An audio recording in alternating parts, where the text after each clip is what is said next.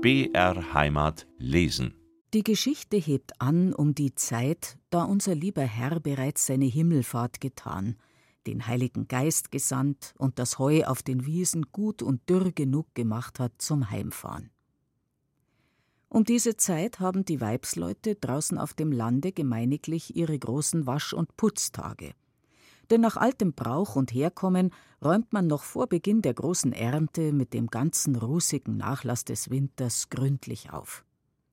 Da weißelt und tüncht man Stuben und Kammern, Kuchel und Speis, Hausflöz und Stall, verschönt den ganzen Bauernhof und putzt ihn säuberlich heraus, auf das der Segen Gottes umso lieber Einkehr darin halten möchte. Und die Vorhänge und Polster ziechen, das Linnen und Bettzeug wird gewaschen und gebleicht, damit es wieder frisch und sauber ist und seine Schuldigkeit tut, so lange, bis die Bäuerin das Kirchweihmehl in die Truhe siebt und das Schmalz ausgängt und siedet für Krapfen und Küchel. Beim Schirmoser zu Berganger aber haben sie heute noch einen besonderen Grund zu solcher Stöberei und Arbeit. Ihre langjährige Sommerfrischlerin, die verwitwete Frau Rechtsrätin Schäuflein, hat für die nächsten Tage ihre Ankunft gemeldet. Nun sind ja im Allgemeinen die Stadtleut keine absonderlich willkommenen Gäste auf dem Land. Aber so im Besonderen macht doch manche Bäuerin eine Ausnahme und lässt ein paar von den Städtischen in ihren üppigen Pflaumbetten schlafen. Freilich nur gegen gutes Entgelt. Denn umsonst ist der Tod, und der kostet das Leben. Und wenn sie auch darüber brummt, dass ihr die verhungerten Storderer den Schmolzhaufen, die Mehltruhen und die Eierschüssel leer fressen, so ist ihr das Geld, welches die Sommergäste bei ihr sitzen lassen, doch eine so willkommene Nebeneinnahme, dass sie willig für etliche Wochen auf ihren Groll gegen sie vergisst. Denn der Hunger nach Profit ist bei jeder Bäuerin so groß, dass sie gern auf weiß Gott was alles verzichtet, wenn nur ihr Geldbeutel Nutzen davon hat. Und dann ist doch auch noch die Nachbarin da. Wenn die hörte, dass drüben beim Nachbarn Sommergäste abgewiesen wurden, so liefe sie ihnen sicherlich nach und böte ihnen die beste Stube des Hauses an, bloß um die andere zu ärgern. Darum schränkt man sich über Sommer ein, so gut man nur kann.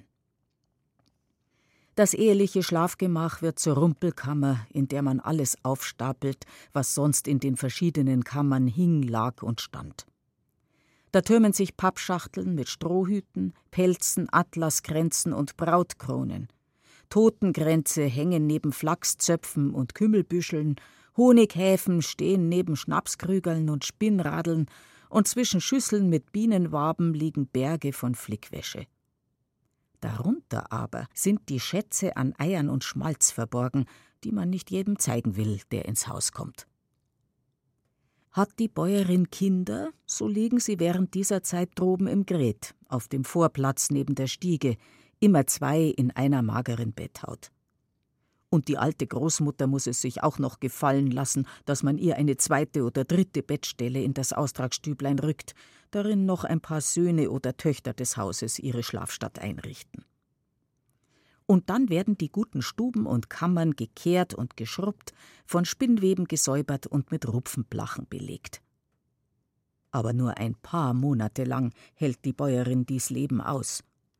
Nur während der Zeit der Ernte, da sie selber entweder viel mit ihren Leuten auf dem Felde ist oder aber den ganzen Tag in Stall und Küche werkt und den Hof versorgt, indes die anderen Weizen, Korn und Grummet einernten. In diesen Tagen hat sie nicht derweil, die Stadtleut viel zu betrachten und sich über ihr Tun zu ärgern. Im Herbst aber oder gar im Frühjahr, da ist sie anders da kann ihr kein Sterbensmensch auf Gottes Erdboden ungelegener ins Haus kommen als so ein Stadtwrack. Und es kann kein Städter etwas Ungeschickteres tun, als sich in einem Bauernhof einzuquartieren, ehe die Erde und die Sonne ins Zeichen der Hundstage tritt. Darum findet man auch heute die Schiermoserin greinend und brummend über den Unverstand der Stadtleut, die mitten unterm Heuen und Ausweißeln daherrumpeln, an dem endsgroßen Waschzuber stehend und eine Bettsiche um die andere reibend und schwenkend. Na, na, ich heut sag, lange Haar, kurzer Verstand horst's. Und Stadtleit haben überhaupt kein wenig.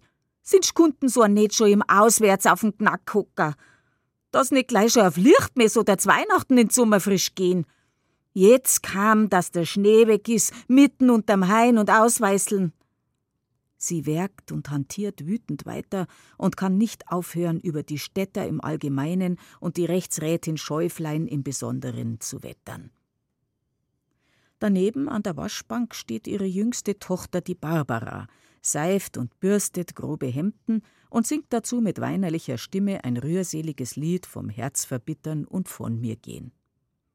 Und dazu schleppt eine Magd in zwei Eimern bald kaltes, bald heißes Wasser herbei und lässt geduldig ein Donnerwetter ums andere über sich ergehen, weil sie der Schirmoserin zu langsam, der Barbara aber zu schnell werkt, der einen das kalte und der anderen das heiße Wasser über die Füße gießt und endlich gar noch der alten Großmutter, die strickend und nörgelnd auf der Hausbank sitzt, den knallroten Wollknäuel mit ihrem klappernden Holzschuh in eine trübe Wasserlache stößt.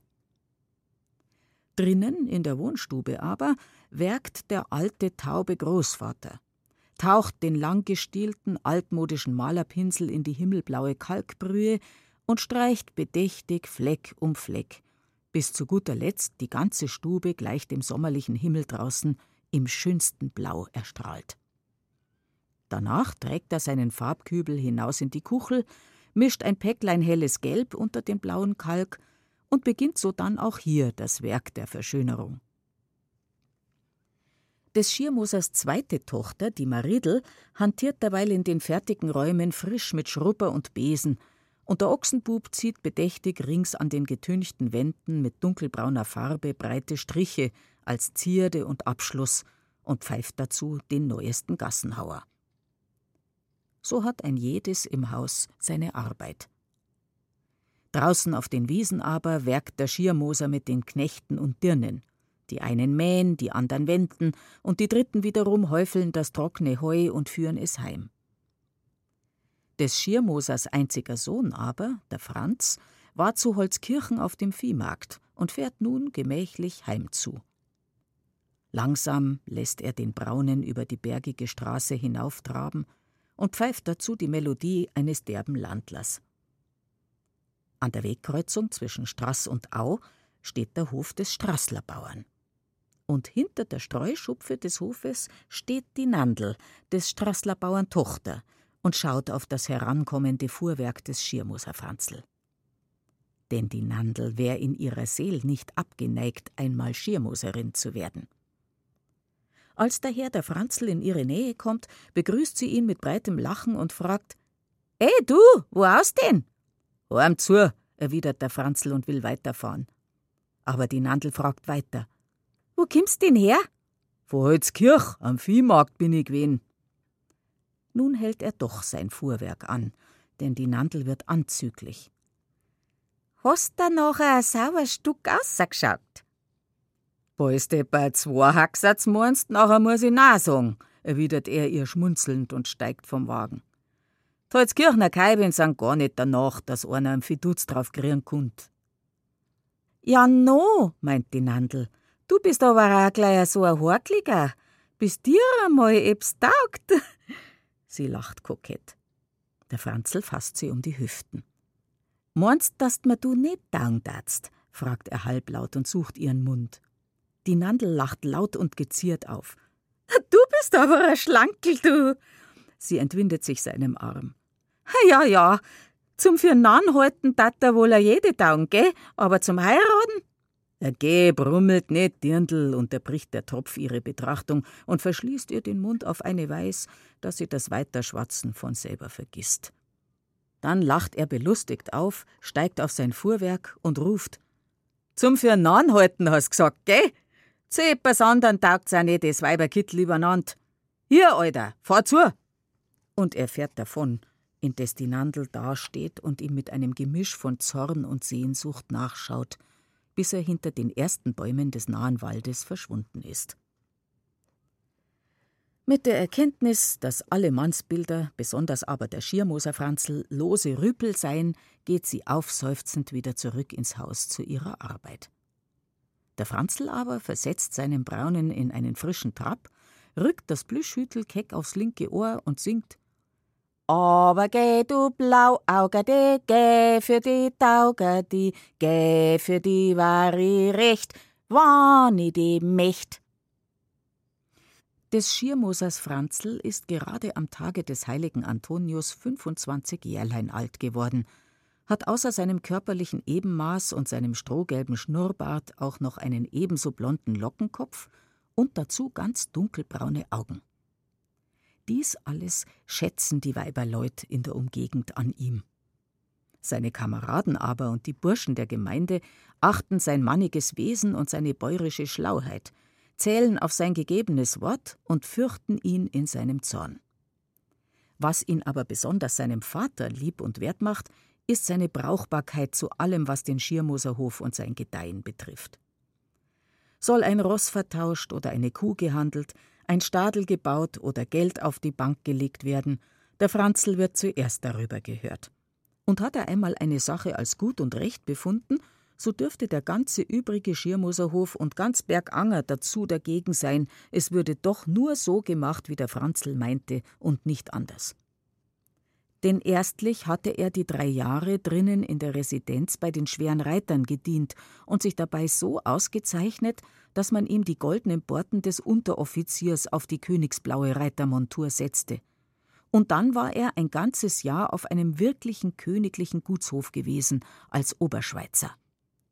Ein naher Verwandter hatte nämlich daselbst eine Verwalterstelle, und der gute Vetter wollte nun auch dem Franzl einen Einblick in den Betrieb einer solchen Wirtschaft geben, auf dass es ihm einmal droben in seinem Schirmoserhof zu Nutz und Frommen gereichen möchte. Also hatte Franz doch allerhand gesehen, gehört und gelernt und konnte wohl ein Wörtlein mitreden, wenn es sein musste. Er tat dies auch zur rechten Zeit und brachte allmählich einen ziemlich neumodischen Zug in die väterliche Wirtschaft.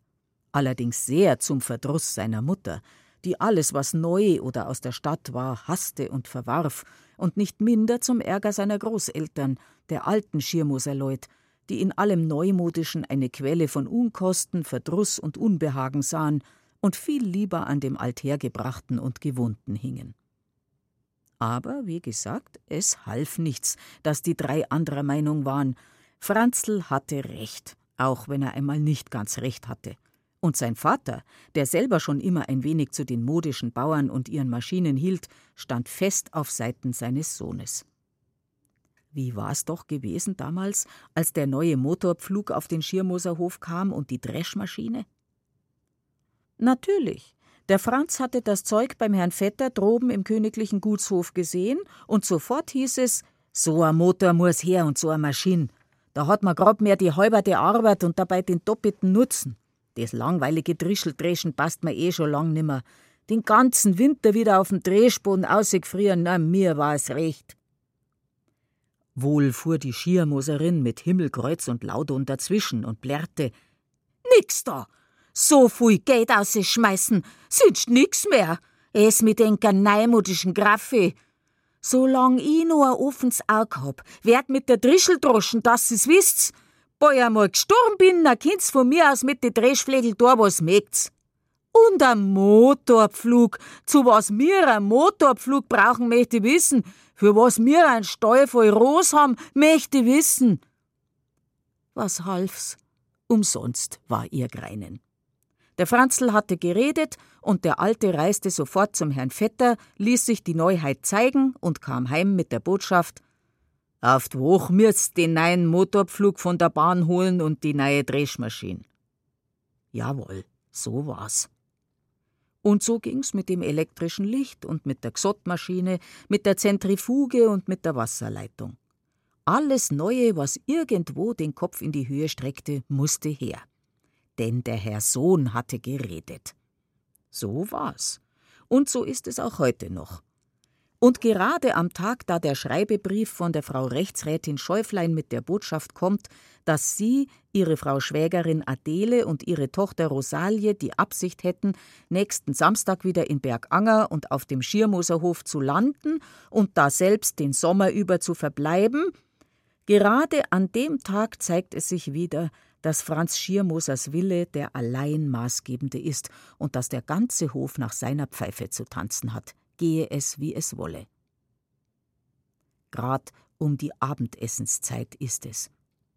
Die Schirmoserin steht greinend und brummend in der Kuchel und kann erst die Nudelpfanne nicht finden und dann das Backschäuferl, darauf die Schmarrenschüssel nicht und zuletzt den Dreihacks. Mit irgendeiner Ausweislerei und Umeinanderrammerei, wettert sie. Die Kuchel hätt's leicht noch da bis zum Kirter. Aber na, ausgeweißelt muss werden. Zwingt eine Staatsschäsen da. Mir meinen schon der König kam oder der Kaiser. Mir weiß ja da, dass nix dahinter ist, hinter derer Rechtsrätin und ihrer nicht Dächter. Und hinter der anderen alten Schachtel auch nicht. Was aus der Stadt gekommen ist, hat noch nie ebs taugt, noch gar nie nicht. Und da ihr Mann, der Schiermoser, in die Kuchel kommt und sich dreinmischt, indem er meint, ah no, grad gar so unrecht sind's nicht in seine Sommerfrischler. Man muss schon Kirch beim Dorf lassen. Sie haben allweil schön Zeit. Da fährt sie ihn giftig an. Natürlich, er, der ganz Gescheite, das glaub ich. Sollen's nicht vielleicht noch schuldig bleiben auch? Ist noch nicht Sache nur, dass man's geduld, die Stadtgesellschaft, dass man nicht einmal mehr her ist über sei Sach, darf man sie sein Haus voll anrammen lassen und Better zusammenlegen und das Gras zerdrehen und das Sach ausschnüffeln. In diesem Augenblick treten der Großvater und die Großmutter in die Kuchel und die Alte weiß sogleich, um was es geht. Und da hat's auch ganz recht warm, unterbricht sie ihre Tochter, die immer noch warm von ihr genannt wird. Ich hab's auch gar nicht mit denen Sommerfrischler. Das gut zahlen, na ja, das ist wahr. Aber Gaudi hat man auch grad nur damit. Grad nur, sag ich. Und alle lang fragst die ebs anders und möchten's ebs anders und wissen's ebs anders. Ist etwa nicht wahr, Vater? Sie schreit die letzten Worte ihrem tauben Eheherrn ins Ohr. Und der Alte lacht mit seinem zahnlosen Mund, lacht übers ganze Gesicht und meint, ah ja, ja, Recht warm ist gewesen, recht schöne Deck haben Da triggert Sach gut. Und vergnügt zündet er seine Pfeife an. Der Schirmoser aber wiederholt eigensinnig, man muss Kirch beim Dorf lassen. Gar so zwider ist nicht, Frau Rechtsrat. Und wenn die anderen Sommerfrischler haben, dann können wir auch einen haben.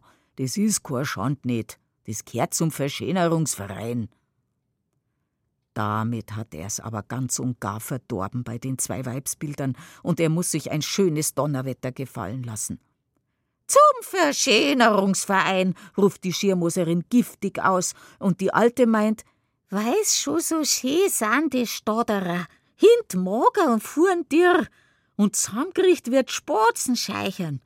Da beißt man ne Gäst mit ihrer Verschönerung. Und mit enkem neimutischen Klump überhaupt, fängt Waben wieder an. Mit enkerne Genossenschaften und Verein übereinander. Ein Reifeisenverein lasst die mir ja noch gefallen, aber Franz Schiermoser tritt im selben Augenblick ein.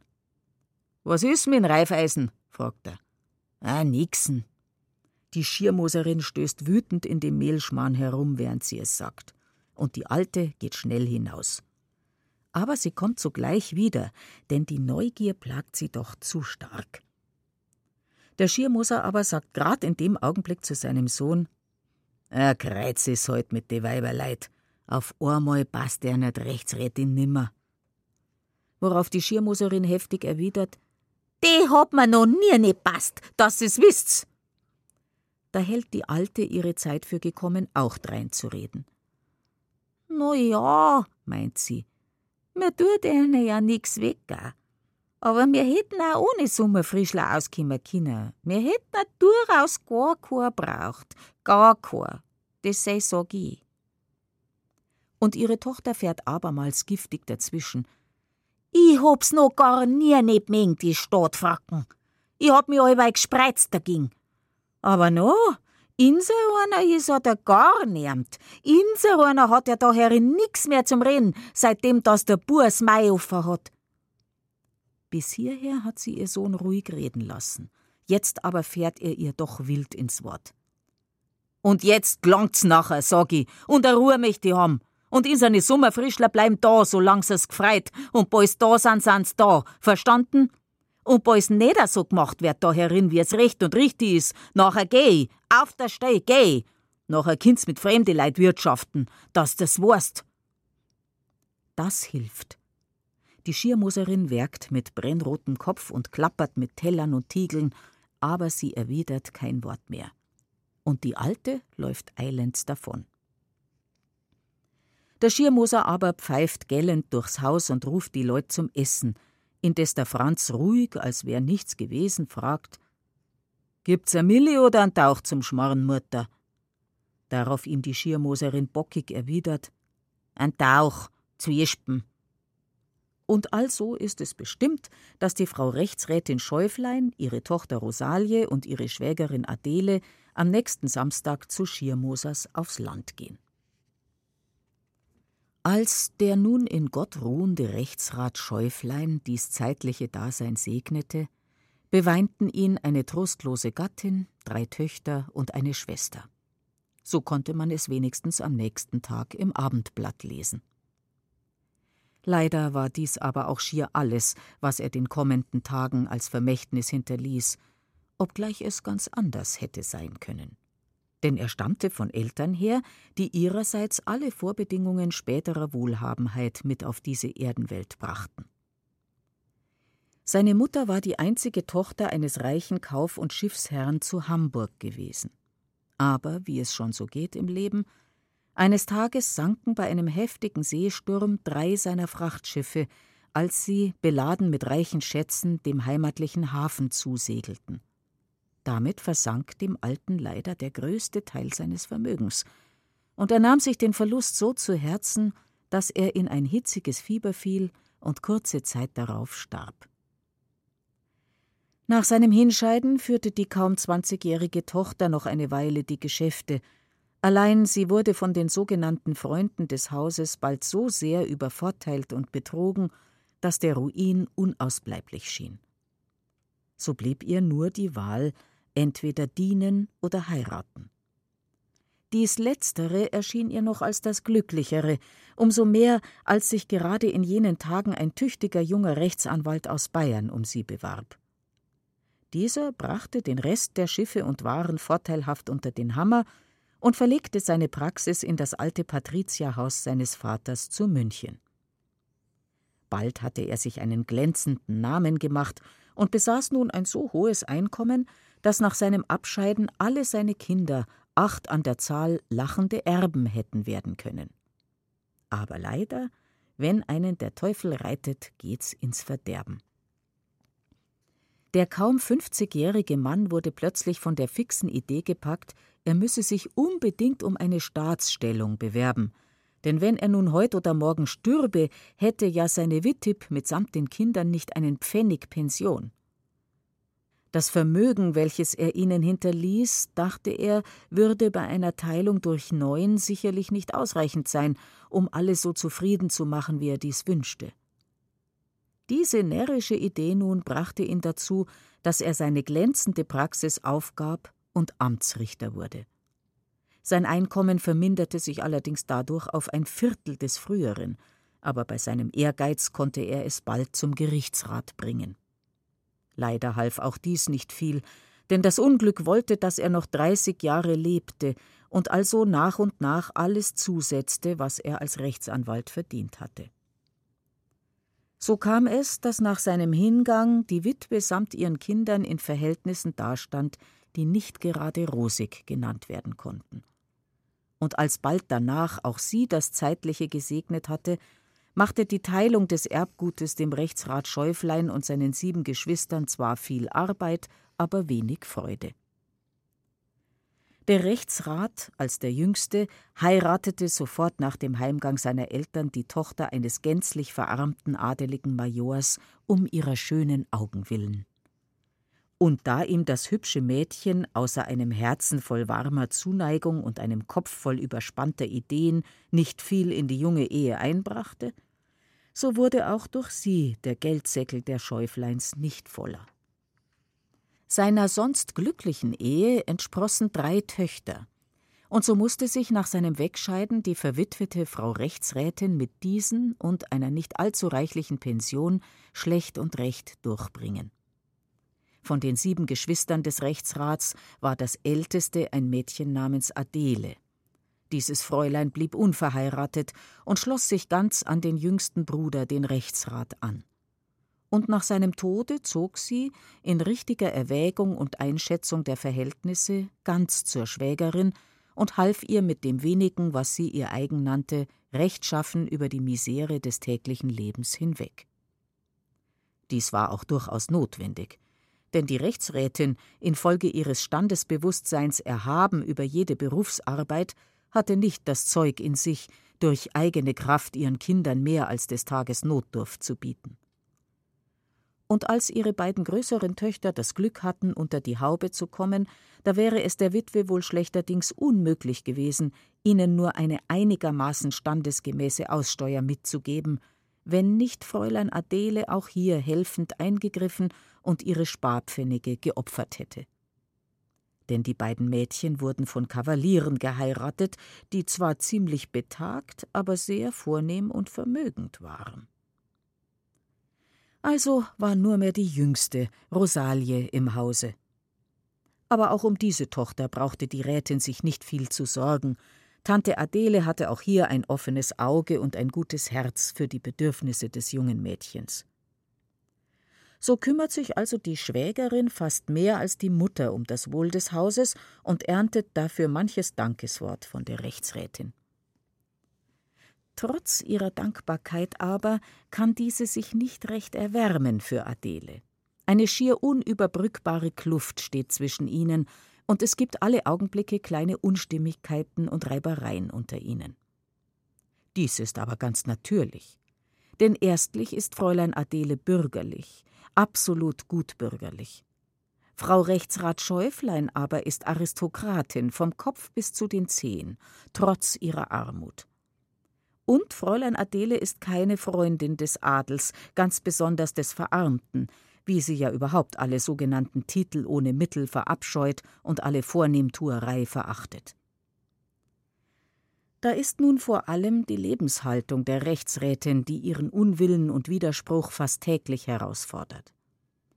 Wie man als vermögenslose Witwe eine vornehme Wohnung im teuersten Stadtviertel bewohnen kann, das ist ihr ganz rätselhaft und ebenso wenig begreift sie, dass die Schwägerin immer noch einen Salon, ein Speisezimmer, ein Boudoir haben muss. Schon das Wort Boudoir treibt ihr die Galle ins Blut und die Zornesröte auf die Wangen.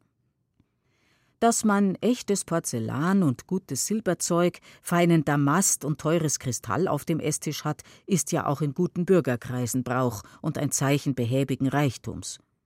Aber alles dies ist nur schön, wenn eben auch der Inhalt dieser Platten und Schüsseln ihrer Beschaffenheit entspricht. Aber so, wie es bei der Rechtsrätin Brauch ist, außen hui und innen pfui, so hatten es die Schäufleins nie gehalten. Da gab es an den Wochentagen Suppe, Fleisch und Gemüse, an Sonntagen aber bog sich schier die Tischplatte unter der Last des schweren Bratens, all der Zutaten und der leckeren Nachspeisen. Eben kommt die gute alte Dame wieder in die Küche und trifft Rosalie, die jüngste Tochter des seligen Rechtsrats, beim Kochen an. Sie hebt den Deckel von einem dampfenden Hafen und zieht die Nase hoch. Was gibt's denn heut wieder Grünes, Rosal? Das riecht ja wie meine Heublumenbäder. Ihre Nichte schält eben Kartoffeln und erwidert etwas verlegen. Ach, du weißt ja, Tante Adele, nichts Besonderes. Mangoldspinat und Kartoffelschnitz und mit einem Seufzer fügt sie hinzu Wenn's doch endlich mal so weit wär, dass wir wieder zu Schiermusers gingen. In der Sommerfrische konnte man sich doch wenigstens satt essen um sein Geld. Die Tante nickt, aber sie kann es nicht unterlassen zu sagen Das könntet ihr auch hier ganz gut, wenn ihr nicht mit eurer überspannten Vornehmheit euch selbst und die anderen belügen würdet. Aber nein, da muss der Schur fix her und müssen Seidenfähnchen her und die Loge im Theater muss auch her. Ach was, ich mag gar nimmer reden. Bei deiner Mutter ist ja doch Taufen Grisam verloren. Sie geht erregt aus der Küche. Aber nachdem sie wieder etwas ruhiger geworden ist, fällt ihr der Seufzer ihrer Nichte wieder ein. wenn wir doch wieder bei Schiermosers wären. Natürlich. Das ist doch das einzige Glück, dass man den Schiermoserhof als Zuflucht hat, dass man sich jeden Sommer bei Milchschüsseln und Schmalztöpfen, bei Eiern und Nudeln wieder erholen kann von der Traurigkeit des armseligen Stadtwinters. Sofort wird sie mit der Schwägerin reden. Sofort. Und sie läuft augenblicklich hinüber in das Speisezimmer, wo die Rätin eben das Silberbesteck aus dem Schrank nimmt. Schwägerin. Adele? Ich hätte eine Frage. Die Rätin setzt ihren goldenen Kneifer auf die etwas große Hakennase und schielt hinüber zur Standuhr. Wenn's nicht zu lange dauert, meine liebe Adele, du weißt, das Essen wird bald auf den Tisch kommen. Doch das Fräulein Schwägerin macht eine wegwerfende Handbewegung und meint, Ah was, lass es kommen, ist ohnehin bloß wieder das alte Grünfutter mit Pomme de terre. Ich möchte wissen, ob du eigentlich schon an die Sommerfrische gedacht hast ob du was Bestimmtes im Aug hast. Sie setzt sich gemächlich aufs Sofa. Die Rechtsrätin nimmt den Kneifer wieder ab und seufzt. Na ja, das heißt, ich wollte eigentlich mit Rosalie nach Baden-Baden oder sonst in ein Bad. Du verstehst doch, Adele. Aber das Fräulein versteht durchaus nicht. Ins Bad, ruft sie aus. Ins Bad müssen Sie. Jetzt möchte ich bloß wissen, was die Rosel in einem Bad soll. Gott, du weißt doch, Adele, es ist doch nur, dass Rosalie einen Mann kriegt, natürlich, und dazu braucht's ein Bad. Ich sag dir bloß, Schwägerin, sie sind auch in Bädern nicht zu dick gesät, die Dummen. Adele! Na ja, sei nur still. Wenn einer, der von Haus aus schon was Besonderes ist, der es dann auch noch zu etwas Besserem gebracht hat, also zum Beispiel zu einem Konsul oder einem Attaché oder was dergleichen Herren mehr sind, ich mein, so einer heiratet kein Fräulein habe nichts, selbst wenn die Mama des Fräuleins eine von habe nichts war. Aber Adele, ich verbitte mir dergleichen. Ja, ja, ich weiß schon, dass ich grob bin, aber ich sehe, dass deine beiden anderen Töchter mit ihrer vornehmen Heiraterei nicht gut gefahren sind. Sind meine Schwiegersöhne nicht Kavaliere? Die Rechtsrätin steht wie eine Truthenne, der man ein Junges nehmen will, vor der Schwägerin. Aber die lässt sich nicht so leicht einschüchtern. Jawohl, Kavaliere, sagt sie, das sind sie. Aber wenn ich ein junges, fesches Mädel wär, niemals würde ich mir so einen alten Gecken nehmen, wie deine beiden Herren Schwiegersöhne ein paar sind lieber die Frau eines hübschen Handwerkers oder eines jungen Bauern als die Gemahlin eines solchen Barons. In diesem Augenblick kommt Rosalie mit den Tellern zur Tür herein und sieht, dass die Mutter ganz grün und gelb ist vor Zorn. Aber Mama, ruft sie aus, aber Tante Adele, habt ihr euch schon wieder gezankt? Leider ja, erwidert die Tante, der es doch leid tut, dass sie sich hat fortreißen lassen von ihren Gefühlen. War es wieder meinetwegen? Allerdings, deine Mutter möchte dich in ein Bad bringen. Rosalie lacht. Ach ja, die alte Leier. Einen Goldfisch oder ein Blaufellchen angeln. Rosalie! Die Rätin schnappt nach Luft. Aber ihre Tochter beruhigt sie. Reg dich doch nicht so auf, Mama. Was redest du denn immer vom Heiraten? Ich denk doch noch gar nicht daran. Ich bin doch erst 23 und ich erspar dir doch eine Köchin, ein Stubenmädchen, eine Jungfer, eine Schneiderin. Und wirst alt und grau dabei, entgegnet ihr die alte Dame. Aber die Tante mischt sich abermals ein. Alt und grau, ruft sie, dass ich nicht lach. Also, Rosel, verstehst, das eine sag ich dir. Bleib so, wie du bist, und lass dir keinen Gaul nicht scheu machen. Und jetzt schlagen wir zwei unsere Sommerfrische vor. Wir gehen wieder nach Berganger zum Schiermoser. Die Rätin wehrt ab. Nach Berganger! Ausgeschlossen! Wieder in dies Nest, in dieses ewige Einerlei und zu diesen Bauern! Aber Rosalie meint, Oh, Mama, ich finde, wir haben uns doch immer sehr wohl gefühlt bei Schiermosers die Jahre her. Und Fräulein Adele fügt hinzu, Jawohl, und gut erholt haben wir uns auch immer. Und das ist doch schließlich der Endzweck einer Sommerfrische, nicht das Heiraten. Warum soll man dem Mädel die Freude nicht machen, wenn sie gern zu den Leuten geht? Rosalie deckt verlegen und geschäftig den Tisch, indes die beiden Damen sich immer weiter zanken wegen der Sommerfrische. Ihr ist nicht wohl zumut, denn sie hasst diese Auftritte. Daher sagt sie auch jetzt einlenkend In Gottes Namen, Tante, gehen wir halt nicht nach Berganger, wenn Mama ein so großes Unglück darin sieht. Das ist es auch, ruft die Rätin und springt auf. Oder nennst du es etwa Glück, wenn ich zusehen muss, wie ihr beide verbauert? Besonders Rosalie. Das Mädchen vergisst ja seine ganze Erziehung da draußen, läuft mit dem Dienstvolk herum und mit diesem Sohn, dem Franz. Aber Tante Adele fällt ihr sogleich wieder gereizt ins Wort, und das Ende vom Lied ist, dass die Rätin schließlich doch Ja und Amen sagt und verspricht, dass sie mitreist nach Berganger. Na also, sagt da die Tante, da kannst du ja Schiermosers gleich schreiben. Oder warte, ich mach's gleich selber. Sie holt eine Postkarte und den Bleistift und schreibt Liebe Schiermoser Leut, wir kommen nächsten Samstag. Gruß Adele Schäuflein. So, sagt sie darauf zufrieden, und jetzt bring in Gottes Namen deine verdammte Grünkost auf den Tisch, Rosal. Es ist also nun bestimmt, dass die Frau Rätin samt Tochter und Schwägerin den Sommer abermals in Berganger verbringen werden. Zwar versucht die alte Dame noch einige Male, ihre Zusage in ein Nein zu verwandeln, aber trotz Tränen und Bitten, Wutausbrüchen und Ohnmachten ist es ihr nicht möglich, Tante Adele von dem einmal gefassten Entschluss abzubringen. So bleibt ihr denn nichts weiter übrig, als etliche Taschentücher zu zerreißen, ein paar Tassen zu zertrümmern und danach seufzend die Koffer zu packen. Zwei Tage vor der Abreise aber gibt sie noch einen Abschiedstee für ihre beiden verheirateten Töchter, deren Gatten und einige Freunde des Hauses. Freilich sehr zum Ärger der Schwägerin, die solcherlei Dinge als durchaus überflüssig verachtet.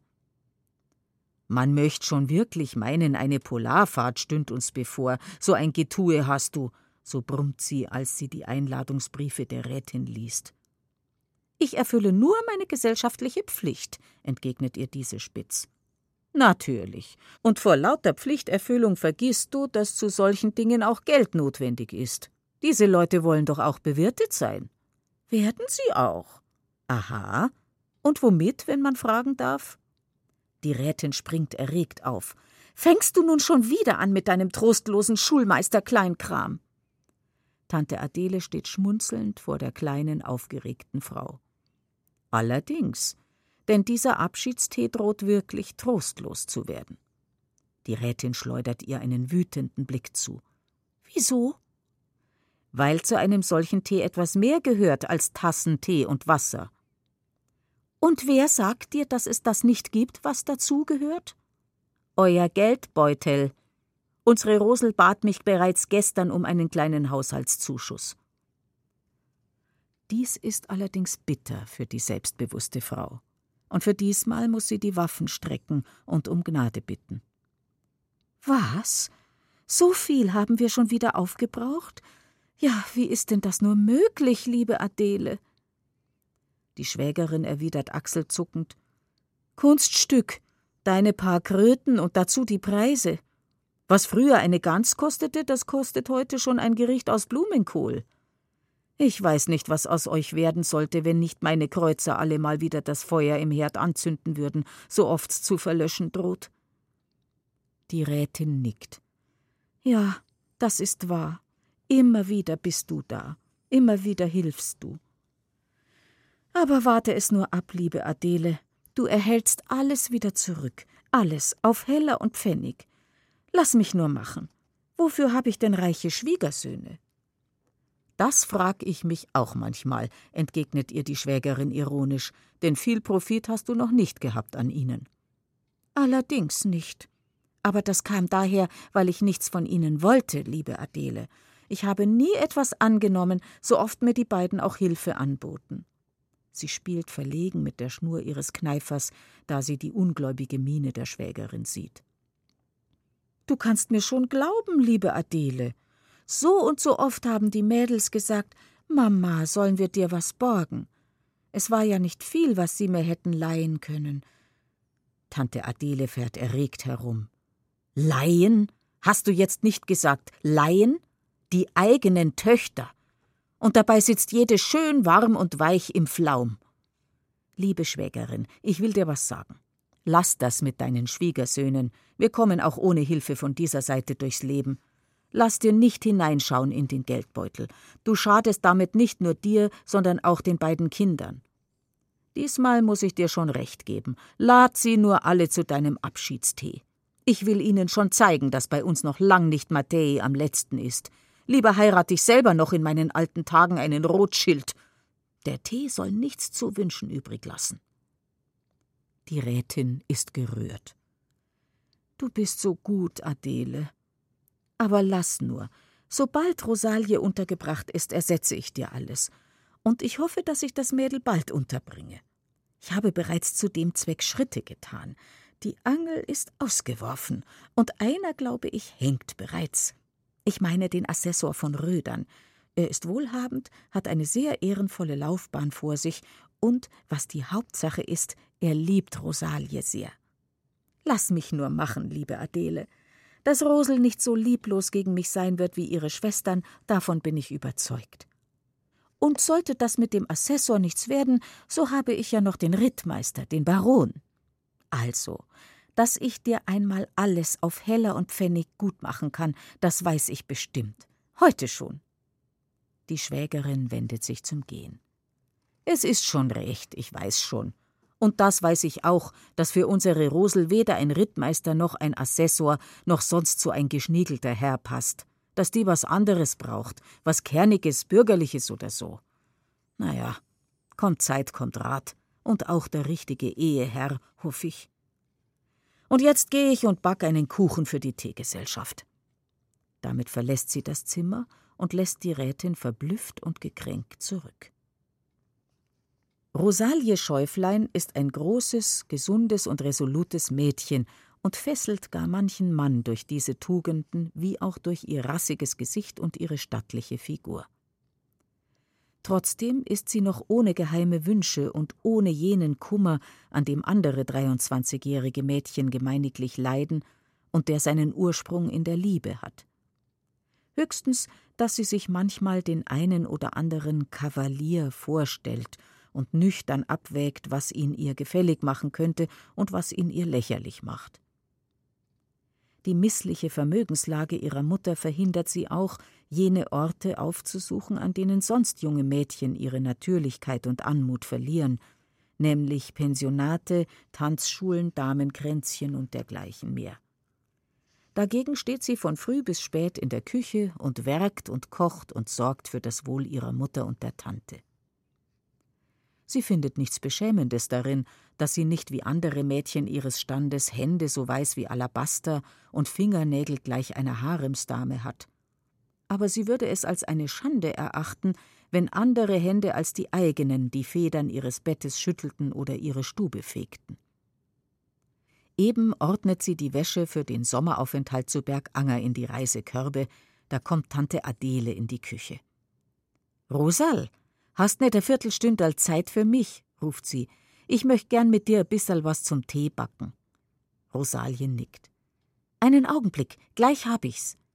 Im Nu ist die Wäsche in den Körben und gleich darauf steht das Mädel schon mit der Teigschüssel und dem Kochlöffel am Küchentisch. So, ich bin schon da, Tante, meint sie. Aber kannst du mir vielleicht sagen, mit was ich dieses Teezeugs machen soll? Das bissel Mehl und Butter und die paar Eier brauche ich morgen fürs Mittagessen. Wenn du mir jetzt das Zeugs verbrauchst, kann ich euch morgen nicht mehr füttern. Tante Adele schmunzelt. Schlimm, mein Mädel, recht schlimm. Da muss ich denn doch nachschauen, ob sich nicht in einer Geldbeutelfalte noch irgendein verkrüppelter Zwanziger findet. Die Mama muss doch ihren Abschiedstee kriegen und du deinen Hochzeiter. Rosalie runzelt die Stirn. Wieso? Ich versteh dich nicht, Tante. Adele erklärt es ihr näher.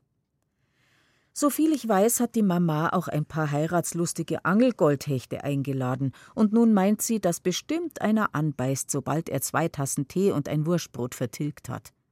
Ich fürchte aber, dass wir unbedingt auch noch etliche Teebrezeln und einen Gugelhupf mit Zibeben an die Angel binden müssen. Was sagst du dazu? Ihre Nichte steht mit hochrotem Kopf da. Hör doch auf mit deinen schlechten Witzen, Tante, ruft sie ärgerlich. Du weißt genau, dass ich keinen mag von diesen Rittern. Freilich weiß ich das, lacht Adele, aber deine Mama weiß es nicht, will's nicht wissen.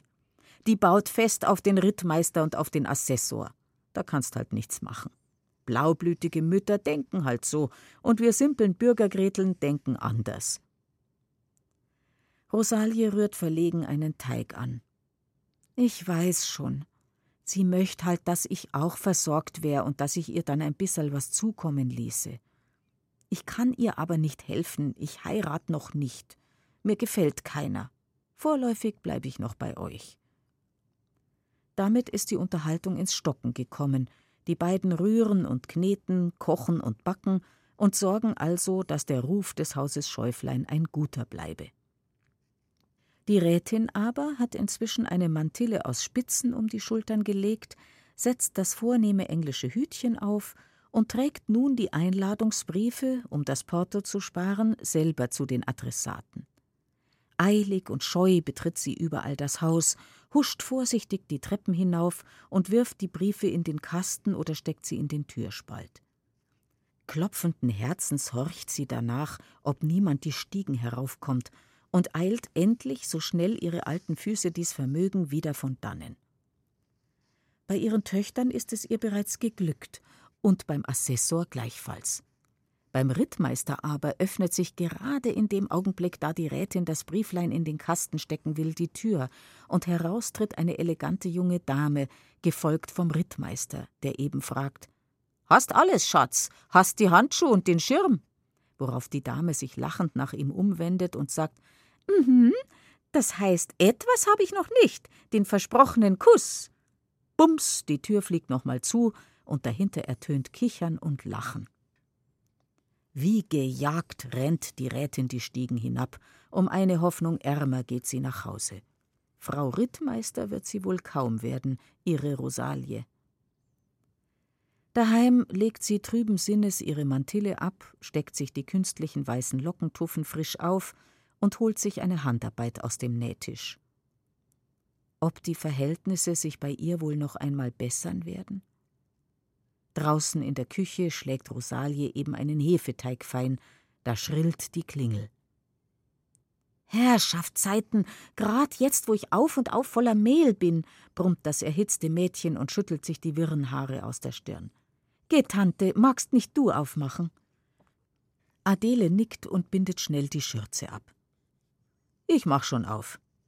Draußen aber an der Gangtür kommt sie in einige Verlegenheit, denn vor ihr steht, angetan mit Gehrock und weißen Handschuhen, in der linken den Zylinder und in der rechten einen Fliederstrauß, der Assessor, verbeugt sich fast bis zum Boden und fragt dann nach der Rechtsrätin. Tante Adele wird schwül zumut.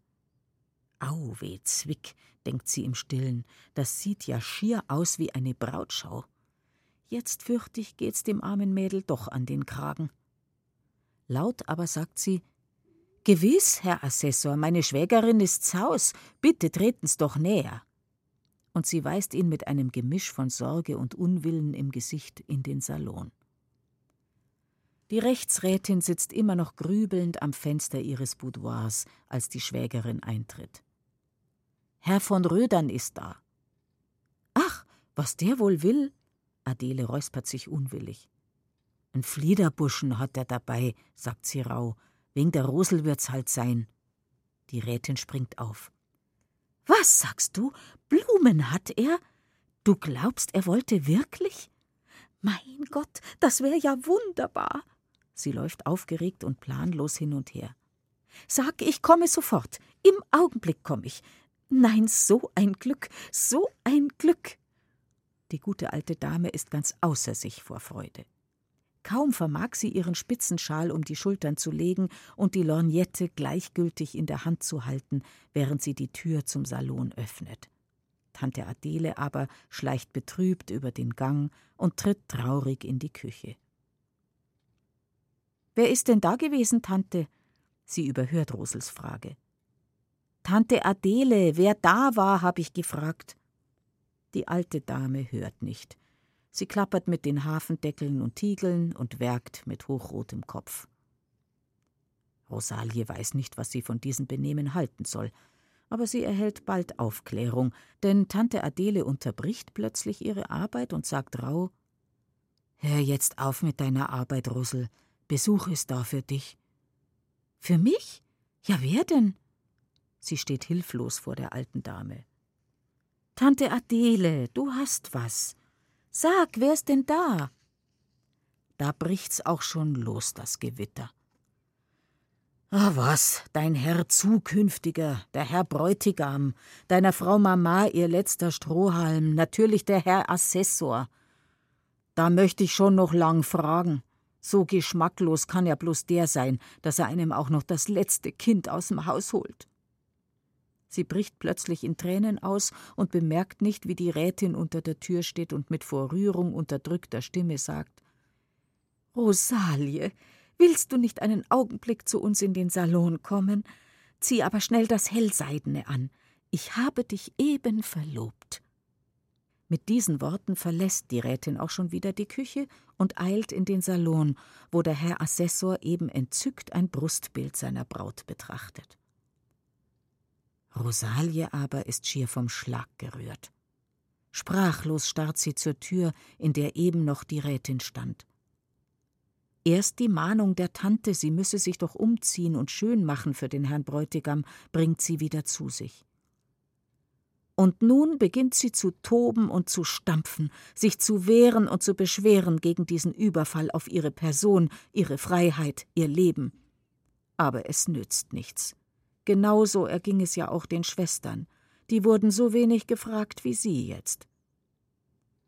Die Mutter verhandelte hinter ihrem Rücken mit dem Bewerber, und erst nachdem das Geschäft erledigt war, wurde mit viel Gefühl und Rührung dem Engelchen und Täubchen der Zukünftige in die Arme gedrückt.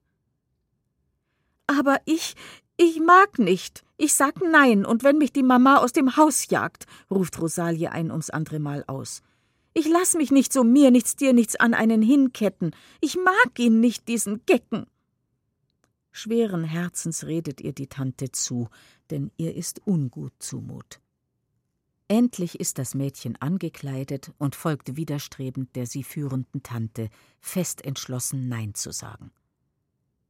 Aber da sie die Freude der Mutter sieht, da sie den wohlgepflegten jungen Mann vor sich sieht, die herzlichen Worte seiner Werbung hört, da sinkt ihr Kopf immer tiefer, und endlich sagt sie leise Ja, ich will versuchen zu denken, dass ich ihre Verlobte bin, der Mama zulieb.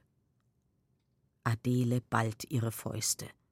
Wie lange soll's wohl in der Welt noch so gehen, dass des Menschen Glück dem Geldsack, der Versorgung oder dem Egoismus anderer geopfert wird?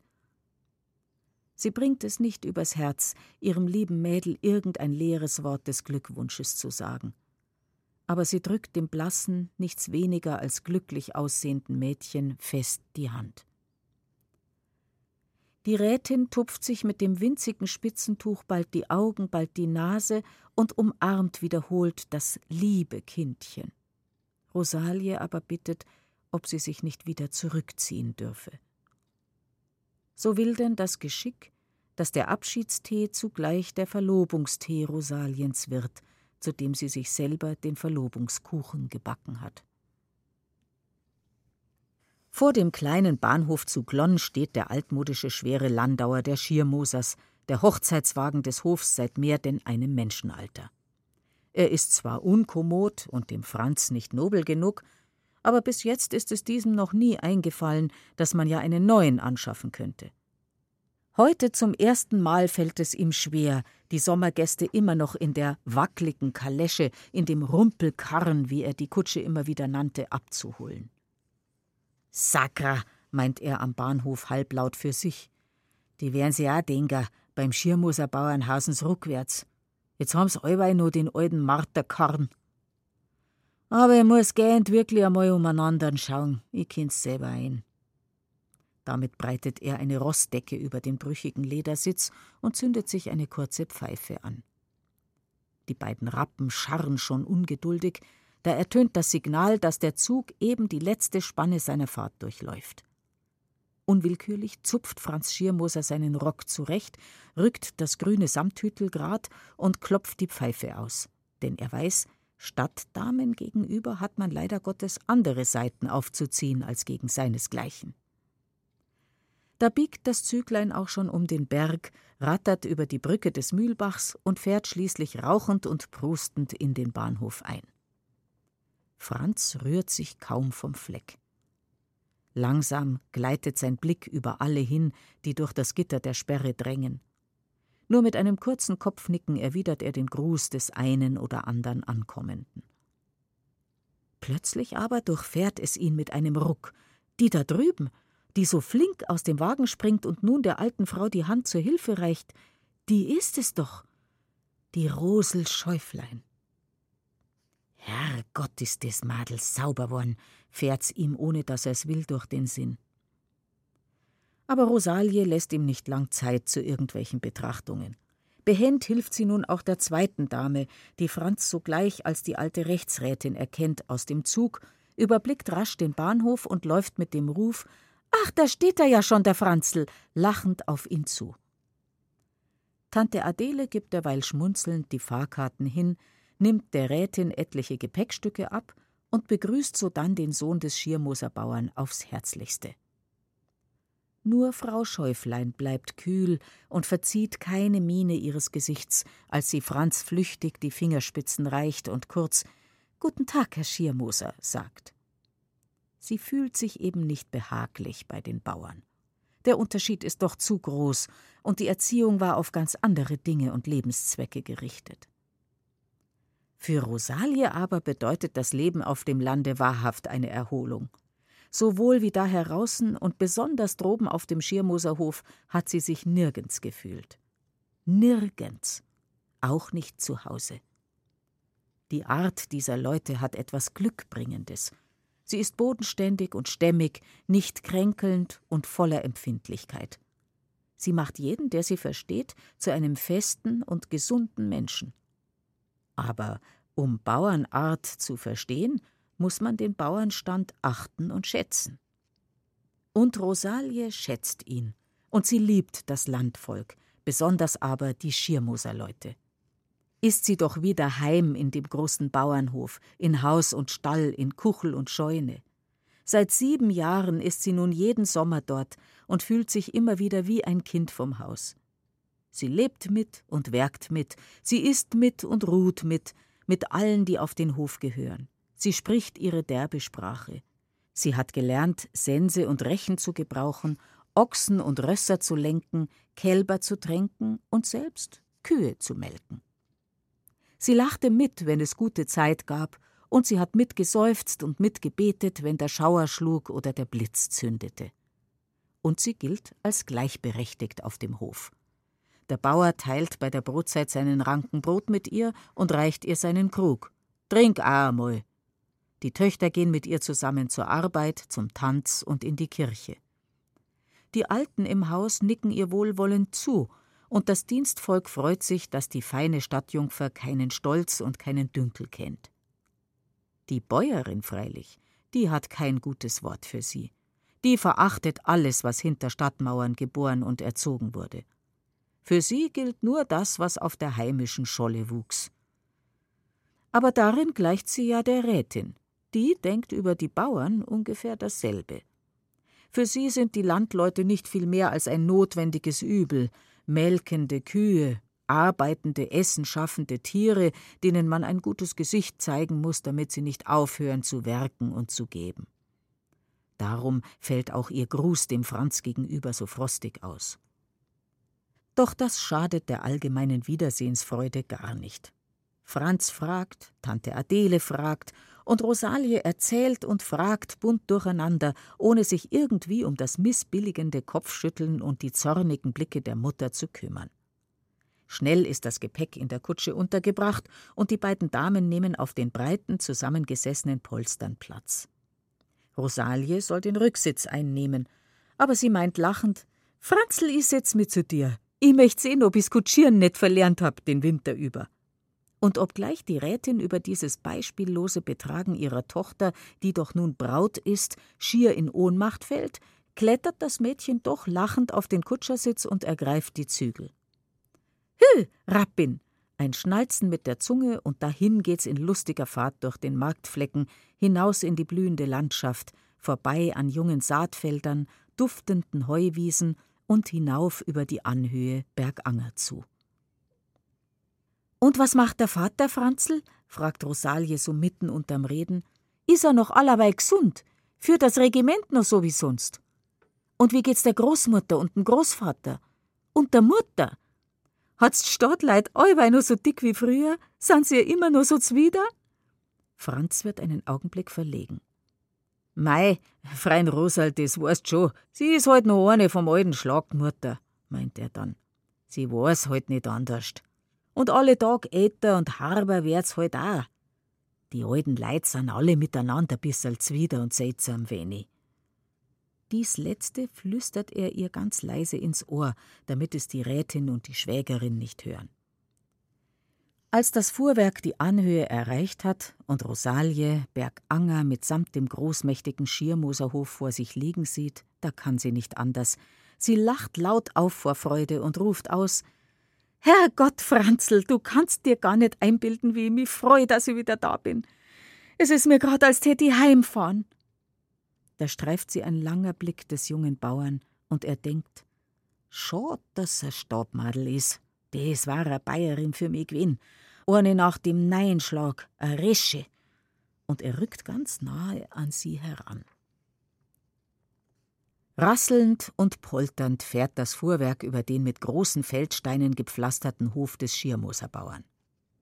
Franz pfeift gellend durch die Finger, springt vom Wagen und hebt Rosalie mit einem Scherzwort herab von ihrem Sitz. Dann öffnet er den Schlag und ist den Damen behilflich beim Aussteigen. Dabei aber schielt er alle Augenblicke hinüber zur Haustür, die gegen alle Gewohnheit verschlossen ist. Nichts rührt sich. Der Hof scheint ausgestorben oder verlassen zu sein. Nur die Rösser im Stall stampfen hie und da, die Kühe rasseln mit den Ketten und die Säue stoßen quiekende Laute aus. Kein Bauer, kein Knecht, keine Dirn und keine Tochter ist zu sehen. Den scharfen Augen Rosalies aber ist es nicht entgangen, dass sich sowohl drin in der Wohnstube wie auch droben im Austragsstüberl der alten Großeltern die bunten Vorhänge ein wenig beiseite geschoben haben und dass sich nun die Gesichter der Schirmoserin und ihrer Mutter ganz nahe an die Scheiben pressen, um die Ankommenden verstohlen betrachten zu können. Franz hat abermals gepfiffen und entschuldigt sich nun bei den Gästen, dass er sie einen Augenblick hier allein lassen müsse. Ich geh grad schnell durch den Stall ins Haus und mach ihn auf, sagt er verlegen. Die Mutter ist leicht gar in Gottesdienst gegangen mit der Großmutter und der Großvater hört ja nix. Ich seh'n gerecht, wenn ich einen Weidling voll Milli auf den Tisch bring und ein Scherz Brot dazu. Werd's leicht hungrig sein auf Drohrsaffe. Die beiden alten Damen sind so sehr mit ihrem Gepäck beschäftigt, dass sie kaum darauf achten, dass man ihnen hier einen so kalten Willkomm bietet. Rosalie aber weiß Bescheid. Doch sie ist nicht gewillt, sich zu ärgern oder sich die Zeit ihres Hierweilens durch irgendwelchen unliebsamen Zusammenstoß mit der Schirmoserin zu verbittern. Darum sagt sie mit dem freundlichsten Lächeln gegen die verschlossene Haustür hin: Ist schon recht, Franzl, mach's nur, wie's meinst. Wir machen keine Ansprüche, das weißt ja. Aber wenn der Vater oder die Mutter heimkommen, nachher sagst du's mir. Ich hab ihnen was mitgebracht und damit hilft sie auch schon das Gepäck auf die Hausbank schaffen, die Rosse ausschirren und den Wagen in die Schupfe schieben. Der Schirmoser hat eben drunten in der Mooswiese mit seinen Leuten das letzte Heu zum Heimführen zusammengehäuft. Nun geht er gemächlich heimzu. Da findet er die Sommergäste vor der verschlossenen Haustür, und Franz sagt ihm zähneknirschend, dass von innen abgeschlossen und der Schlüssel abgezogen wäre und dass man weder hinein noch heraus könne und die Rätin beginnt auch bereits über die Unhöflichkeit des Landvolks zu nörgeln. Aber Tante Adele beeilt sich, dem Schirmoser zu versichern, dass man grad im Augenblick gekommen wäre, dass es ja gar nicht eile und dass die Hausfrau wohl nicht allzu lange ausbliebe. Oh, wir können leicht warten, meint sie freundlich. Uns lauft der Tag allerweil nimmer davon. Setzen wir uns halt derweil alle miteinander auf die Hausbank hin und erzählen wir uns, wie es gangen hat den Winter. Mit diesen Worten setzt sie sich bequem neben ihr Gepäck und lacht dem Schirmoser fröhlich und gutmütig ins Gesicht. Und Rosalie hat bereits seine schwielige Hand ergriffen, schüttelt sie voller Übermut und sagt: Ja, Schirmoser Vater, lass dich grüßen. Hast das du noch erwarten können, bis ich kummer bin zum Helfer? Und sie zieht den Bauern auf die Bank neben sich. Als dann geh weiter und huck dir ein bissel her zu mir. Und erzähl mir Rebs vom Viech. Wie steht's im Stall? Was macht der Ochs, der Blass? Und der Handige, der voriges Jahr krumm gegangen ist? So, der ist geschlagen. Hat er viel Fleisch gegeben. Hat denn der Metzger gut Zeit? Und was macht Breitmoserin? Gibt's noch allerweil so wenig Milli? Und's Exel vom Wimpichler? Wärt's was? Habt's sonst auch Eps aufgestellt? Hast gut verkauft? Mit solchen Reden hat sie den guten Schirmoser sogleich umgarnt, und schon nach der zweiten Frage ist er so weit, dass er Red und Antwort steht, sich mit ihr unterhält und ihr sein Tun und Handeln, ja sogar seine Pläne und Wünsche offenbart. Der Franzl steht eine Weile dabei und hört zu. Mittendrin aber setzt er sich zu ihnen und schwatzt auf das lebhafteste mit. Und wenn die Schirmoserin drin hinter dem Vorhang in ihrer Stube auch bebt vor Zorn, wenn sie gleich wettert über die Frechheit und Neugier der Stadtmamsell, sie kann es doch nicht ändern, dass die da draußen frei darauf vergessen, wo sie sind, dass sie Raum und Zeit für nichts achten und dass die beiden Männer jeglichen Unterschied vergessen zwischen Art und Stand und das Meidel betrachten als eine ihresgleichen. Die Rätin ist derweil verstimmt und gekränkt mit ihrer Schwägerin ums Haus gewandelt, hat sich sehr missbilligend über den Duft des Misthaufens geäußert und schlägt nun gelangweilt mit dem Schirm etliche unreife Stachelbeeren vom Gesträuch am Gartenzaun. Und dies ist endlich der Anlass, dass die Schiermoserin wie ein gereizter Truthahn in die Höhe fährt und blaurot übers ganze Gesicht wird dass sie den Hausschlüssel aus dem Rucksack zieht und die Tür aufschließt, in der Absicht, den Neuangekommenen daraufhin sogleich einen derben Willkommenslandler zu blasen. Aber der ziemlich verrostete und vom Zahn der Zeit zernagte Hausschlüssel hindert sie daran mit aller Macht. Denn er will durchaus nicht aufschließen, so viel sich die gute Bäuerin auch müht und plagt und dabei schilt und greint. Und so bleibt ihr schließlich nichts übrig, als endlich das Fenster im Flöz zu öffnen und hinauszurufen: Geh, macht einer auf draust, da ist der Schlüssel. Ich hab zugesperrt gehabt, weil ich ein wenig geschlafen hab. Dies ist aber wiederum die Ursache, dass Rosalie sogleich die Hand und den Schlüssel der Bäuerin ergreift, dass sie eilends aufschließt und mit einem herzlichen, lustigen die Gott, Schirmutter, abermals ihre beiden Hände erfasst und schüttelt. Und sie schwatzt und erzählt, dass sie für jedes im Haus ein kleines Geschenk angefertigt hätte. Für sie, die Schiermoser Mutter, ein Verseetuch, wie sie sich's schon so lange gewünscht hätte, auf ihren Hausaltar. Für ihn, den Bauern, einen gestrickten Leib für die grimmige Winterkälte für die Dirndeln seidene Schlipse, für die Alten ein Halstuch und gestickte Pantoffeln und für den Franzl einen Beutel zum Tabak, auf das er doch endlich einmal die alte Stärkeschachtel abdanken könnte, in der er ihn bislang noch herumtragen müsst. Während sie noch so erzählt und schwatzt, tritt auch Tante Adele herzu und hinter ihr die Rätin. Und auch sie begrüßen beide die Schirmoserin. Die Rätin freilich etwas frostig, die Tante aber dafür umso herzlicher. Adele Schäuflein hat auch wirklich so viel Gewinnendes in ihrem ganzen Wesen, dass sie es fertig bringt, die Bäuerin so zu erheitern, dass diese wiederholt hell auflachen muss. Damit ist also das Schlimmste überstanden und die Sommergäste haben Zutritt zu Haus und Hof.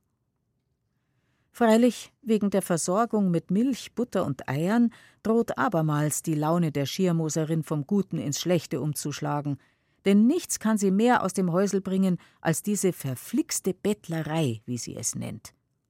Und trotz der hohen Preise, die sie fordert, kann sie nicht anders. Sie muss ihnen sagen, was sie denkt. Geh, da sind eng Bauern nur gut nur, da sengt's fressen gehen, eng Stoderer. Jetzt möcht's eng wieder außerfordern, dass im Winter wegen vom Beug zehren kind's. Aber sie geht doch und holt das Verlangte. Die Rätin muss einen Augenblick ihr Riechfläschchen an die Nase halten, so sehr empört sie das beispiellose Benehmen dieses Landvolks. Ihre Tochter aber und die Tante finden die Geschichte ganz natürlich und lustig, pflichten sogar der Schiermoserin noch bei und bringen sie dadurch wieder in eine versöhnlichere Stimmung. Trotzdem hat der Schiermoser abends im Bett noch das Folgende von seinem Eheweib zu hören und es zu bestätigen. Ausschauen derns wie Vogelscheichern, Gräsans wird Jakobi Äpfel im Mai, Zamgericht sans wir die Narrischen und haben derns gar nix. Kein Hormattel, kein Viech und kein Sach und kein Geld. Wir müssen ja nicht Steuern zahlen und Fressen geben und arbeiten vom Gebetleiten in der Früh bis in die Nacht ein, damit dass sie in einer Stadt drin hat faulenzen und umeinander karisieren können. A solch eine Bäumerinser Bur daherbracht, skreizt da die am Abschlag. Der gute Schirmoser hat längst zu schnarchen begonnen, doch sie ist immer noch nicht zu End mit ihren Betrachtungen. Bis ihr endlich selber langsam die Augen zufallen und sich die abgerissenen Sätze des Vaterunsers in ihr Selbstgespräch mengen, bis sie hinübergegangen ist in die raum- und zeitlose Welt der Träume. Die Rätin ist damit beschäftigt, ihre Sommerwohnung menschenwürdig zu gestalten, wie sie es nennt. Ein Wust von Decken und Spitzen, von Bildchen, Fotografien und Nippsachen liegt um sie herum, und ein Berg von Schlummerrollen und Sofakissen türmt sich auf dem Tische auf. Eine Wolke von Wohlgerüchen strömt aus einem kleinen zerdrückten Körbchen, welches leider nur mehr die Scherben einiger Parfümflaschen und Hautcremedosen enthält. Die Laune der alten Dame ist ganz unerträglich. Und sowohl Tante Adele als auch Rosalie haben sich gleich nach dem Frühstück aus dem Staub gemacht und sie ihrem Schicksal überlassen. Besonders Rosalie, die es herzlich satt hat, innerhalb einer Stunde etwa hundertmal zu hören, aber Rosalie, du bist doch verlobt. Das schickt sich doch nicht für eine Braut. Was soll denn dein Verlobter sagen, wenn er das und das erfährt? Unwillkürlich kommt Rosalie die Entgegnung auf die Lippen. Na, soll er's doch erfahren. Jetzt bin ich auf dem Land und da lebe ich so. Und wenn ich wieder in der Stadt bin, dann lebe ich wieder anders. Und mein Verlobter kann mir heut noch. Sie hält erschrocken inne und rennt mit hochrotem Kopf davon. Wehtun will sie der alten Dame, die so große Hoffnungen auf diese Heirat setzt, doch nicht. Da räumt sie lieber das Feld. Drunten beim Schirmoser ist bereits alles auf den Feldern und Wiesen bei der Arbeit. Nur die alte Großmutter sitzt wie immer auf der Hausbank und strickt an ihrem ewigen Strumpf. Und der Großvater steht unter der Stalltür und knüpft eine neue Geißelschnur an den Haselnussstecken, indem er halblaut vor sich hinschwatzt und murmelt. Da kommt Rosalie im bäuerischen Leibchenrock und hemdärmelig aus dem Haus, bindet sich eine blaue, herwene Schürze um und fragt: Großmutter, wo ist der Schirmoser? Warum fragst? Erwidert die Alte zwischen Unwillen und Misstrauen.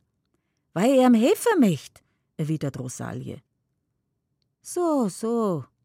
Was möchtst du ihm denn noch helfen? No mei, was ich ihm halt helfen kann. Zusammenrechern, heifeln, anwerfen. Ja, freilich, sinst nix mehr, ruft da die Alte aus. Da kann's weiter nicht zugehen. Meinst, dass die ohne die nix zweckbringen? Die brauchen die nicht, aber schon gar nicht auch. Ha, sie, Stoderin! Rosalie wird brennrot vor Zorn und Ärger über die Stoderin, und sie kann nicht anders, sie muss der Alten zur Antwort geben: Ha, dass jetzt die alten Weiber gar so zwider sind. Dies ist aber nicht wohlgetan denn schon die Erwiderung der Großmutter Oh, du Stortschnoppen, du Zahnerte, zeigt ihr, dass sie sich hier einen Feind geschaffen hat, trotz Pantoffeln und Halstüchlein. Aber sie macht sich nicht allzu viel daraus. Summend geht sie zum Großvater hin und schreit ihm ins Ohr: Werd heint eingeführt, weilst Gorsel nei magst? Und der Alte erklärt ihr, ohne sie ganz verstanden zu haben: A neue Schnur hab ich eingeknüpft weil der Franzl nachher gleich einspannt. Zuerst fahren sie in Clay Point und nachher essen er fünf oder sechs vor der Hai. In diesem Augenblick kommt auch schon der kleine Ochsenbub gerannt und brüllt: Eispanner, so ist, den kurzen Durcherwagen und Ochsen im Bruckmoser Klee hintritt zum Franzl. Und damit rennt er hinein ins Haus und in die Kuchel, wo die Schirmoserin schwitzend vor dem Herd steht und Rockennudeln backt. Brotzeit, schreit der Tropf, schneidet sich einen Ranken Brot ab, trinkt aus einer Schüssel voll abgeblasener Milch einen gehörigen Schluck und läuft danach hinaus in die Speiskammer um das Bier für die Knechte. Rosalie hat derweil draußen dem Großvater geholfen, den Wagen aus der Schupfe zu schieben und die Ochsen einzuspannen. Und sie nimmt die neue Geißel, stellt sich auf den Wagen und ruft ganz in der Art und dem Ton des Franz Schiermoser Wühle, Alter, geh, Handiger, geh, hier, Hotte! Der Großvater schaut ihr lachend nach. Die Großmutter aber murmelt etwas von frechem Stadtgsindel und strickt dazu, dass die Nadeln klappern. Inzwischen kommt der Ochsenbub, beladen mit Bier und Brot, aus dem Haus und denkt, er könne seine Last schön auf den Wagen tun und sich selber gut dazu. Derweil sieht er aber das Fuhrwerk schon drunten am Feldkreuz um die Ecke biegen und gegen den Bruckmoser Klee zufahren. Also bleibt ihm nichts anderes übrig, als schwer bepackt hinterdrein zu tappen und sich gleichfalls sein Teil zu denken über die städtischen. Rosalie ist's, als hätte sie niemals in ihrem Leben etwas anderes getan als Ochsen geführt. Mit einem Gemisch von Abscheu und Angst denkt sie an die Zeit, da sie als Frau Assessor von Rödern drinnen in der Stadt ihre Tage wird verbringen müssen, da sie in vornehmen Badeorten wird herumstolzieren müssen, da sie nie mehr wird dies sorglose und unbekümmerte Leben führen, nie mehr so wie heute wird fröhlich lachen können. Doch noch sind ja die Tage gesunder Lust und fröhlichen Schaffens, noch kann sie erlachen. Noch ist sie ja ein freies Geschöpf unseres Herrgotts, das sich noch freuen darf über seinen Sonnenschein und an seiner Welt. Eine große Lustigkeit überkommt sie, und sie begrüßt Franz, der mit einer Dirn den frisch gemähten Klee zum Auflegen häuft, sehr munter und herzlich. Geh da schaust, Franzl, ruft sie, indem sie vom Wagen springt. Auf den Ochsenbum hast gar nimmer denkt gehabt. Aber er is mir lieber wie der ander, erwidert dieser lachend. Und wenn ich ein Stadtherr war, nachher müsst ich nur einen schlechten Witz machen. Da möcht ich auch ein Ochs sei, boi einen solchen Knecht kriegert. Rosalie droht ihm mit der Geißel. Dabei aber fährt ihr doch eine flammende Röte übers Gesicht, besonders da Franz sie auf Ja und Nein bei den Hüften fasst, in die Höhe hebt und mit seltsamem Lachen wieder auf den Boden stellt. Du bist schon ein sakrisch Lurdermadel, sagt er heiser. Du brachtest den Eiszapfer auch zum Sirn. In diesem Augenblick aber trifft ihn beißend ein Hieb mit der Geißel. Rosalie gebietet ihm wütend Schweigen und sagt rau: Ein Klee sollst auflegen. Da wendet er sich schnell und verlegen seiner Arbeit zu. Nun sind es bereits vier Tage, dass die Rechtsrätin samt Tochter und Schwägerin auf dem Land ist. Und da fällt es der alten Dame plötzlich auf, dass Rosaliens Verlobter immer noch nicht geschrieben hat. Daher fragt sie am Nachmittag erst die Schwägerin und danach ihre Tochter: Ist immer noch keine Post da? Dass der Assessor nicht schreibt? Worauf Rosalie mit großem Gleichmut erwidert: Wahrscheinlich, weil er unsere Adresse nicht weiß. Die Rätin starrt sie erschrocken an. Ja, hast du ihm denn nicht gesagt? Ich hab ihm gar nichts gesagt, entgegnet ihr das Mädchen nun doch errötend. Die Rätin wird immer erregter. Und du hast auch nicht geschrieben? Nein, ich hab keine Zeit gehabt. Rosalie ist nicht sehr wohl zumut, doch verbirgt sie ihre Verlegenheit hinter einer großen Gereiztheit. Ich hab überhaupt nicht so viel Zeit, wie du glaubst, Mama, ruft sie aus. Ich hab doch wirklich jetzt was anderes zu tun, als Liebesbrief zu schreiben. Ich denke, ich muss mich doch in erster Linie erholen. Und damit läuft sie auch schon aus der Stube und hinunter in den Hof. Des Schiermosers Franz spannt eben ein Fuhrwerk ein. Rosalie greift sogleich helfend mit an. Wo fahrst denn hin, Franzl? In Kumpfmühl ums Mäh, erwidert ihr der Bursch freundlich. Boys dich freit, darfst mitfahren. Ob's mich freit? Freilich, gern mag ich.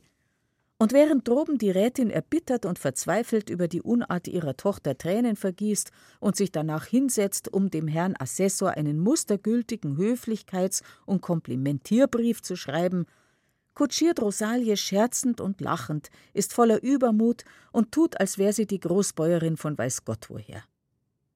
Erst drunten im Marktflecken fällt ihr ein, sie könnte am End doch schnell ihrem Verlobten ein paar Zeilen schreiben.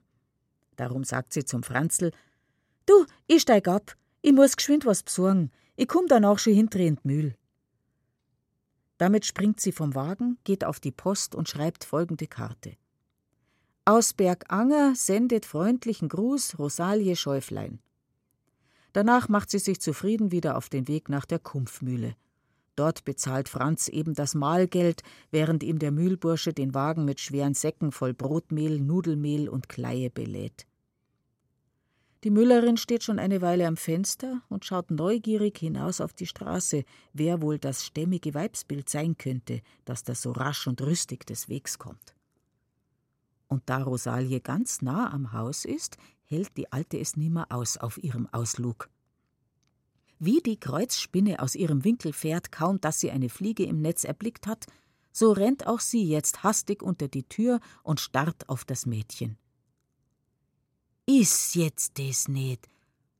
In diesem Augenblick aber hat Franz seine Schuldigkeit beim Kumpfmüller bereinigt, dem Burschen sein Trinkgeld gegeben und ruft nun lachend Rosalie zu: Gut daran hast das, Rosal.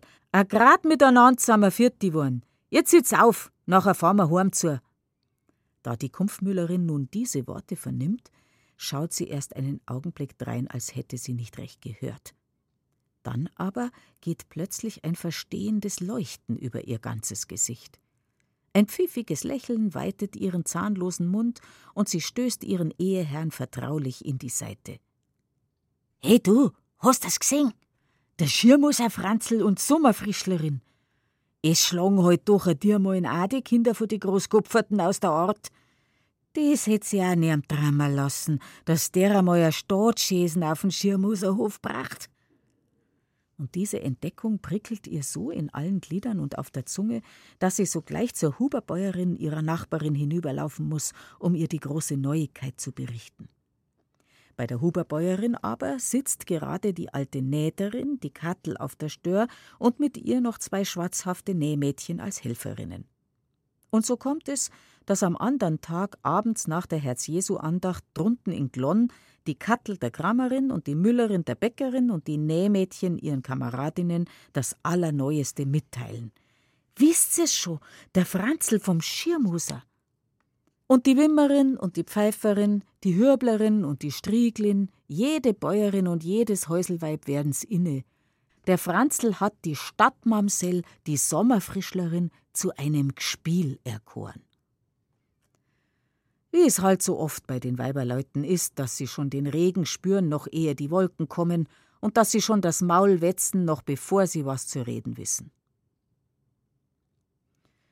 Die Heuernte ist vorbei, die Getreideernte beginnt. Bei Schiermosers haben sie ein paar neue Knechte zum Mähen und ein paar Weiber aus dem Markt zur Hilfe beim Garbenbinden und Mandelmachen eingestellt. Denn unser Herrgott hat gut Wetter werden lassen und schickt den Schnittern klare Nächte und dem Getreide heiße Tage. Und die Zeit geht hin in harter Arbeit und kurzem, bleischwerem Schlaf. Das verspürt nun auch Rosalie, die sich seit einer Weile schon nicht mehr recht wohl fühlt auf dem Hof. Aber es ist nicht allein des Tages Mühe und die kurze Ruhe, was sie aus dem Gleichgewicht gebracht hat, es ist nicht das ständige Schelten der Mutter über ihre Gleichgültigkeit gegen den Bräutigam und über ihr stetes Verweilen unter dem Bauernvolk. Nein, etwas anderes nimmt dem Mädchen die Ruhe und Sicherheit. Sie sieht auf Schritt und Tritt die Weiber verstohlen mit Fingern auf sie deuten. Sie hört ein Tuscheln und Flüstern, sobald sie allein oder mit Franz die Stube oder die Scheune verlässt. Dieses heimliche Reden hinter ihrem Rücken raubt ihr alle Lust zur Arbeit. Und da eben wieder eine Woche zu End ist und der Sonntag kommt, da sagt sie zu Franz: Du Franzl, ich muss dir was sagen. Ich bin nicht ganz gut beieinander und kann Ihnen auf die Woche nicht mehr helfen. Und überhaupt muss ich mich jetzt auch schon langsam um meine Aussteier kümmern. Ich heirat doch im Winter. Dieser Augenblick ist es, der sie beide sehend werden lässt. Denn kaum hat sie das Wort gesagt, spürt sie ein Würgen in der Kehle, und etwas in ihr schreit und tobt. Es wird ein Unglück, es geht schlecht aus, denn er ist der Unrechte, der Rechte, Herrgott, der steht ja. Ja, ja, Er steht vor ihr. Er weiß es selber. Und dass sie für ihn die Rechte wäre, das weiß er auch. Minutenlang stehen beide wortlos da. Franz ist der Erste, der sich selber und ein paar Worte findet. So, so. Im Winter heiratst. Und nicht gut beieinander bist, sagst. Nachher lass ich dir aber heint nicht zu Fuß in die Kirche geh auf Glon. Da ist schon gescheiter, du fährst. Ich spann dir das kleine Schäselei. Rosalie schüttelt den Kopf. Na, Franzl, ich bleib daheim heint. In diesem Augenblick kommt Tante Adele die Stiege herab und sieht die beiden. Ja, was ist denn? ruft sie aus. Was steht's denn da, als ob ein Teners Brotnummer hätten? Rosalie versucht zu lächeln. Ah, nix, Tante. Ich hab nur gesagt, dass ich heut nicht mitgehen Kirch. Und da sie das erstaunte Gesicht von Adele sieht, fügt sie schnell hinzu: Weil ich ein bisserl überarbeitet bin, da wird mir der Weg zweit. Worauf aber Franz sofort wiederholt: Drum will ich's Wadel einspannen. Tante Adele nickt: Freilich. Aber Rosalie sagt Nein und würde wohl auch ihren Willen durchsetzen, wenn nicht im selben Augenblick der Schirmoser aus dem Haus käme und sagte: Was ist, Franzl? Eispanner. Ich muss schauen, dass ich runterkomme auf Glonn. Markt is. Sind's Kaffer mir die Bazi das besser weg und lassen nix mehr übrig wie lauter Schinderbrunn. Und er beginnt sogleich mit Rosalie über den Rosshandel zu reden und schwatzt mit ihr, bis Franz das Fuhrwerk gerichtet hat. Da sagt er: So, Bur, jetzt hock auf und du, Rosel, hockst ihm mit, und ich hab auch noch einen Platz da herrennt. Damit schiebt er auch schon Rosalie zum Fuhrwerk, hebt sie halb hinauf und steigt auf. Und Franzl tut, als wäre nichts geschehen, sagt Tante Adele für Gott und fährt weg. Drunten in Glonn wurlt's von Menschen, denn es ist Jahrmarkt und Viehmarkt. Auf dem Platz vor der Kirche stehen die fliegenden Stände der Händler, der Prater für die Kinder und der Wagen der berühmten Turmseilkünstler. Hinter dem Postwirtsgarten aber sind in langen Reihen Kühe, Ochsen und Pferde angekettet und harren gleich ihren Besitzern, die einen stumpfsinnig, die anderen aufgeregt, auf ihre Liebhaber und Käufer. Die Kirche ist voll, und der Pfarrer vermag sich kaum durchzuschieben durch die Menge, da er ihr den letzten Weichbrunn und Segen mit auf den Heimweg gibt. In einem dichten Schwarm ergießt sich die Menge nun in den Gottesacker und hinaus auf den Marktplatz. Laut lachend und stänkernd kommen als erste die Burschen, ernst und bedächtig redend die Männer verstohlen kichernd und zu den Burschen hinschielend die Meideln, in seidenen Gewändern prunkend und über die schlechten Zeiten jammernd die Bäuerinnen und ganz zuletzt mit sich selber schwatzend, den Rosenkranz in den knöchernen Fingern, die Alten. Und drunten beim Unterwirt dampfen die Lungenwürste und der Leberkäs, droben beim Oberwirt duften die Braten und Soßen, und drüben beim Posthalter rollt man einen Banzen um den andern auf den Ganter, und die Kellnerinnen rufen und schreien sich schier heiser. Kriegst a Moss? Du auch eine? Ist zwar a Moss? Und hinten bei den Barren stehen die Bauern, greifen den Kühen an die Bäuche und den Ochsen an das Genick, schauen den Rössern ins Maul und befühlen ihre Fesseln und Hufe. Indes vorne bei den Duldständen wiederum ein Anpreisen und Einladen, ein Markten und Schimpfen durcheinander schwirrt, dass man sein eigenes Wort kaum mehr hört. Da blärt die Lebzelterin. An süßen Honigzelten, an Lebzelten, a Bussal, a Platzal hab ich noch. Eikaft, eikaft, geht's her und sucht was aus. Und die blecherne Geschirrfrau tut, als bete sie die Litanei von allen Heiligen. Große Degal, kleine Degal, weiße Schüssel, blaue Schüssel, Milliweidling, Suppenseicher, Hoferdegel, Nudelpfannen, was geht ab? Oder die tucherne Annemirl mit ihren Schätzen. Schöne Schmiesal, feine Kragerl, gute Pfort und warme Strümpf, ausgesucht Leideln, Spitzaln, Knepf und Hosentrager, Litzal, Bantal, Fingerhirt. Und droben auf dem hohen Turmseil wiegt sich im rosenfarbenen Trikot ein üppiges Mädchen mit Papierrosen in den dunklen Locken und veranlasst manche Bäuerin und manche Dirn, dem mit lüsternen Augen und wässrigem Maul dastehenden Begleiter einen derben Rippenstoß zu geben und eine Predigt zu halten. Dass fei hinger bleibst da drum an dem Strick, Schamst die nicht! Das nackerte Weibsbutter drum gafft er an, aber unser einer ist das ganze Jahr da auf. Und die alten Weiber bekreuzigen sich. Bruder, das is auch so eine Nation. Da ist der Antichrist nimmer weit, wenn's jetzt schon nackert den Himmel aufsteigen. Die alte Schirmosermutter und ihre Tochter, die Schirmoserin, sind schon in aller Früh fort von daheim. Denn es ist so der Brauch bei ihnen, dass sie immer am Jahrmarktstag zum Tisch des Herrn gehen. Und so findet man sie jetzt, da die meisten Leute erst anfangen, sich umzuschauen und einzukaufen, schon hochbepackt auf dem Weg zum Postwirt. Denn dort hat der Schiermoser das Fuhrwerk eingestellt und die Bäuerin hätt gern, dass etliches von dem Gekauften auf den Wagen kommt. Unterwegs treffen die beiden eine entfernte Base, die sie sogleich mit den Worten begrüßt: Aha, Baseln habt's einkauft für ein Hochzeiter. Wann ist denn schon? Leicht garantiert da? Die Schirmoserin vermeint nicht recht gehört zu haben. Was ist denn mein Kirter? fragt sie zurück. Wann das Hochzeit schon ist, möchte wissen, wiederholt das Basel.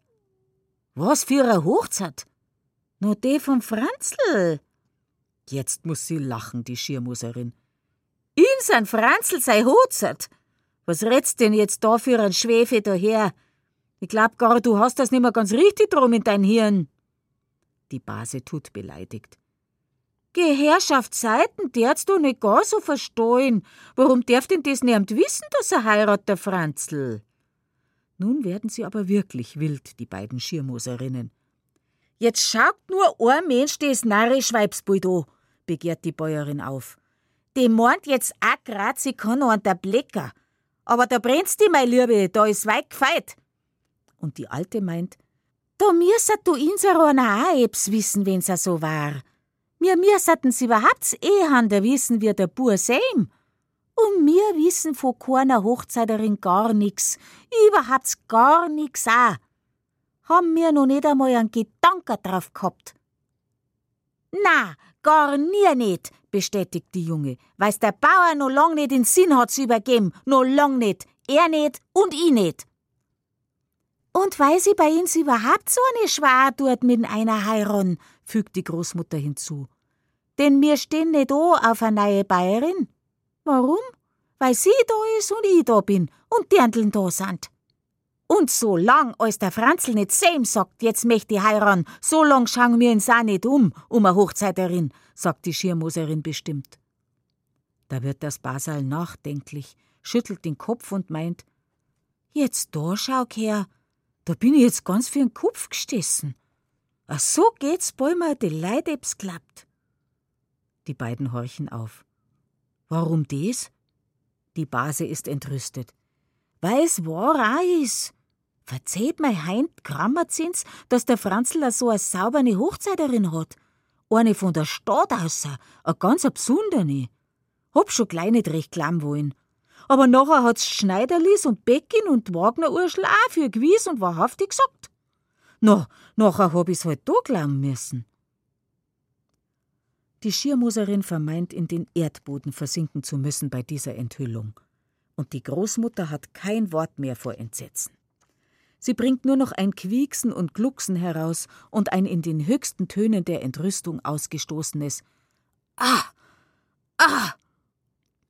Worauf die Schirmoserin sich langsam erholt und in ein wütendes Schelten ausbricht über dies Geschwätz, über alle Stadtleut, über Schäufleins und besonders über Rosalie und sie verabschiedet sich mit der Drohung: Dem Gredat's mach ich an das weiß ich.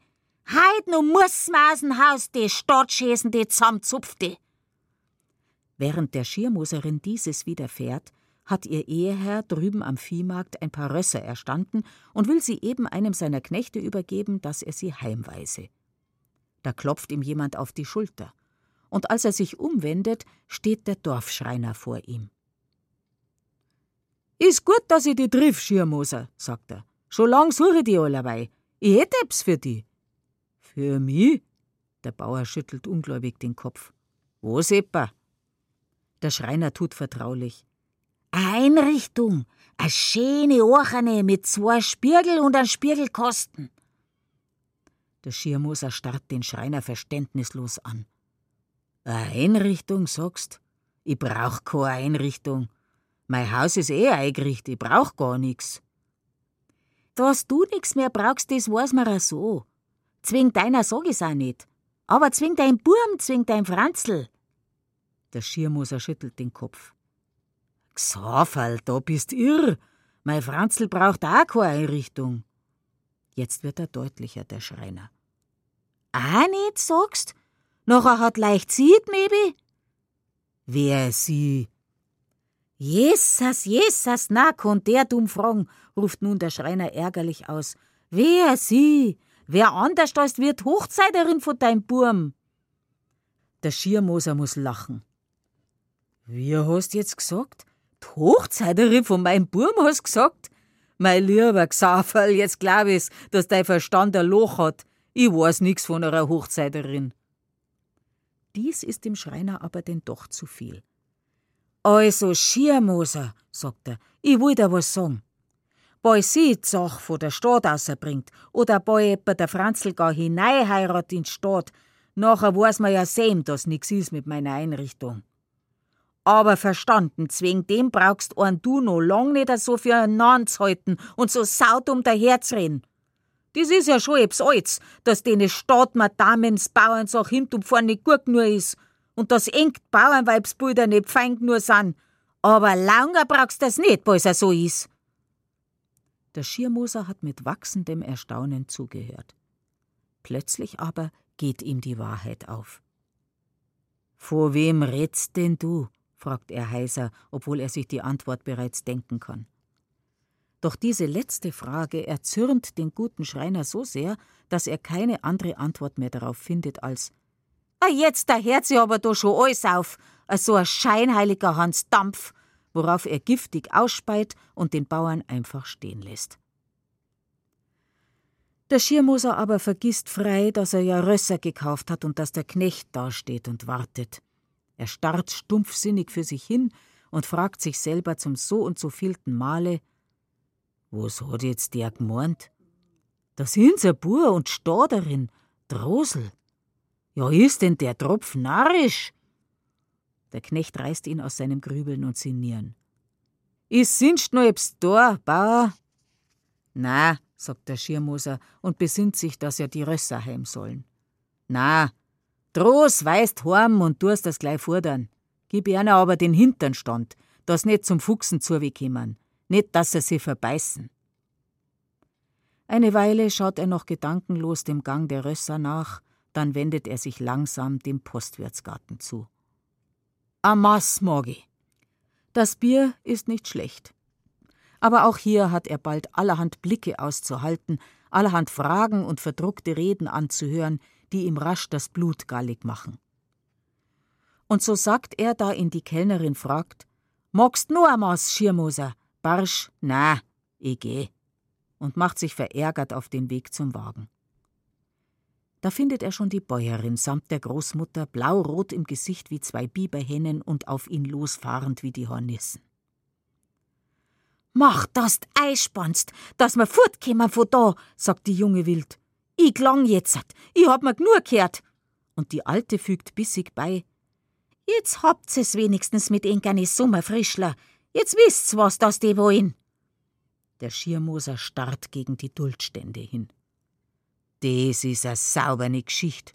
Wer hat's eng denn verraten? Aber er hört nicht mehr auf die Antwort hin, denn sein Blick hat eben etwas aufgefangen. Dort vorne, vor dem Stand des Goldschmiedes, da steht sein Sohn, der Franz, hat die Stadtjungfer bei der Hand und zeigt ihr mit dem zuckersüßesten Gesicht einen Ring, Wahrhaftig einen Ring. Der Lottersbub, der Miserable. Die Schirmoserin folgt unwillkürlich den Blicken ihres Eheherrn. Da sieht auch sie die beiden. Und sie will augenblicklich hin und sie auseinandertreiben, gleich auf der Stell. Mit Mühe und Not kann sie der besonnenere Bauer davon abbringen, durch einen Streit auf dem Markt die Schande auch noch öffentlich zu machen. Aber nun drängt sie erst recht aufs Einspannen, die Bäuerin. Ich spann gleich ein, sagt er drauf. Jetzt muss ich allerweil erst warten, bis da sind. Zu was? Nur zum Heimfahren halt. Die Schirmoserin schnappt nach Luft. Was? Das Weibsbild willst du wieder aufsitzen lassen. Das Stadtflucker. Das war ja gleich recht. Ha, und ich als Bayerin durft laufen. Na, mein Lieber, jetzt tanzen wir einmal anders dummer. Jetzt fahren wir zwei. Da Mutter huckt die nur auf und ich huck mich auch auf. Und polstert der Baum das Weibsbild, nachher kannst du ihm ja ein Ross zum Heimreiten kaufen. Und damit schiebt sie erst die Alte auf den Wagen und setzt sich breit und vollgewichtig mit einem hasserfüllten Blick gegen die beiden nichtsahnenden Menschen auf den Sitz zur Rechten der Großmutter, noch ehe der Bauer das Ross aus dem Stall geholt und eingespannt hat. Ja, sie lässt nicht einmal mehr ihn aufsitzen. Gebieterisch greift sie nach den Zügeln, nimmt die Peitsche und fährt so scharf an, dass der Braune sich bäumt und die Großmutter laut aufkreischt: Marian Jusix! Und mit fest aufeinandergepressten Lippen fährt sie davon. Narrischer Teifi, murmelt der Schirmoser und schaut ihr nach, bis sie hinter den Häusern verschwunden ist. Missmutig wendet er sich danach zum Gehen, mit den Blicken die beiden suchend, die ihm heute den Tag also verdorben haben aber weder Franz noch Rosalie sind mehr zu sehen. Und so macht er sich verärgert auf den Heimweg, scheltend über die Leut, über seine eheliche Hausfrau, über die Alte und über die beiden. Was er nur getrieben hat, der Malefizbub, dass die Leute so reden können. Langsam setzt er einen Rohrstiefel vor den anderen, stößt mit dem weichselbaumernen Gehstecken die Steine weg, die ihm in der Bahn liegen, und schaut sinnierend grad vor sich hin auf den Boden. So kommt er auf die Höhe des Berges.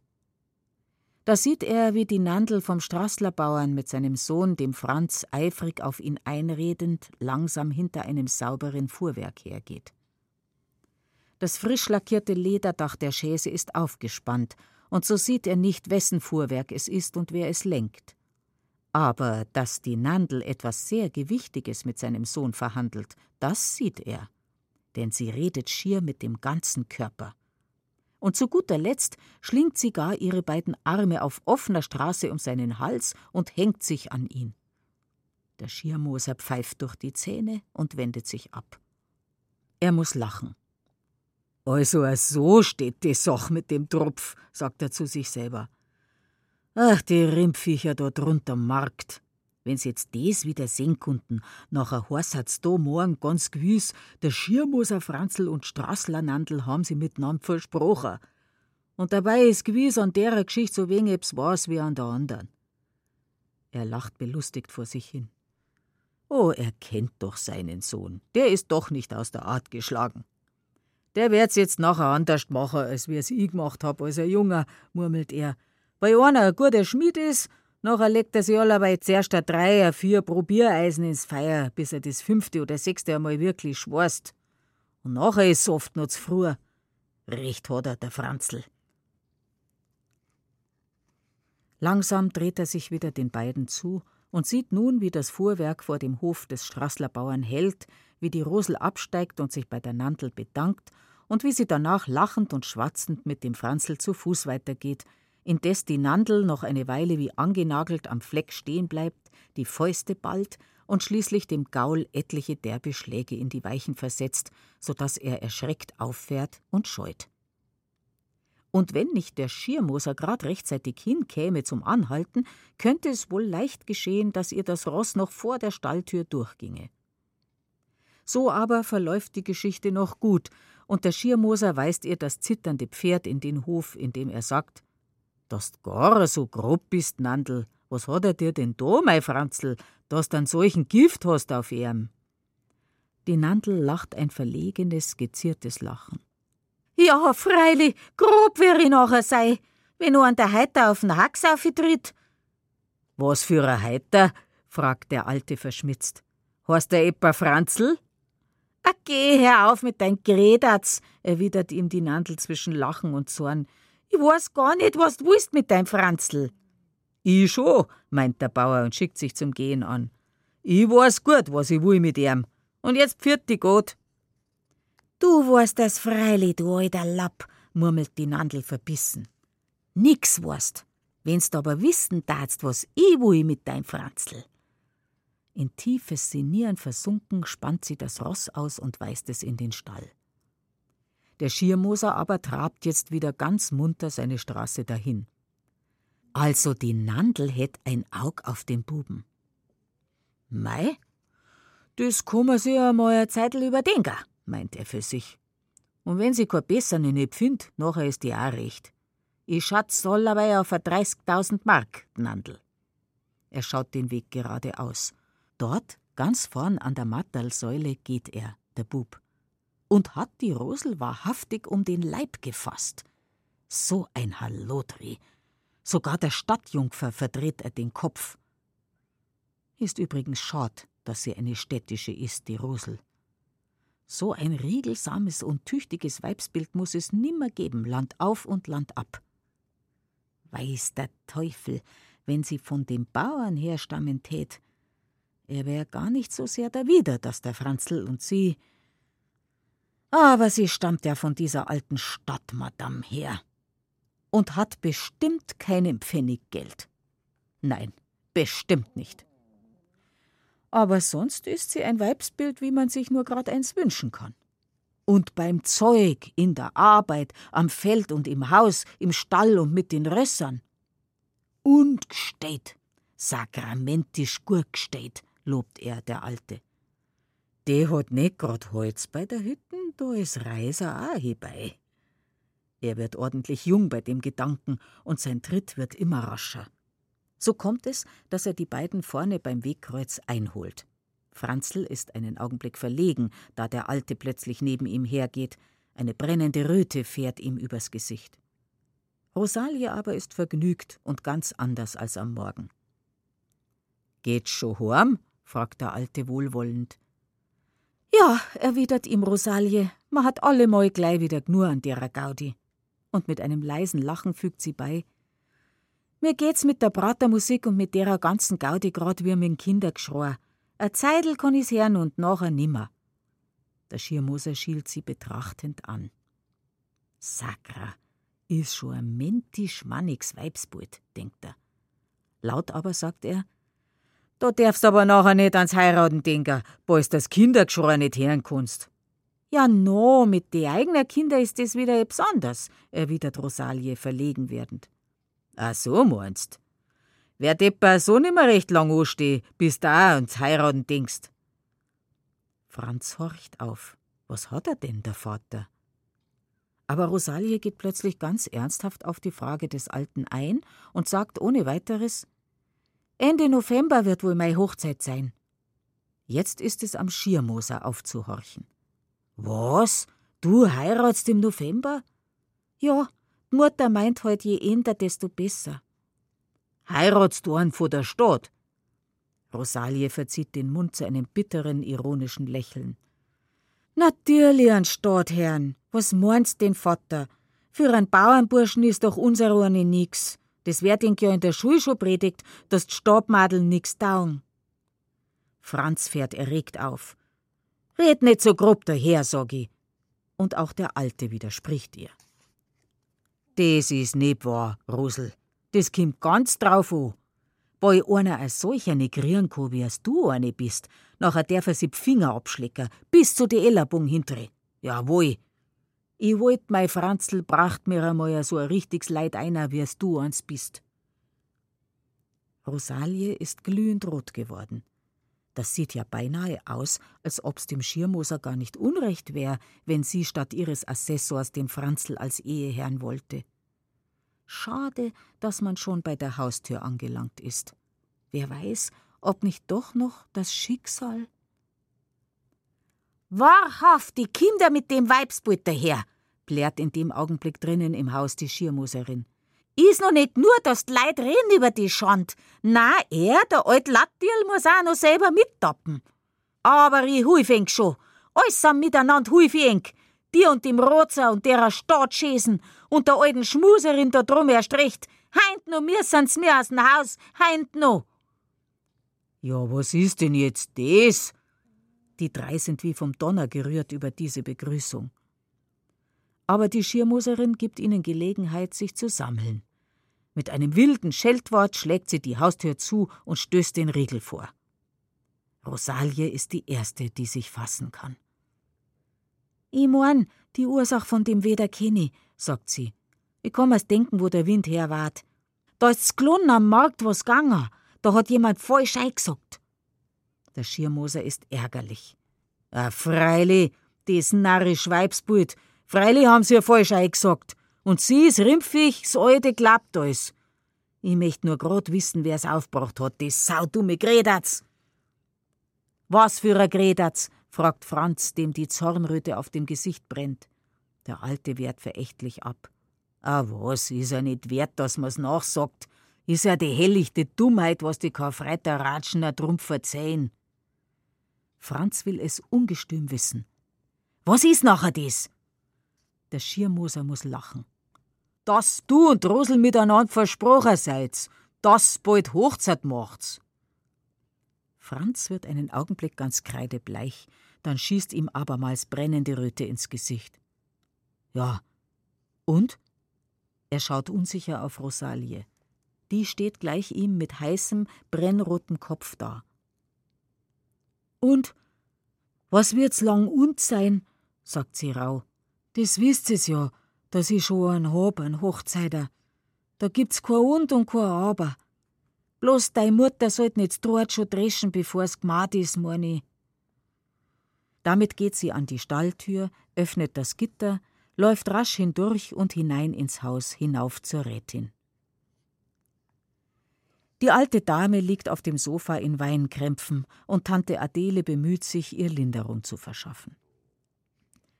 Es ist ein Skandal, wimmert die Rätin. Es ist unerhört, wenn das der Assessor erfährt. Na ja, dann erfährt das halt, entgegnet Adele gleichmütig.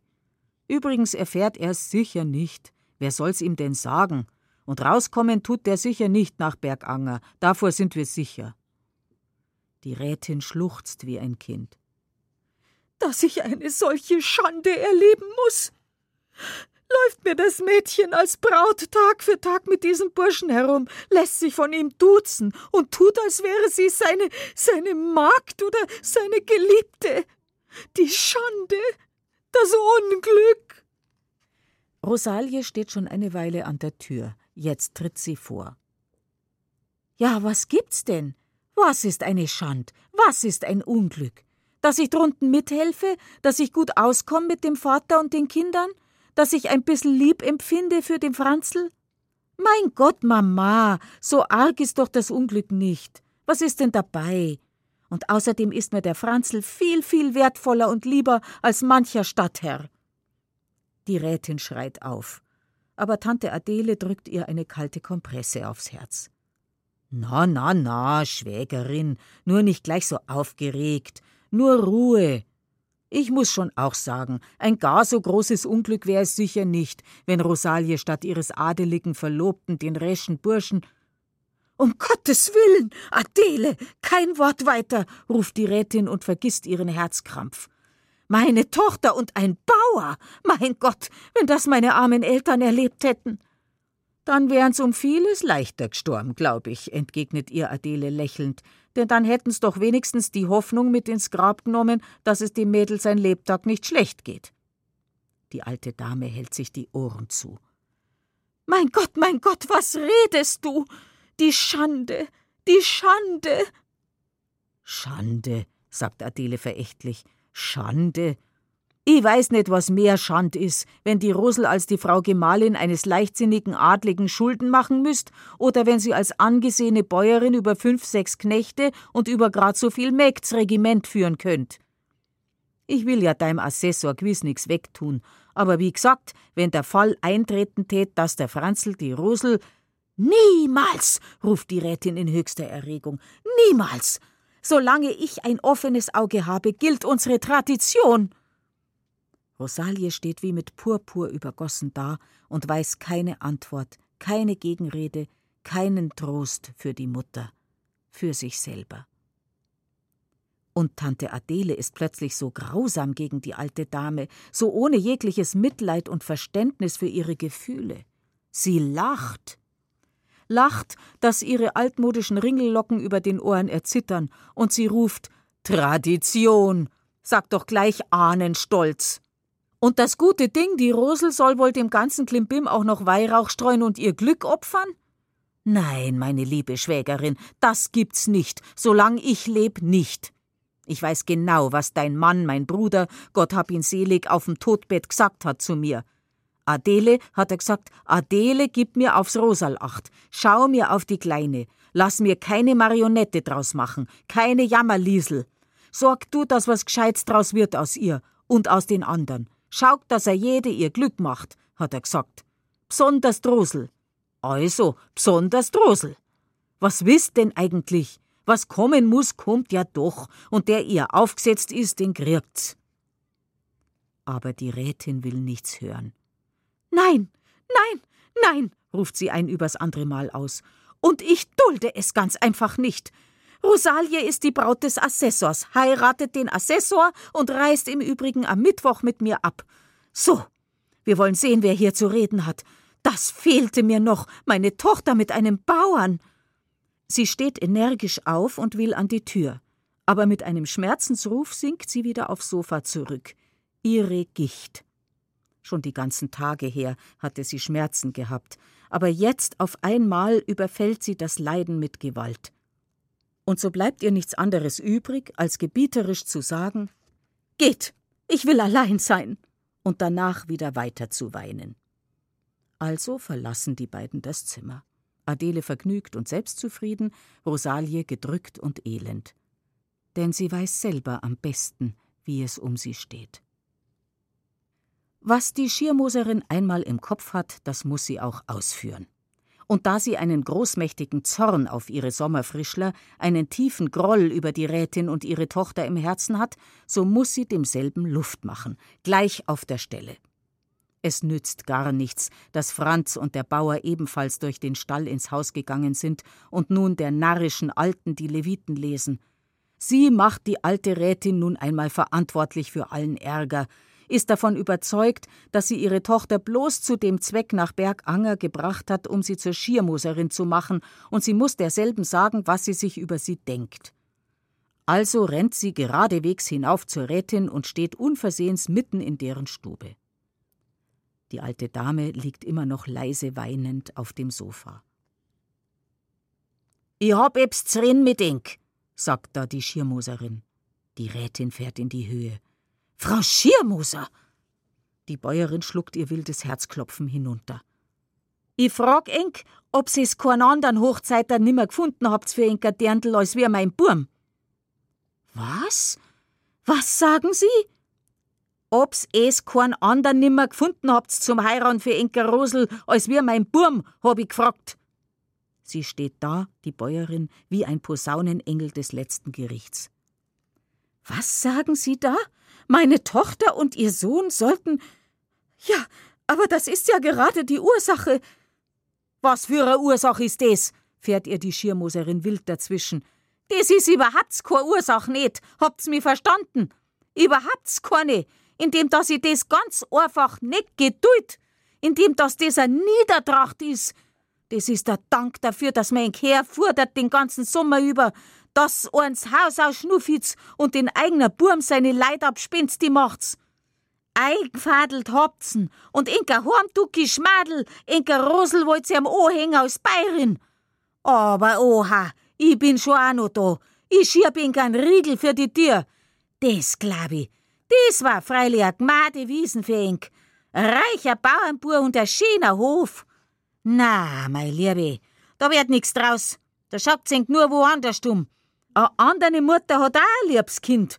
Aber wir zwei haben ausdisputiert miteinander. Sie ist mir lieber, ich schaut's irgendwo anders um, zwingst der Sommer frischen. Bei mir ist kein Platz nimmer für eng, dass sie's wisst. Sie setzt nicht ein einziges Mal ab in ihrer Rede. Sie sieht nicht das Entsetzen, die starre Verwunderung der Rätin. Sie lässt sie auch nicht zu Wort kommen, da die alte Dame ihr versichern will, sie sei unschuldig an dem Verbrechen, dessen man sie hier zeihe. Aber, liebe Frau, ich bin doch selbst ganz der Ansicht, dass es ausgeschlossen ist, dass meine Rosalie. Das ist mir ganz wurscht, was das es für eine Ansicht habt. Ich sag Ihnen grad so viel und nicht mehrer. Solang ich ein offenes Auge hab, kriegt mir der Hof andere Bayerin als wir die, die wo mir passt. Und es ist mir lieber, es verschwindet bald wieder. So, gret ich. Und damit ist sie auch wieder draußen. Die Rätin ist so entsetzt und vor den Kopf geschlagen, dass sie sich überhaupt erst besinnen muss, wo sie ist und was eben war. Erst allmählich formt sich in ihr das Chaos zu einem Ganzen. Also diese verrückte Person, diese Schirmoserin, glaubt tatsächlich, dass sie, die Rechtsrätin Schäuflein, ihre Tochter an diesen Sohn, diesen Klotz, diesen Bauern verschachern wollte. Sie muss trotz Gicht und Ärger lächeln. So was kann nur einem Bauerngehirn einfallen. Aber sie wird wieder ernst. Das kommt davon, weil dies leichtfertige Mädel Tag für Tag bei dem Burschen steckt, ihm am Ende gar den Kopf verdreht. Schauderhaft, wenn das der Assessor wüsste. Sie beginnt trotz ihrer Schmerzen in der Stube auf und ab zu humpeln. Das hat man nun davon. Am besten ist es, wir reisen so rasch als nur möglich ab, dann wird gleich Ruhe sein. Bei diesem Gedanken wird auch sie selber wieder ruhiger, erinnert sich ihrer Gicht und legt sich seufzend wieder aufs Sofa. Indes die Schiermoserin drunten in der Kuchel werkt wie ein Gockel, der eben seinen Gegner flügellahm gemacht hat. Andern Tags. Es mag so gegen drei Uhr morgens sein. Die Schirmoserin steht sonntäglich angekleidet in ihrer ehelichen Schlafkammer und überrascht ihren Gemahl mit dem Morgengruß: Eh, du, dass das warst, ich fahr heint auf Reisertal um mich. Wird schon vierte werden ohne mich. Habt's ja so de ganz Gescheite da, Inka Stab, Madame. Der Schirmoser vermeint, er hätte nicht recht gehört, dreht sich ein paar Mal hin und her, wischt sich mit der Hand über die Augen und sagt: Jetzt hab ma drammt, glaub ich. Aber die Bäuerin lässt ihn nicht aus den Zähnen. Dass ich auf Reiser da umfahr, hab ich gesagt, wiederholt sie. Da braucht er gar nix ins Drama. Und bald sind hungert, wer denkt, Stadtfreilein schon aufwarten. Schmeckt, denk er, so nimmer recht bei ich Koch. Jetzt wird er allmählich munter, ihr Eheherr. Und er beginnt langsam mitzudenken mit ihrer Rede aber es fällt ihm keine Gegenrede ein. Bloß das Wort Rindviech kreist in seinem Hirn herum und plagt ihn so lange, bis er es endlich laut und gewichtig ausspricht. Rimpfiech. Und nachdem er es ausgesprochen hat, kann er weiterdenken und sich zur Frage aufraffen: Zu was musst jetzt du mitten in der Arnd auf Reisertal, mitten an einem helllichten Werktag?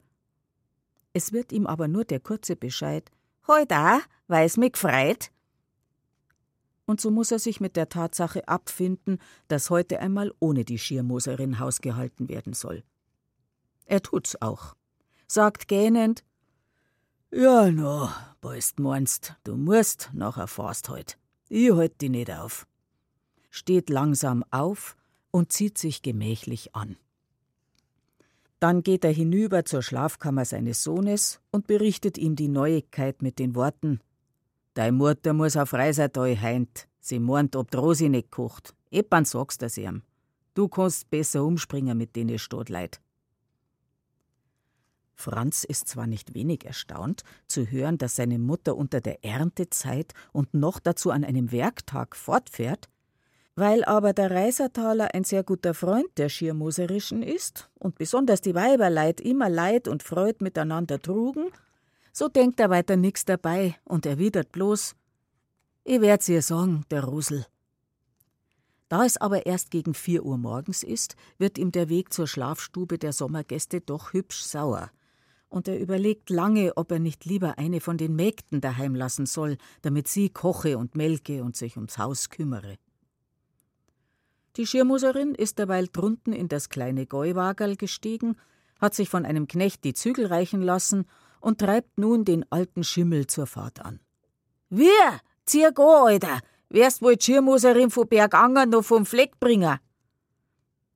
Im selben Augenblick öffnet sich in der Kammer der Großmutter ein Fenster und die Alte streckt ihren mit einem geblümten Tuch umwickelten Kopf heraus. Ja, was ist denn? Ah, nixen, tönt's abweisend zurück. Wo fahrst denn hin? Zum Reisertal. Ja, warum denn das? weil's Zeit ist zum Zubauen, bevor ein Unkraut wächst auf unseren Acker. Meinst du die ander? Sie deutet mit dem Kopf nach der Seite, wo die Sommergäste wohnen. Die Schirmoserin nickt hastig. Aha.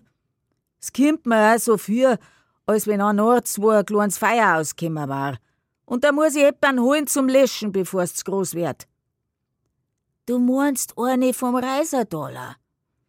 Die Schirmoserin schlägt dem Gaul die Peitsche über die Schenkel. Vielleicht. Werden wir schon singen.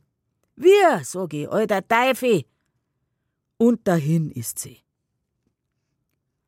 Die Großmutter schaut ihr noch einen Augenblick sinnierend nach und schließt danach das Fenster, indem sie murmelt. Ich hab mir's ja gleich denkt. Ebs Gutes haben die gar nie nicht im Sinn des Stoderer. Aber auf unseren Hof, da spitzen Sommer sind's. Da sind wir auch noch da und haben ein Wertel zu reden. Und mit dem Seufzer, ha, dass denn der Franzl gar so dumm ist, legt sie sich nochmal aufs Bett. Franz hat inzwischen immer überlegt, ob er nicht doch lieber eine Magd zum Melken kommandieren soll. Da hört er die Tür zur Schlafkammer Rosaliens knarren. Im Augenblick ist er draußen und steht vor dem verlegen lächelnden Mädchen, das fix und fertig angekleidet ist und leise sagt: Dein Mutter ist vorgefahren, und da denk ich, es kann nicht schon, wenn ihr bissal dazu hilft zur Arbeit. Wer melcht denn? In Franz Gerz und Wurz, Herrgott, ist das ein Meidel. Wär das eine Bäuerin? Ich hab mir denkt, Nandl oder Dlies wird schon mächer, lügt er vor Verlegenheit, denn er weiß, dass keine von den Weibsbildern, weder von den Töchtern noch von den Mägden, gern melkt. Aber Rosalie sagt fest: Das braucht's nicht. Nehmt es nur mit aufs Fäden aus, alle. Bloß zum Furdern soll ja da bleiben und so bleibt ihm nichts anderes übrig, als mühsam die übermächtigen närrischen Gefühle zu unterdrücken und heiser zu murmeln, ist schon recht. Da sie aber so flink über die Stiege hinabtrippelt, packt's ihn aufs Neue und er ist mit ein paar Sprüngen bei ihr. Ich bleib selber da zum Furdern, sagt er, und mit einem Gesicht, als hätte er eben zwölf Bauern unter den Tisch geschlagen, geht er in den Stall, gefolgt von Rosalie. Und so beginnt die Rechtsratstochter diesen Tag gleich einer jungen Bäuerin mit schwerer Arbeit. Aber nicht lange währt es, da kann Franzl sich nimmer bezwingen. Mittendrin, während sie draußen in der Speiskammer den Rahm und die Milch verwahrt, ist er bei ihr. Rosel? Franzl? Ich muss dir ebs sagen. Was möchtst denn? Sie muss Acht haben, dass sie nichts aus den Schüsseln daneben gießt aber der Bursch weiß sich nimmer zu helfen. Auf Ja und Nein hat er ihr die große Kanne aus der Hand gerissen, hat Rosel wild und fest in seine Arme gepresst und in närrisch auflodernder Leidenschaft geküsst. Ein, zwei, drei, ungezählte Male. Und er nennt sie seine Bäuerin, sein liebstes Weib. Fasst sie mit seinen Armen und trägt sie hinein in die Stube. Rosel, Madel, mein Madel, Rosalie ist wie betäubt, wie von einem Traum umfangen. Plötzlich aber besinnt sie sich, erwacht. Franzl, ums Christi willen, bist denn du narrisch worden? Ich und du, das gibt der Unglück, Bur. Denk an deine Mutter und denk an die Mai und denk, dass ich schon versprochen bin. Mit einem wilden Aufweinen stößt sie ihn von sich und rennt davon, hinaus in die Tenne, hinauf in den Heuboden. Aber der Bursch ist rasch hinter ihr und lässt sie nimmer aus den Händen. Und sein Werben um sie wird immer heißer, seine Stimme immer leiser, seine Arme umschließen das erbebende Mädchen, und er hört nicht auf zu bitten und zu betteln, bis endlich der Widerstand Rosaliens gebrochen bis sie damit einverstanden ist, ihm anzugehören als sein liebes Weib, seine Bäuerin. Und da die beiden endlich daran denken, ihr Tagwerk in Haus und Hof wieder aufzunehmen, da lacht ihr Mund und lachen ihre Augen. Rosalie aber vermeint, die Sonne wäre nie schöner aufgegangen als an diesem Morgen, da der Franzl mitten unterm Füttern einen langen Juchzer ausstößt und sie danach lachend seine Madame Bäuerin nennt.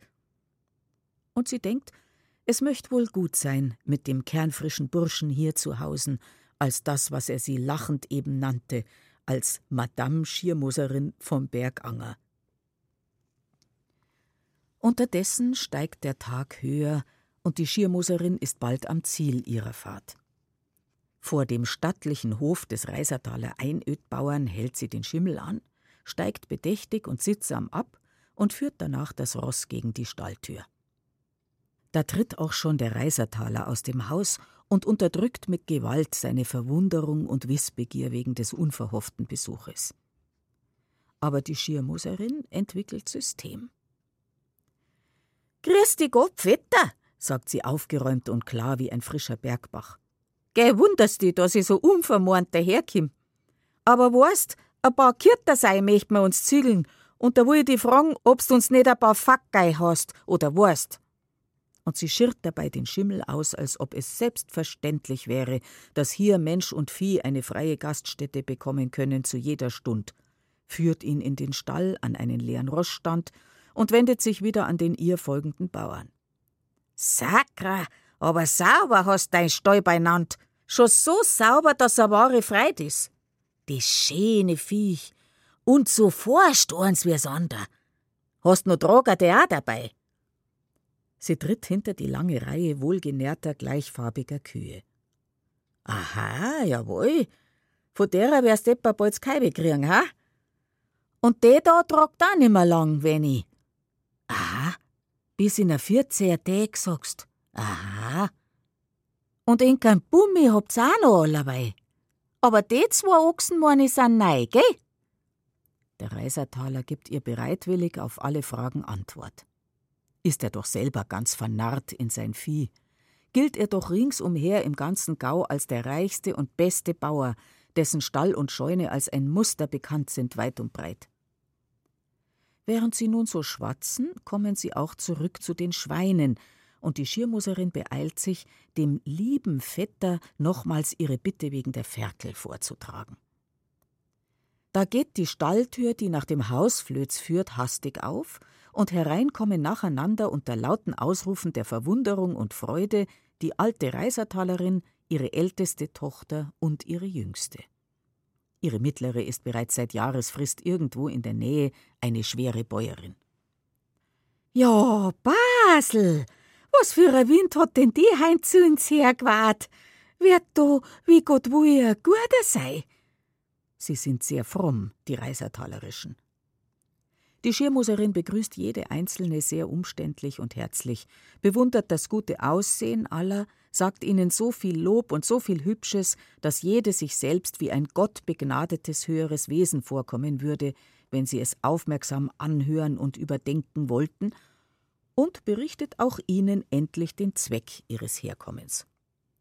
Dabei lässt sie es willig geschehen, dass man sie aus dem Stall führt und in die Essstube geleitet und dass man ihr eine Schale guten Kaffees vorsetzt, nebst einem frisch gebackenen Hefenkranz. Und sie lobt das gute Gebäck und fragt, wer es zu Weg gebracht hätte. Die Reisertalerin senkt demütig die Augen. Geh, schmeckt dir der Kranz? In Samarei haben Bocher. Ja, ja, sie kocht überhaupt recht gut in Samarei und abermals senkt sich ihr Blick nach einem kurzen, frommen Augenaufschlag, denn sie hat dies so in der Gewohnheit. War sie doch lange Jahre Mesnerin gewesen in der Wallfahrtskirche unserer Frau vom Reisertal und hat dabei gelernt, wie man die Lieder heben und senken muss, um dem lieben Herrgott wohlgefällig und dem Herrn Pfarrer angenehm zu sein. Der Schirmuserin freilich erscheint es im Stillen höchst überspannt und sogar recht dumm, dass die Base, wie man sie kurz nennt, sogar dann so heilig dreinschaut, wenn sie von ihren Hühnern und Säuen erzählt, und dass sie jetzt kein Blaukraut mehr pflanzt, weil ihr auch heuer wieder die Deichselsraupen alles Putz und Stiel zusammengefressen haben. Auch die eine von den Töchtern hat schon dies fromme Senken und Heben des Blickes. Die Schiermuserin schließt daraus, dass sie wahrscheinlich jetzt in Diensten unserer lieben Frau steht und gewiss viel eher zu einer Nonne als zu einer Bäuerin taugt. Sie betrachtet also umso aufmerksamer die Jüngste, das Marei. Denn sie will nicht nur ein paar Ferkel für die Kirchweih, die gute Schirmuserin, sondern auch eine Hochzeiterin für den Franzl. Bevor ihn dieses Weibsbild, diese Stabmamsell, noch ganz kopfscheu macht. Bei dem Gedanken an Rosalie steigt wieder die ganze Abneigung und Verachtung gegen alles Städtische und ganz besonders gegen ihre Sommergäste in ihr auf. Und sie kann nicht anders, sie muss anfangen davon zu reden und sich bitter über sie zu beklagen. Ganz allgemein beginnt sie. Aber sie redet sich immer mehr in ihren Zorn hinein und wird zu guter Letzt so ausfallend gegen die Tochter der Rätin, dass die Reisertalerin samt ihren Töchtern gar bald weiß, woher der Wind weht. Nun ist es aber schon längst der stille Wunsch der Reisertalerin, der Franzl möcht einmal um eine oder die andere anhalten von ihren Mädchen. Da käm ihnen so eine Stadtdocke grad recht. Schau, schau, um den Schirmuserhof tät sich so ein landfremdes Frauenzimmer bewerben wollen. Sonst nix mehr. Der Reisertalerin wird ganz warm bei dem Gedanken daran. Sie vergisst ganz, ihre Augen zu senken und kann es im Sitzen kaum mehr erleiden. Geh, Schirmuser Basel, sagt sie aufstehend. Ich hätt a kleine Frage an die. Magst nicht einmal ein bisschen mit mir in die Hechaufe gehen?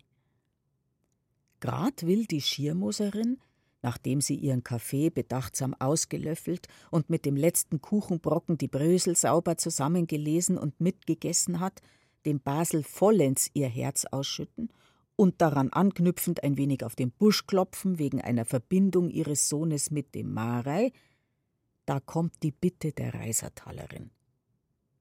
Herr, vergelt's Gott, denkt da die gute Schirmuserin, es steht gut um mein Habern. Ich mein, ich mach heint noch ein paar Hochzeitleid und sie folgt bereitwillig der andern über die Stiege hinauf, bewundert die Sauberkeit des Hauses, den Blütenreichtum der Blumenstöcke und die Pracht der Einrichtung in der Könighammer. Schee hast das beinand, dei Sach, sagt sie immer wieder. Wirklich schee, das muss man sagen. Ich wollte kriegert einmal eine Schwiegertochter einer ins Haus, die ihrer Sache so beinand hätt wie du und deine Dirndeln. Die Reisertalerin lächelt ihr frömmstes, demütigstes Lächeln. Mei, darfst du ja grad eine aussuchen, die wo er so is, meint sie. War auf der dir meine froh, bald in einen schönen Hof kam. Ja, ja, das seh ich schon, entgegnet die Schirmoserin. Aber so sauber, wie's eh Senker Zeigel beinand habt's, a so findt man's nimmer Land auf und Land ab. Weißt, so a deinige Tochter, wie etwa dei Marei. Ja, weißt, das war schon ein Hand etwas. Da wisst man halt, dass man sei Sachen am Unrechten nicht gab. Gar bei enkener Marei. Die Reisertalerin senkt ihre Augen immer tiefer und hebt sie danach, wie wenn sie etwas suchen wollte, was droben in der Weißdecke verborgen ist. Und dann seufzt sie Ja, no, brav Sterndl is ja in Samarei. Und schier ist auch nicht. Und notig droh ist wieder nicht. Der, wo der einmal kriegt, der darf in sein Herrgott alle Tag auf die Knie danken. Die Schirmuserin hat ihr bei jedem Satz Beifall zugenickt. Da aber die Base den letzten ausspricht, zuckt sie doch zusammen. Ihr Sohn, der Franz, müsst sich auf den Knien, wegen des Reisertaler Gelds und wegen dieser Aussteuer, oder etwa wegen des Frauenzimmers, der Marei? Wahrhaftig, die Schirmoserin fühlt sich beinahe versucht, der Reisertalerin eine grobe Antwort zu geben. Beinahe. Denn zum Glück fällt ihr bei dem Gedanken Frauenzimmer eine andere ein. Die Rechtsratstochter, dieses andere Frauenzimmer. Nein, bevor sie ihrem Sohne die lässt, schluckt sie lieber die bittere Pille dieser Betschwester hinab.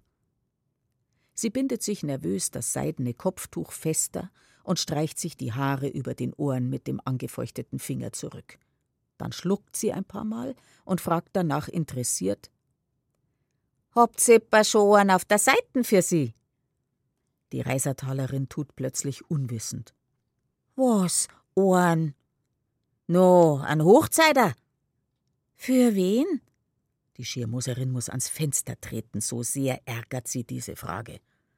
Trotzdem antwortet sie sehr sanft: Für Inka Marei, Morni.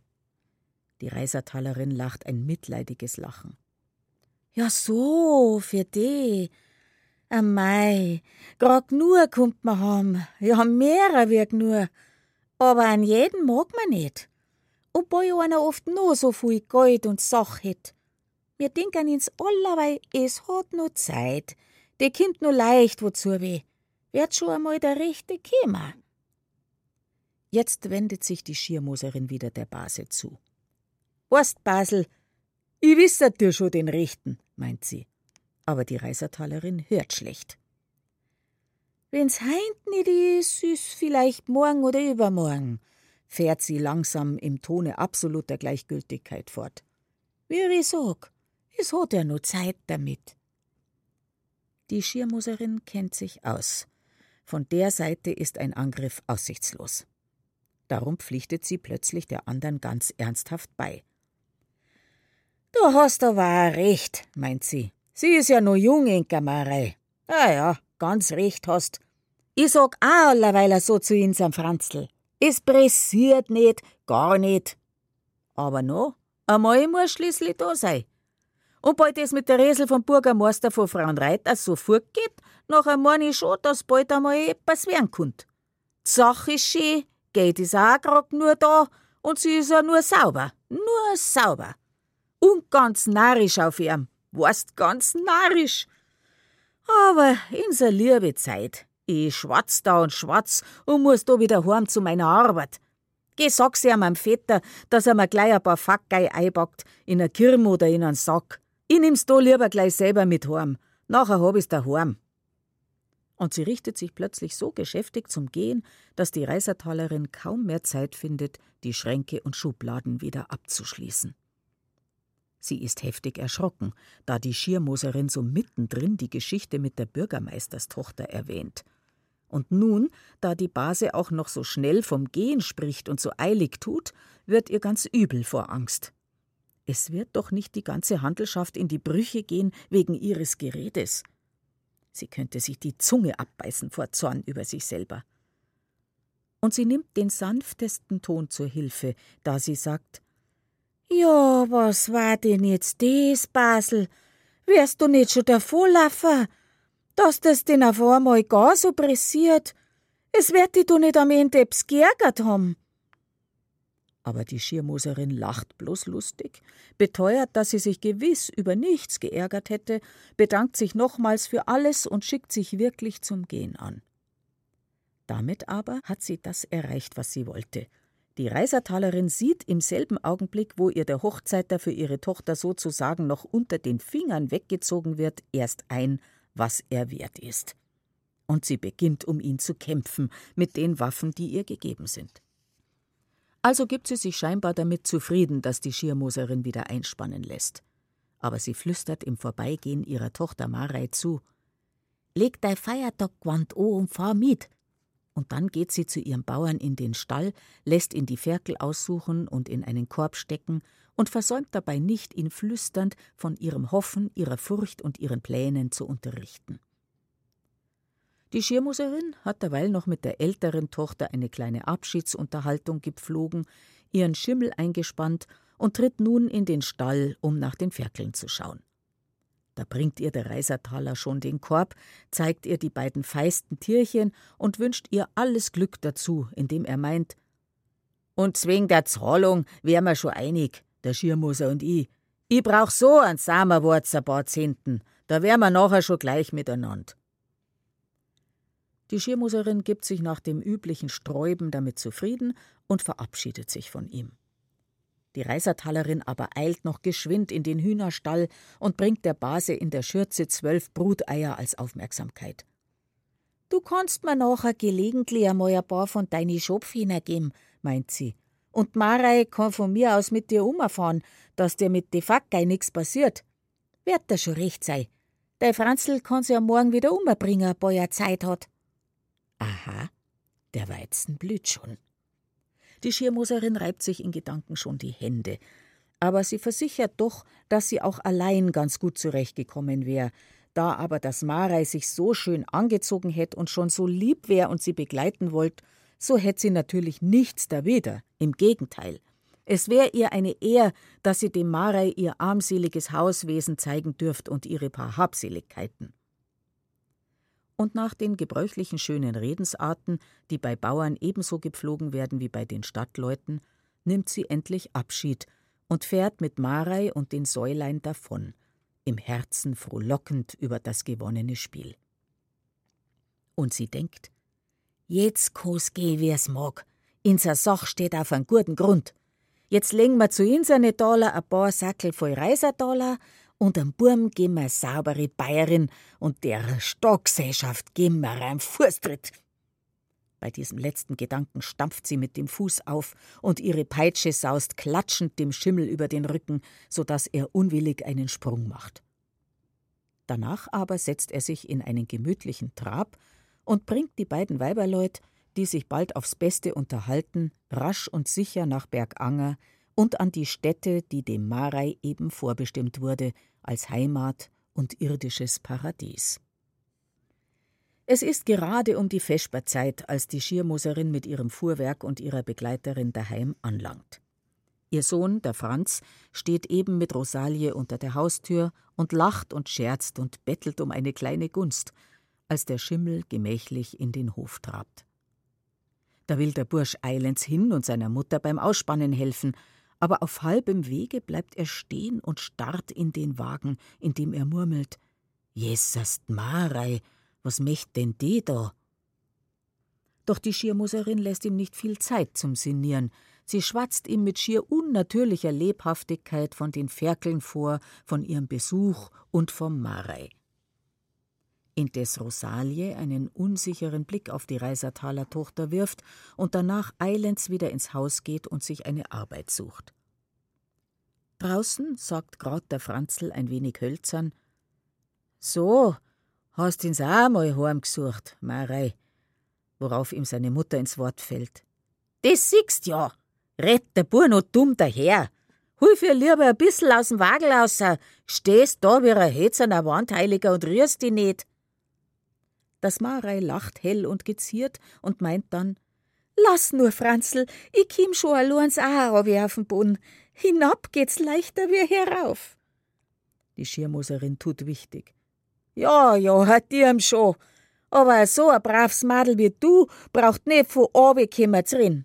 Das kimmt so lang's lebt allweil noch besser auf. Gar, boys er mal nimmt, der wo rechtschaffen is, einen braven Mo und einen richtigen Bauern, der nachher auch noch so viel goldene und silberne Pflasterstor auf der Seiten hat, dass er, wenn's grad nötig is, ein paar Löcher zumachen kann, durch die der Hof etwa rutschen kann. Ihr Sohn hat derweil das Marei ruhig allein aus dem Wagen steigen lassen. Nun sagt er bloß kurz Weiberquasch und weist danach den Schimmel in den Stall.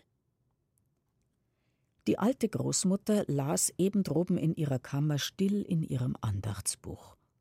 Da sie aber ihre Tochter kommen hört, steht sie so rasch, als es ihre alten Knochen erlauben, auf und begibt sich hinab zu ihr und der Hochzeiterin. Schöne Reden kreuzen sich wieder, die Schirmoserin gießt dem Marei ein Glas Met ein, und die Alte kann das schöne Haar, das frische Rot des Gesichts und das hübsche Blau des Gewandes von dem Meidel nicht genug bewundern. Bald ist das Gespräch da, wo man es haben will, und man begibt sich hinauf in das obere Stockwerk des Hauses. Nur der, den's eigentlich angeht, und der, dem's recht sein muss, dass eine Reisertaler Tochter Schirmoserin wird, die beiden sind nicht da. Der Bauer selber ist mit seinen Leuten auf dem Feld. Franz aber hat sich lautlos aus dem Stall davongemacht und sitzt nun hinter dem Holzschupfen, wo er etwas am Sattelzeug der Rösser flickt. So kommt es, dass die Schirmoserin mit ihrer Mutter ganz allein für die Unterhaltung Mareis sorgen muss und dass sie nicht Zeit hat oder auch gar nicht daran denkt, für die Leute zu kochen. Die Schirmoser Töchter sind gleich den anderen auf dem Felde, und es möchte wahrscheinlich übel aussehen mit der Abendsuppe für Mensch und Vieh, wenn nicht Rosalie trotz ihres seltsam unruhigen Gemüts für den Rest des Tages die Bäuerin machte. So aber versorgt sie wieder den Stall, trägt die Eier ab, sperrt die Hühner ein und richtet danach den Mehlschmarren und den Apfeltauch. Ihre Mutter, die Rätin, liegt derweil droben in ihrer Stube schwer gichtkrank und wird von Tante Adele gepflegt. Das heißt, die Schwägerin braucht alle ihr zu Gebote stehenden Mittel, um die Rätin davon zu überzeugen, dass doch alles in der Welt so kommen werde, wie es eben vorbestimmt sei. Man könne höchstens im Fall, dass es sich um irgendein Glück drehe, dies Glück ein wenig korrigieren. Und dies tue sie auch, fügt sie in bestimmtem Tone bei, trotz aller Zustände und allen Sträubens der Schwägerin. Mittlerweile wird es Abend.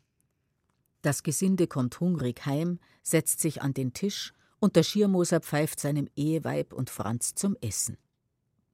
Rosalie trägt wie mittags selber das Essen auf und sagt genau, wie sie es gewohnt ist von der Schirmoserin: Vater, du beten, o kriegt is. Und da die Bäuerin endlich daran denkt, dass es Essenszeit ist, da sie sich durch den Pfiff des Bauern plötzlich wieder in die Wirklichkeit des Alltags versetzt sieht, nachdem sie sich den ganzen Tag in ihre ehrgeizigen Pläne hineingesponnen hatte, da findet sie drunten in der Essstube bereits alles einträchtig beieinander sitzend, mit vollen Backen essend und sich lustig unterhaltend. Und Franz, für den sie eben die Hochzeiterin zur Tür hereinbringt, sitzt lachend neben der Stadtjungfer und tut, als wäre er seit Jahr und Tag mit ihr verheiratet. Und er selber, der Schirmoser, er sitzt zur Rechten dieses Weibsbildes, lobt ihre Kochkunst, ihre Tüchtigkeit und sagt vor dem ganzen Gesinde: Gut hast dei Sach gemacht, Bayerin, da braucht man die Alt gar nimmer, bis du allerweil da bleibst. So eine Niedertracht! Wie mag's dem Marei zumut sein? Aber die lässt sich nichts anmerken. Aha, ist's schon, sagt sie bloß. Boys erlaubt is, nachher gehen mir auch ein wenig zuber.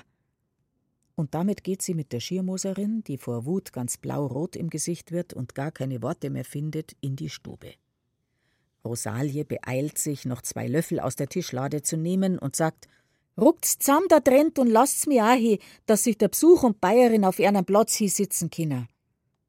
Aber der Franz befiehlt ihr ganz energisch: Du bleibst, wo's bist, und lässt sie nicht von seiner Seite. Der Schirmoser dreht sich halb um auf seinem Sitz, schaut auf die Reisertaler Tochter und sagt: Ja, was ist das? Marei, hock dir nur zu, Marei, ist schon noch Platz auf der Bank. Auf die Bank zu dem Dienstvolk lässt er sie sitzen. Die Schirmoserin droht der Schlag zu treffen. Und sie kann nicht anders, sie muss sich dreinmischen. Freili, auf Bank? Nix da, Marei sitzt sie neben Franzl, dass das weißt. Sommerfrischlerin kehrt er so nicht an die her. Leider hat ihre Rede gar keinen Erfolg, außer diesem, dass Franz erwidert: Wer kocht hat, isst auch mit. Und wenn ihn neben meiner sitzen lässt, der sitzt neben meiner. Geh, Marei, du hast schon noch Platz da neben der Liesel. Freilich hat sie dort auch Platz. Mit süßsaurem Lächeln beteuert sie es.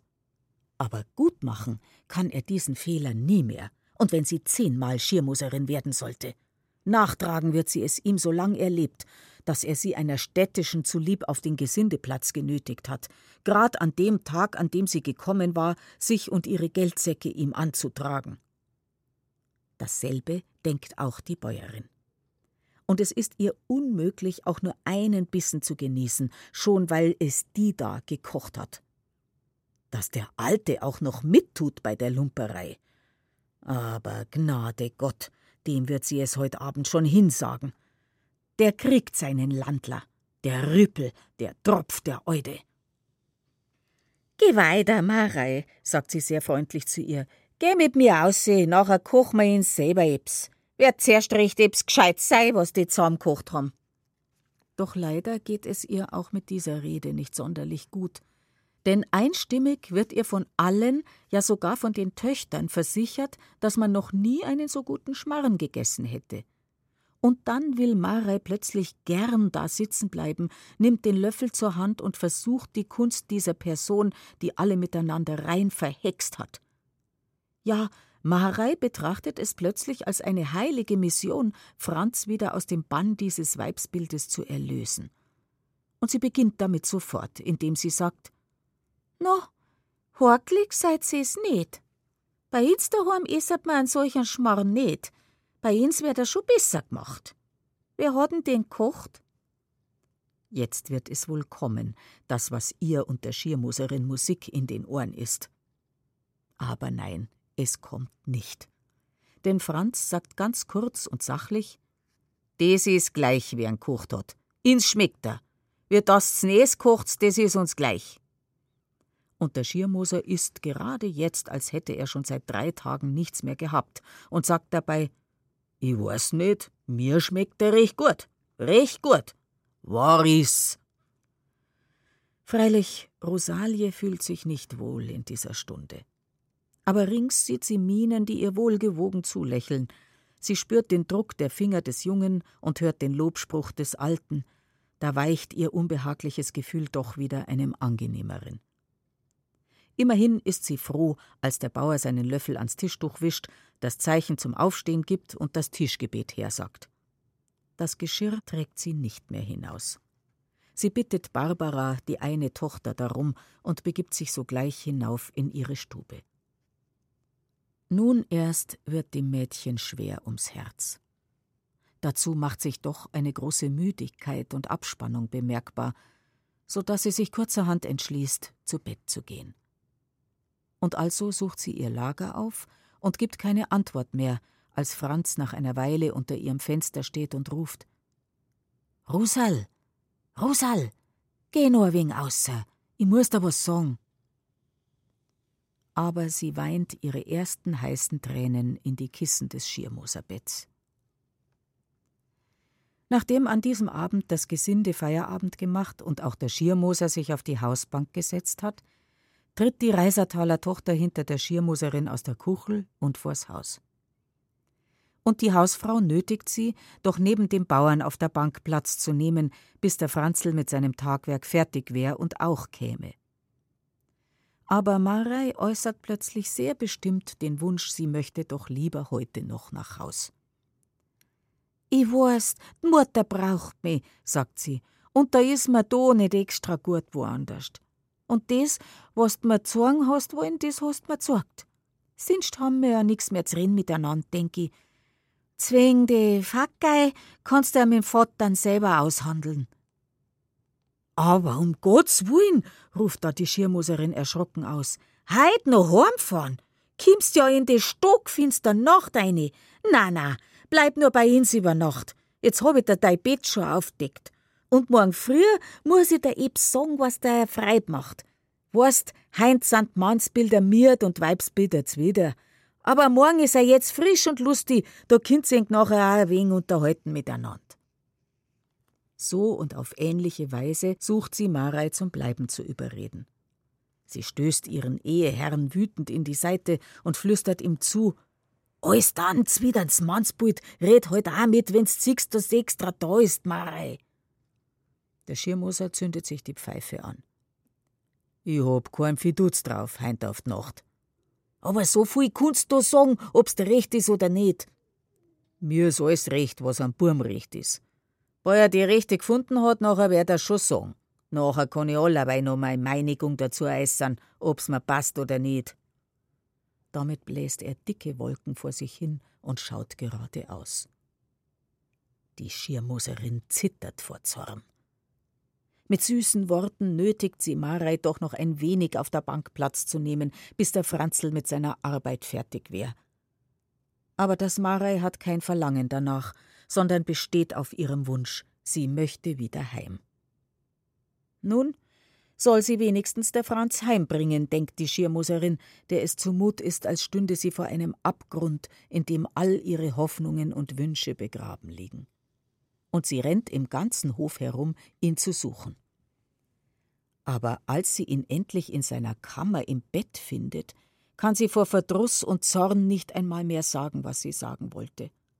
Und so geht sie voller Bitterkeit zum Hans, ihrem Knecht, und bittet ihn, dass er das Marei gegen eine extra Maß noch nach Reisertal hinüberbringe. Der murmelt zwar etwas vom Leut und Viech zusammenschinden, sagt, dass er erst morgen früh wieder zurückkäme, und richtet dann scheltend und greinend das Fuhrwerk. Der Abschied ist sehr kühl und frostig, und das Marei schaut nicht einmal zurück, als sie neben dem Knecht sitzend dahinfährt. Kaum ist sie aber außer See und Hörweite, da bricht das Wetter bei der Schiermoserin los. So, jetzt siehst du hi, es Lackeln, es Abscheiliche. Jetzt habt's Inka Bayerin, jetzt kind's mit den ganz Stadttracken weiterhausen von mir aus. Da rührt sich der Schiermoser zum ersten Mal, seit er auf der Bank sitzt und sagt: Das war das Gefährlicher no lang nicht. Drosel war mir lieber, wie was Gott was für eine vorher raust. Lieber als wär die Betschwestern von Reiserteuer einmal gewiss. Die Schirmuserin tut, als drohe ihr der Gache Tod. Inser Heiligsgreiz, versinden du das ja auch noch. Hast schon recht, tu nur so weiter, so gottlos und so modisch. Wirst du schon sehen, wie weit das kimmst. Der Schirmoser muss lachen. Ich weiß gar nicht, was du hast auf einmal, sagt er. Fahrt's mittendrin dahin um a Schwieger und weiß gar nicht, ob der Burs Heiran im Sinn hat. Nachher bringt's das bigotte Weibsbild daher und zuletzt redt's vom Versünden. Und der weiß das tut, versammt's Hauptsach. Er muss wieder lachen. Da wird sie stutzig. Was für eine Hauptsach? fragt sie gespannt. Der Bauer schmunzelt. Siehst, Alte, sagt er, dass du keine von den ganz Gescheiben bist, das hab ich lang gewusst. Aber dass du unseren Buben behirpen möchtest vor der Rosel und dabei lasst die zwei den ganzen Tag allein miteinander arbeiten, dass du so dumm warst, das hab ich da nicht gemeint. Die Schirmuserin muss sich setzen und reißt die Augen sperrangelweit auf. Warum? Wieso? Ist etwa was geschehen? fragt sie voller Angst. Aber ihr Eheherr bleibt ganz ruhig. Was wär geschehen sei, meint er. Weil da gar nix ist geschehen, als dass die zwei Handelswans sind. Dass dein Burm zwanzig Hochzeiterinnen bringen kost, er wird dir jede abweisen. Weil er sein enger Kopf aufhat. Seine Waben unterbricht ihn voller Aufregung. Ja, und du? Du schaust zu und lass den Kerl werken, wie er mag? Du rührst dich gar nicht, wenn er die Stadt Flucker nimmt? Der Schirmoser bleibt immer noch ganz ruhig. Was soll ich mich da lang rühren? Bei der was will, nachher will er's. Und was er will, das ist selbst rechts. Was er tut, hat Hand und Fuß. Und wenn ich sag, wie ich mir's denk, mir gefällt's das Weibsbild. Dass wenig Geld hat, na ja, das seh ich jetzt wieder. Aber sind stieß mir lieber, als wäre jede zehn Stunden im Umkreis. Die Bäuerin meint nicht recht zu hören. Ja, das kam ja grad außer, als wie wenn's du selber dabei warst bei dem Handel. Ich bin nicht da wieder, ich's aufrichtig sag. Alter! Ja, no. Es muss nicht allerweil nach dem alten Schlag gehen. Es darf auch mal etwas Neumodisches aufkommen. Heiraten Bauernweibsbull der Stadtherrn? Warum soll ein Bauernbursch nicht auch einmal ein Stadtfräulein heiraten? Gar so ein richtiges, ordentliches und sauberes Leid. Allmählich ist es der Schirmoserin möglich, das, was in ihr tobt und rast, in Worte zu kleiden. Ah, so ist's dir, ruft sie aus. A solch einer bist du worn. Du hilfst zu derer Stabbrut. Und du willst das haben, dass inser Sach in dene er nicht klauen kimmt. Mei Lieber, dei Sach kannst geben, wem's magst, aber das mei, das bleibt mir in meiner Hand, dass das weißt. Und mein Gold kriegt's mir auch nicht, das Weibsbild. Heint no, wo is zukomm, heint no. Sie kocht vor Zorn. Aber der Schirmoser ist, als wär er von Holz, so ruhig. Des kost macher wirst willst, sagt er gelassen. Die paar tausend Makel macher ihm's Kraut auch nimmer fitter. Der langt mit dem, was ich ihm der Haust hab. Er, er hat's der Haust. Und ich nachher? Und meine Arbeit? Und das, was ich verdient hab von den Sommerfrischler? Aber damit hat sie sich eine Schlinge gedreht. Aha, erwidert ihr der Bauer. Sommerfrischler, da zähn's auf einmal mit. Einer Geld hast eingeschoben, wenn's auch ein Stock gewesen ist. Aber ich sag dir was, das mit dein Gold kannst machen, wie's magst. Und der Franzl kann da, was er mag. Und ich geh jetzt in mein Bett. Und bei er mir einen Hof bald abnimmt, der Bur, ist mir ganz recht. Ich bin ja so gut Ding alt und miert. Gut Nacht. Damit verschwindet er im Haus und lässt die Schirmoserin in ihrer Wut und ihrem Schmerz allein. Diese kommt sich vor wie eine, die einen schweren Traum träumt. Sie versucht immer wieder, das Ganze von sich abzuweisen. Aber es geht nicht. Es ist schon so, wie es ist. Sie ist verraten und verkauft von ihren eigenen Leuten. Ihre Töchter kommen ihr in den Sinn, wenn sie wenigstens die auf ihrer Seite hat, wenn die diesem Weibsbild die Hölle heiß machen. Jawohl, ihre Töchter werden keine städtische dulden auf ihrem Heimatl. Sie springt auf und läuft eilends hinauf in die Dirndlkammer. Die beiden Meideln schlafen schon, aber die Schirmoserin hat keine Ruhe, sie muss es ihnen noch heute beibringen, dass sie tun, was sie ihnen rät. Darum weckt sie beide noch einmal auf, indem sie jede festrüttelt. Maridel, Bawittei, geh, lust ein wenig auf. Eh da, ist zwei. Ich hab ebs drin mit Ink. Merkt's ein wenig auf, euch zwei. Mit vieler Mühe bringt sie die beiden aus dem ersten Schlaf. Die Barbara ist am ehesten munter und fragt erschreckt: Mutter, was gibt's? Was ist passiert? Die Schirmoserin bricht in Tränen aus. Was wird passiert sei? Inser Hormatl gehört nimmer ins, inser schönes Sach geht da hin. Die Barbara reibt sich schlaftrunken die Augen. Ha, sagst, was ist das? Und die Maridel sagt aus dem Traum heraus: Wo geht er hin? Aber die Schirmuserin ist nun mittendrin in ihrem Unglück und Verdruss und jammert und klagt so laut, dass ihre beiden Töchter aus dem Bett springen und endlich etwas Bestimmtes wissen wollen denn ihre Mutter redet vom Judas in der Familie, der seine angestammte Heimat verschachert, von der Niedertracht dieser Stadtjungfer, die den Franzl schlau eingefädelt hat, und dass sie, die Schirmoserin, auf und davon gehe, denn die Schand könne sie nicht verwinden, ihr Lebtag. Was für eine Schand? fragen ihre Töchter gleichzeitig. Diese Frage steigert den Zorn und Schmerz ihrer Mutter noch um vieles. Was für eine Schand! Fragen die die auch noch. Ist das kein Schand bei und der Bur so ein Weibsbild ins Haus einer bringt? Aber ihre Töchter finden gar nicht, dass die Schande so groß sei. Ja, die Barbara meint sogar, sie würde ganz gern einen Stadtherrn heiraten, wenn einer käm. Dieses dreckige Bauernleben mit seiner ewigen schweren Arbeit wäre ihr schon lange zuwider. Und die Maridel gähnt und schlüpft wieder ins Bett, indem sie brummt. Zwing dem hätt's ins nicht extra außen Schlaf fressen bracher. Lass heut heiraten die zwei, wo es einander gern haben. Ich heirat auch einmal grad den, wo ich mag. Und damit dreht sie sich gegen die Wand, gähnt noch einmal und schläft wieder weiter. Die Barbara sucht noch die Mutter zu beruhigen. Jetzt geh nur ins Bett, Mutter, meint sie. Nur sind's nicht verheiratet. Wer weiß, ob er's überhaupt ernst meint damit und wen, noch is auch nicht weggefeit. Sie is ein riegelsams Leid, das wo gut einer passt zu uns. Und mir haben's gern. Lieber wie jede andere. Der Schirmoserin steht der Verstand fast still. Also alle sind sie zusammengeschworen, alle halten sie zu dieser Stadtbrut.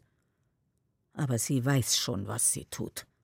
Sie wird ihnen schon zeigen, wie sie über die Sache denkt. Und sie geht hinüber in die Schlafkammer ihrer Mutter. Da sitzen denn die beiden Frauen die halbe Nacht beisammen und beraten gleich Feldherren vor einer Schlacht.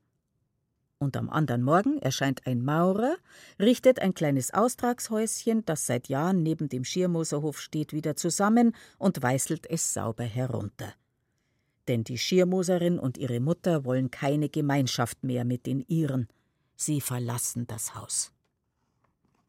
Der Friede ist also aus dem Schirmoserhof gewichen oder vielmehr der Unfriede. Die Bäuerin und die Alte sind mit Sack und Pack aus dem Hof und ins Austraghäusel gezogen. Denn die Schirmuserin hat den Schwur getan, lieber ließe sie sich scheiden, als dass sie mit dem Weibsbild auch nur eine Stunde die Herrschaft teilen würde. Nun ist es zwar noch lange nicht so weit zwischen Franz und Rosalie, Wenn auch der Tag, an dem die Rechtsratstochter als Schirmoserin hantierte, bestimmend für die Wünsche und Pläne beider wurde, so hat doch Franz bis heute noch nicht das erlösende Wort gesprochen. Und Rosalie kann trotz aller Liebesbeweise nicht recht froh werden. Je mehr sie über die Dinge nachdenkt, desto stärker drängt sich ihr die Erkenntnis auf, dass Franz sie doch eigentlich niemals heiraten könne. Denn wenn auch der Bauer und seine Töchter ihr wohl geneigt sind, so empfindet sie doch im Innern eine gewisse Wesensfremdheit zwischen sich und ihnen. Der offene Hass aber, mit dem die Schirmoserin und ihre Mutter sie nun Tag für Tag verfolgen, und der Umstand, dass sie die Ursache des Zerwürfnisses der Familie ist, machen sie ganz traurig und bekümmert. Wenn auch der Bauer augenblicklich über sein Weib noch lacht und das Ganze als eine verrückte Laune betrachtet, so kann doch jede Stunde auch bei ihm die Erkenntnis kommen, dass ein Stadtmädel keine Frau für den Sohn eines Schirmoserbauern ist. Und ist erst der Alte so weit, so würden wohl die Töchter nur zu bald aus derselben Trompete blasen wie er und die Bäuerin. Und sie bedenkt, dass sie unter solchen Umständen trotz ihrer Zuneigung für den lieben Burschen wohl nie ganz glücklich werden könne. Ob dann ein richtiges Heimatsgefühl in ihr aufkommen würde? Ganz gewiss nicht. Und so beschließt sie in ihrem Innern, den Ratschlägen der Tante Adele nicht zu folgen, sondern auf ihre Mutter zu hören und dem Antrag ein entschiedenes Nein entgegenzusetzen, wenn's auch weh tut. Daher lässt sie der Schirmoserin etwa eine Woche nach dem Zerwürfnis durch eine Magd sagen, die Bäuerin möge nur wieder zu den ihren kommen, sie und ihre Mutter verließen in vier Tagen das Haus. Sie kocht auch nicht mehr, sondern überlässt den Haushalt den Töchtern, die freilich wenig Freude darüber empfinden und lieber draußen bei der Dreschmaschine werken, lachen und scherzen möchten. Tante Adele ist über diesen plötzlichen Entschluss ihrer Nichte ganz trostlos.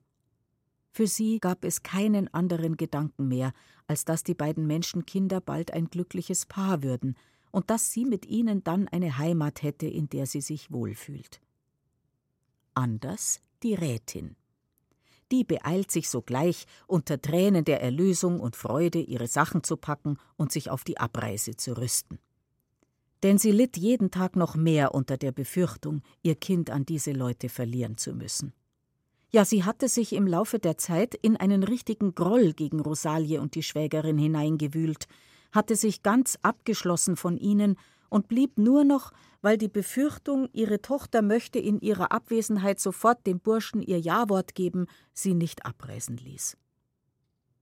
Obgleich Tante Adele bei jedem Wortgefecht, bei jeder Gelegenheit sagte: Du kannst ja gehen, wenn du nicht gern hier bist, Schwägerin.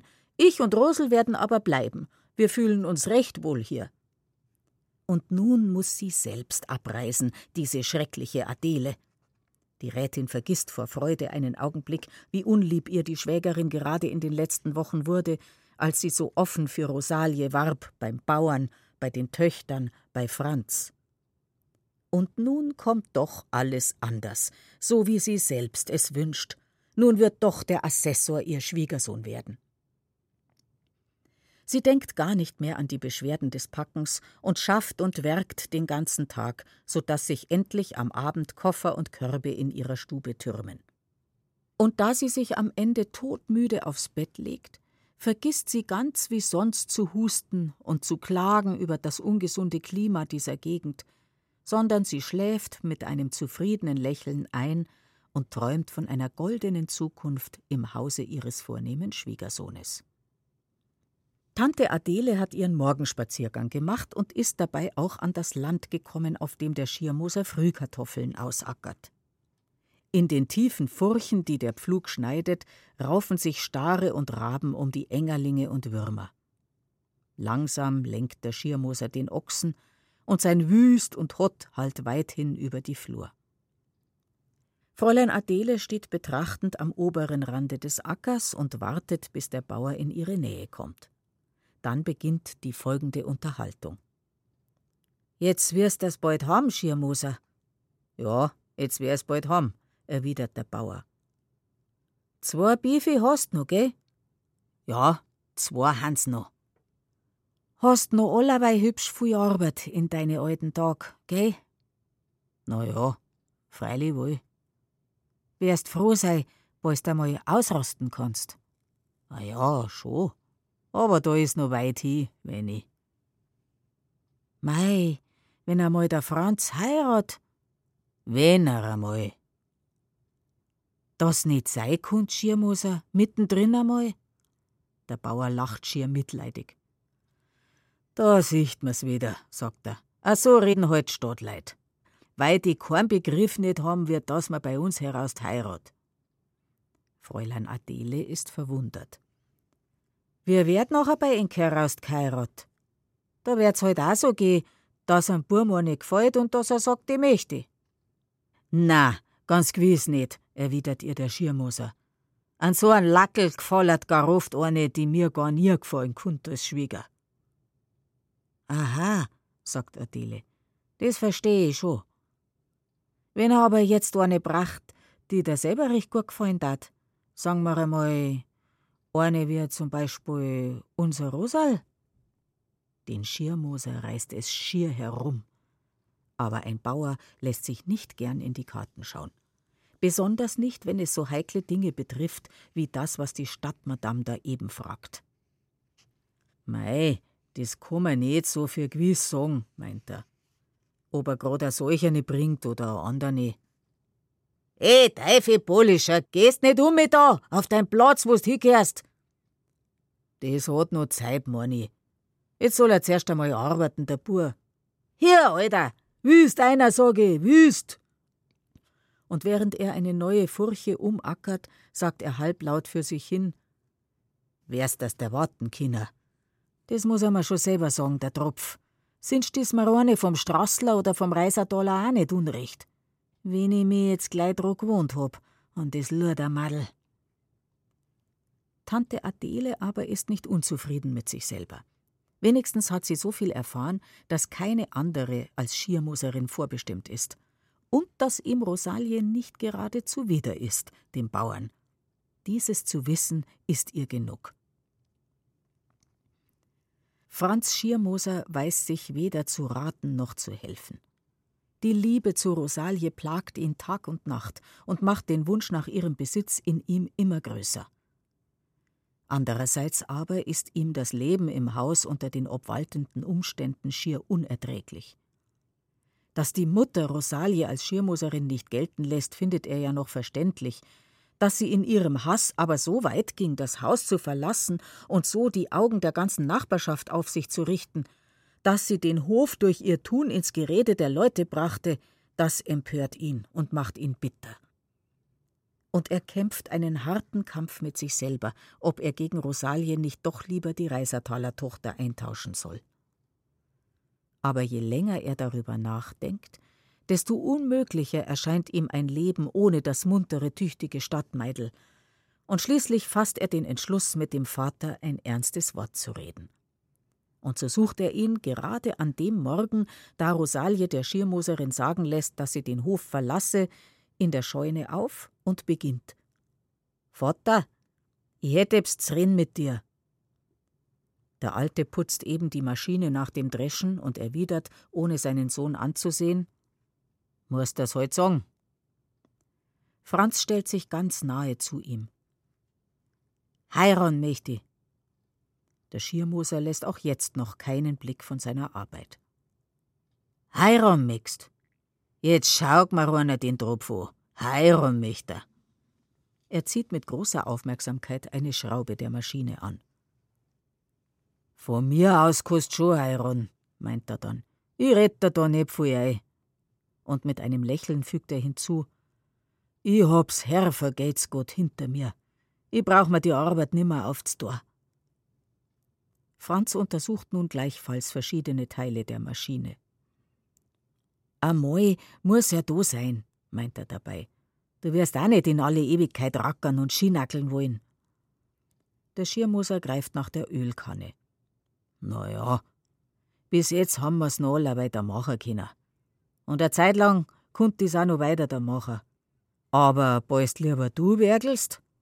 Er ölt etliche Maschinenteile.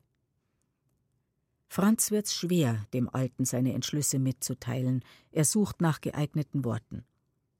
Dass der Vater die Sache gar so leicht nimmt. Gewiss ist ihm nicht ernst damit, besonders wenn er hören wird, welche die seine wird. Und er bringt vorsichtig die Rede auf Rosalie. Ich will dich nicht ausschirmen aus dem Hof, Vater, meint er.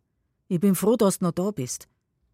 Aber ich mein, wenn halt eine saubere Bayerin mitwerkeln tat. Eine wie Drosal, so ein richtiges, regelsames Weibsbild. Verstehst?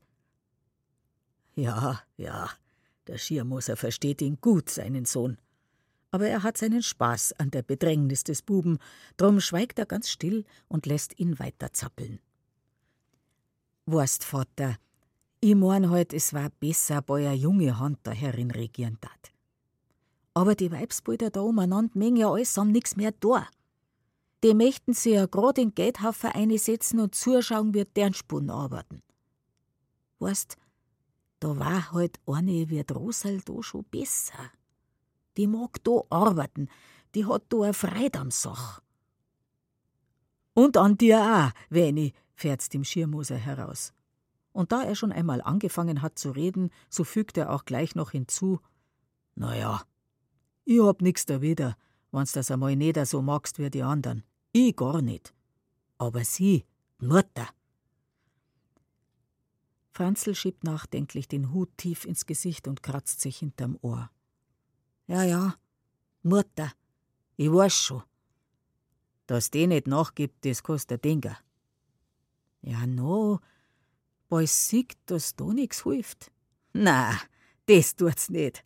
Nachgeben tut die gar nie nicht, der ihren Dickschädel kenne. Aber du kannst doch mit ihr drüber reden. Ich? Mit deiner Mutter? Na, mein Lieber, deine Mutter kenne ich besser und die Alte auch. Und solange die Alte schiert, wird deine Mutter nicht kalt. Und solange die Hors auf die Stadt ist, kannst nix machen.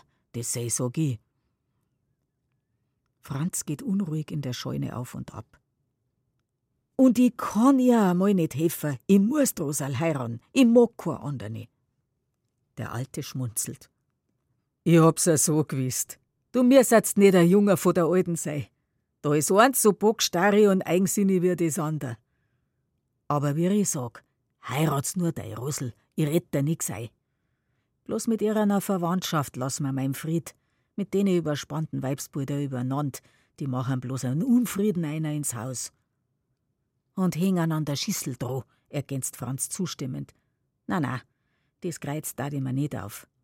Aber dass die Mutter gar so bockborni ist, das ist mir schon recht zwider. Zwing die Leid schon, weil sie ja jetzt gähn's Meiz reißen wird über uns. Aber der Schirmoser macht eine wegwerfende Handbewegung. Ah, was? Die Leid muss man rennen lassen und Hund kätzen, heißt's.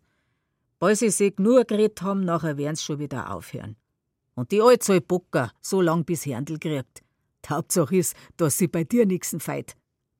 Franz lacht. Na, Vater, da feit sie nixen bei mir. Dass Drosal nicht na sagt, das sei weiß ich. Und dass wir zwar gut miteinander auskommen, das sei weiß ich auch. Und sie, die Rechtsrätin, meinst, dass die auch nicht na sagt? Franz macht eine wegwerfende Handbewegung. Die sagt mir gut na. Auf die passt du niemand auf. Drosel nicht und die Altfreien nicht. Und ich erst recht nicht. Die braucht ja nicht auswärts geht sie ins Bauernbäume ihr nicht gefallen. Die kann ja auch zu ihren anderen Töchter gehen. Wir jammern ihr nicht nach. Plötzlich fällt ihm aber ein, dass ja Rosalie schon einen Hochzeiter hat, drinnen in der Stadt. Doch diese Erkenntnis betrübt ihn nicht weiter. Mit dem anderen Stadtfracken da drin Minga werden wir schon Vierte werden, sagt er zuversichtlich. Er muss ganz einfach verzichten, weil ich da bin. Der alte Schirmoser nickt. Wird zuerst kein Gescheiter nicht sei, sind Staatsmadel besser nachher danach, meint er. Man weiß ja, ein Orts war ein Angestellter halt oder ein Beamter oder so etwas. Mit dem wärst leicht für die. Und mit der Alten auch. Die darf froh sein, dass wir ihre Tochter herlassen auf unseren Hof. Das glaub ich auch. Und sie darf ja grad gehen, weil es ihr nicht passt. Der Schirmoser nickt. Jawohl. Aber reden musst du mit ihr. Zwingen Heirat gut und zwingen Kucheiwagen. Ein Wengel, a Sach und a Gewand und a Geld soll seiner bringen, Moni. Ganz um Sinst bist man nachher da schon nicht feil. Du nicht und mein Hof nicht. Der Junge sagt es zu. Freilich, red ich damit, Vater, erwidert er. Herschenker tue ich auf keinen Fall ebs. Weil's auch nicht viel ist, was kriegt, ein bissel was ist doch. Und zwing die Leid ist auch besser, bei selbst hat. Das heißt, auf die Leid pass ich nicht auf, aber reden tue ich da mit der Alten. Oder mit der Freilen, die versteht mich besser. Damit rückt er auch schon sein Hüttel zurecht und geht hinüber ins Wohnhaus, um Rosel oder ihre Mutter zu treffen. Denn er möchte das Eisen schmieden, solange es warm ist. Tante Adele sitzt unterdessen schier verzweifelt in der Wohnstube und schreibt die Adressen für das Gepäck. Denn nun soll es wirklich ernst werden mit der Abreise. Rosalie selber wünscht es. Die alte Dame grübelt vergebens darüber nach, wie denn dies möglich sein kann. Die beiden Kinder, Franz und die Rosel, waren doch stets voller Lust und Liebe gewesen, und man konnte sich wirklich mit dem Gedanken vertraut machen, dass es bald zu einem Verspruch käme. Was ist nur in das Mädel gefahren? Riegelt sich das dumme Kind in ihr Zimmer ein, lässt die ganze Wirtschaft drunten stehen und liegen und überrascht einen mit der Mitteilung: Morgen Abend reisen wir. Natürlich ist das Wasser auf die Mühle der Frau Mama. Nun glaubt sie wohl, ihre Pläne durchführen zu können. Aber weit gefehlt. Klarheit soll sein um sie. Sie will sofort wissen, was los ist. Gleich, auf der Stelle. Sie geht eilends an die Kammertür ihrer Nichte. Rosal! Rosal! Die erstickte Stimme des Mädchens erwidert leise. Tante? Ich möcht was reden mit dir, Rosal. Ich kann jetzt nichts reden, Tante. Vielleicht später. Man hört leises Weinen durch die Tür. Die Tante ist voller Zorn und Mitleid, voller Neugier und Entschlossenheit. Rosal, ich muss dich bitten, dass du mir gleich aufmachst. Sie wartet eine kleine Weile. Drinnen wird das Weinen mühsam unterdrückt. Über die Stiege herauf aber kommt Franz. Die Tante winkt ihm schweigend zu und bedeutet ihm, er möge zu ihr treten. Dann wiederholt sie abermals Rosal, bitte, mach mir sofort auf, wenn du nicht willst, dass ich dir ernstlich bös werd und nicht mehr nach München mitgehe. Das hilft. Langsam wird der Schlüssel umgedreht und Tante Adele öffnet die Tür ein wenig. Rosel steht am Waschtisch und ist bemüht, die Spuren der Tränen vom Gesicht zu entfernen. Da zieht die Dame ganz unbemerkt Franz hinter sich ins Zimmer und schließt die Tür ab. Durch das Geräusch des Schlüsselumdrehens aber wird Rosalie erst aufmerksam und schaut sich fragend um und sieht sich Franz gegenüber, den sie doch nimmer treffen wollte und nimmer sehen. Und der Bursch steht da und tut, als könnt er nicht bis fünf zählen. Ganz voller Verlegenheit ist er, und seine Augen hängen an ihr wie an einem Heiligenbild und die Tante lächelt ihr feines Lächeln und sagt dann So, also, beisammen hätte ich euch nun. Und jetzt will ich wissen, was es gegeben hat, dass mir das Mädel nicht mehr hierbleiben will. Weißt du es, Franz? Sie wendet sich absichtlich zuerst an den Burschen, denn sie vermutet von ihm die Wahrheit zu hören, da sich so ein ungeschniegelter und etwas schwerfälliger Bauer doch sicher nicht so rasch herauswinden und reden kann, wie zum Beispiel ihre Nichte, die Rosel. Aber was sie da erfährt, ist der Gestalt, dass sie sich setzen muss. Denn Franz sagt ihr ganz kurz und bündig: Geben hat's gar nix, Fräulein, aber geben tut's bald was, und zwar a Hochzeit. Ich heirat Rosal, weil's einer nicht unrecht is. Der Vater is nicht der Wieder, sagt er, und Mutter muss sich halt damit abfinden. Und Rosal wird auch nicht nah sagen, denk ich. Was meinst, Rosal? Rosalie ist bleich geworden und wieder brennrot. Also, da ist sie schon, die Frage, ganz klipp und klar. Und ebenso klar wird ihre Antwort sein: Nein, Franz. Sie würgt an dem Wort, aber es will nicht über ihre Lippen. Da steht der Bub und sucht nach ihrer Hand, zieht sie ganz nahe an sich, schlingt seinen Arm um ihre Hüften und fragt ganz leise mit zärtlicher Stimme was sagst, Rosal? Magst mei liebe Schirmuserin werden? Magst mi als dein Burm? Geh, sag heute Wertel. Wie soll da ein Nein herauskommen? Rosalie spürt, wie sie ein Zittern befällt, wie alle ihre Vorsätze gleich einem Kartenhaus zusammenfallen, und sie kann's nicht ändern. Ihre Augen, ihr Mund, ihre Hände, sie sagen Ja. Ja, Franzl, in Gottes Namen. Recht ist's ja nicht, aber ich kann nicht anders. Bei dir ist mein Hormattel, bei dir ganz allein. Tante Adele sitzt still und mit weit geöffneten Augen auf ihrem Stuhl. Das Glück hat sie sich nicht geträumt heute. Aber Gott sei Dank, die Hauptsache ist, dass sie sich gefunden haben, die beiden. Sie faltet unwillkürlich die Hände und murmelt einen Segenswunsch. Und sie erhebt sich zufrieden und schließt die Tür auf, um hinüberzugehen zu ihrer Schwägerin und ihr die Verlobung ihrer Tochter mitzuteilen. So schonend als möglich, meint sie lächelnd, denn wenn deine Mutter ihren Assessor so sang- und klanglos in die Versenkung fahren sieht, wird sie wohl die Kränke kriegen. Sie nickt Franz freundlich zu, indem sie seine Hände schüttelt, küsst Rosalie mit mütterlicher Zärtlichkeit auf die Wangen und geht. Und Franz nimmt Rosel bei der Hand und geht mit ihr zum Vater, um ihm das liebe Bräutel vorzustellen und sein Xing dir's Gott zu hören. Tante Adele öffnet nicht ohne Herzklopfen die Tür zum Zimmer der Schwägerin.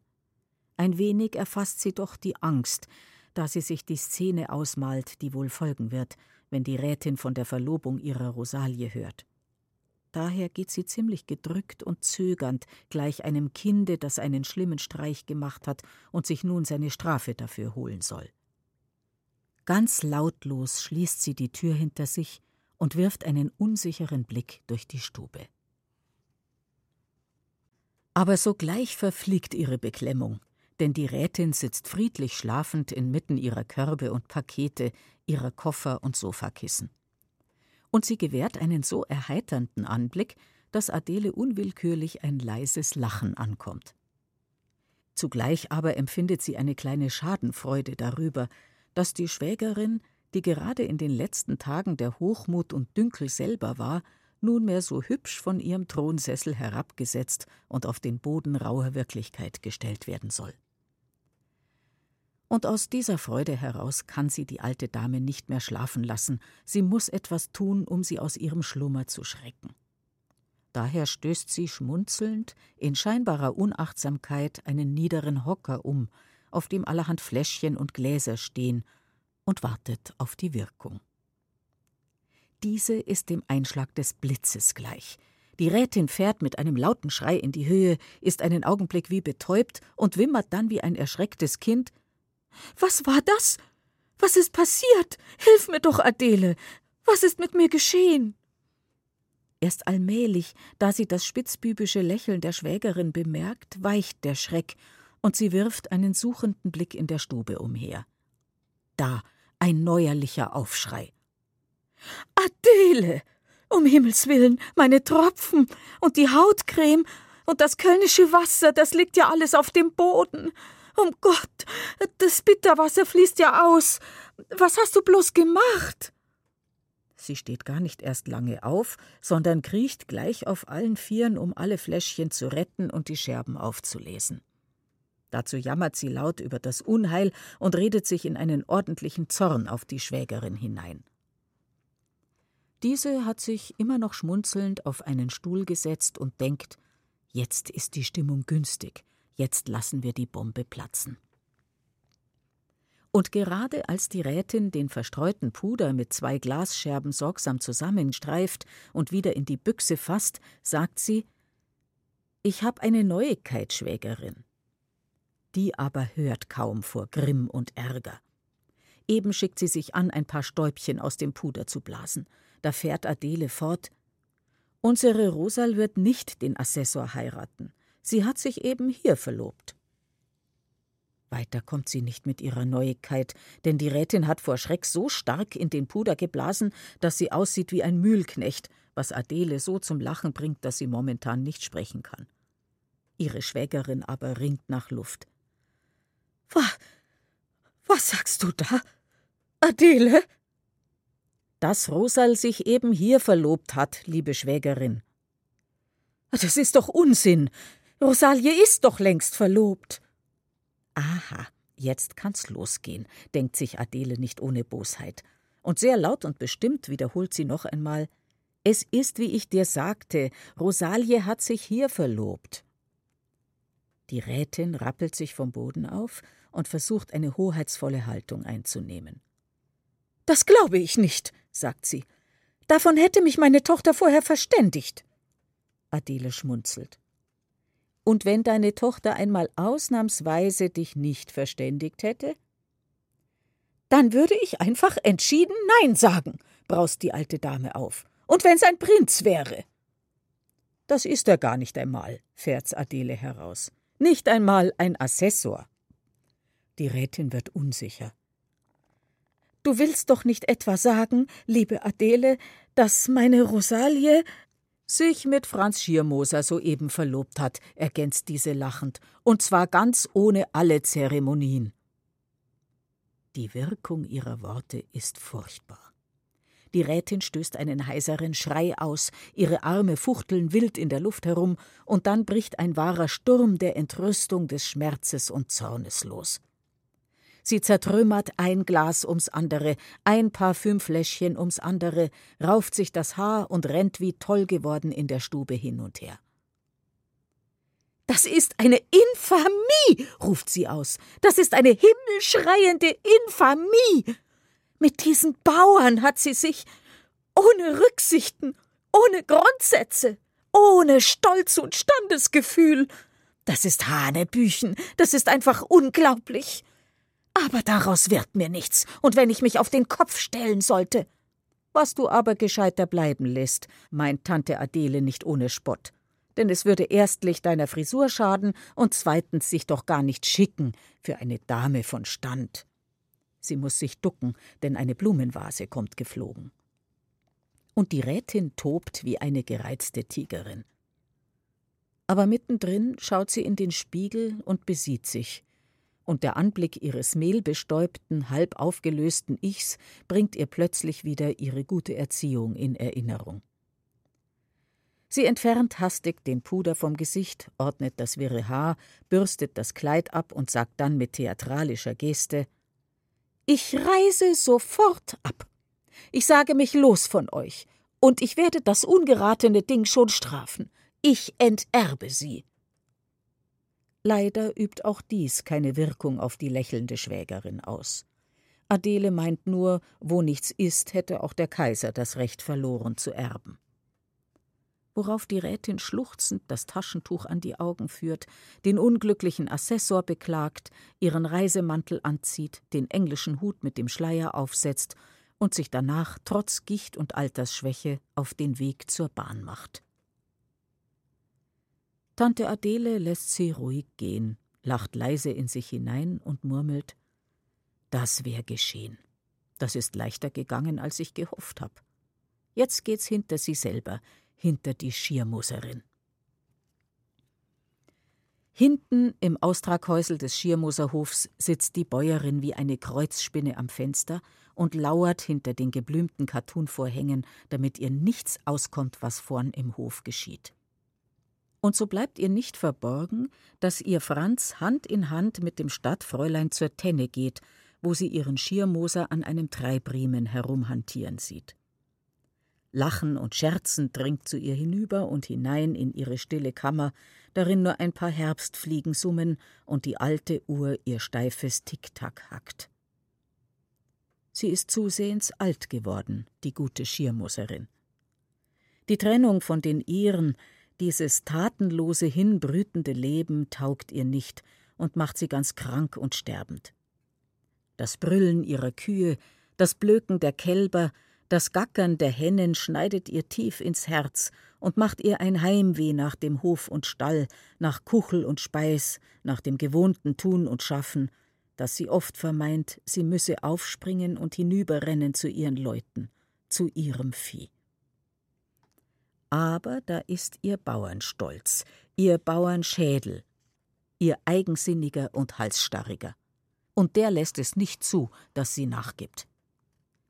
Lieber bis zum letzten Schnaufer und Seufzer hier am Fenster hocken und Trübsal blasen, als mit der da drüben in einem Haus zusammenleben, denkt sie. Und ihre Mutter bestärkt sie noch täglich und stündlich in ihrem Starrsinn und Hass. Der alte, taube Vater freilich mag nichts wissen von Zank und Streit, von Hader und Verdruss. Auf ihn hört man aber nicht. Und um des lieben Friedens willen tut er scheinbar, wie die beiden wollen. Im Geheimen aber geht er noch oft hinüber in Stall und Tenne, ins Haus und in die Stadel und bastelt und hantiert wie sonst. Und da er taub ist, so trägt er weder seinem Weib und seiner Tochter etwas zu, noch denen vorn im Hof. Für ihn ist die Welt schön und gut, so wie sie gerade ist, und er begreift nicht, dass die Leute darin nicht Platz haben. Er liebt Mensch und Vieh und kennt auch nicht den Unterschied zwischen Stadt und Land, denn er kam nie aus seinem Heimatgau hinaus. Alle aber, die ihm innerhalb desselben in den Weg treten, begrüßt er mit fröhlichem Gruß. Denn er hört nicht den Gegengruß, klingt der nun kalt oder warm, herzlich oder abweisend, spöttisch oder teilnehmend. Und so hat er auch für Rosalie jedes Mal ein Scherzwort, ein freundliches Lachen, ein wohlwollendes Kopfnicken. Danach macht er sich zufrieden wieder davon. Die Schirmuserin hat derweil von ihrem Fenster aus die Rätin reisefertig aus dem Haus gehen sehen, und sie sucht vergebens nach einer Lösung dieses Rätsels. Denn etwas Besonderes muss da wohl vorgefallen sein, dass die so mittendrin davonläuft. Aber was? Am Ende ist die Junge bloß zum Fürgottsagen mit dem Buben in die Tenne. Sie wollten ja doch schon morgen reisen, sagt die Barbara. Vielleicht wird doch das Haus bald wieder rein von dieser Stadtbrut, von dieser ganz gefährlichen. Da kommt auch das alte Fräulein aus der Haustür. Aber die geht ja auf das Austraghäusel zu. Die wird doch nicht gar zu ihr wollen. Die Schirmuserin rückt unruhig auf ihrem Sessel hin und her und reckt sich schier den Hals aus vor lauter Schauen. Wahrhaftig, die kommt pfeilgerade ins Haus herein. Was sie wohl will von ihr? Die Stimme gehorcht ihr kaum, da sie auf das Klopfen eine Antwort geben will.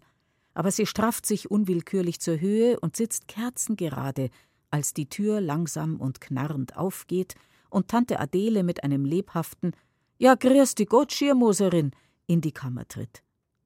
Rau erwidert sie bloß ein kurzes Skoda. Dann wartet sie mit krampfhaft zurückgedämmter Neugier auf das, was kommt. Und Tante Adele lässt sich nicht lange bitten, die redet frei von selber und sagt, was sie auf der Leber hat.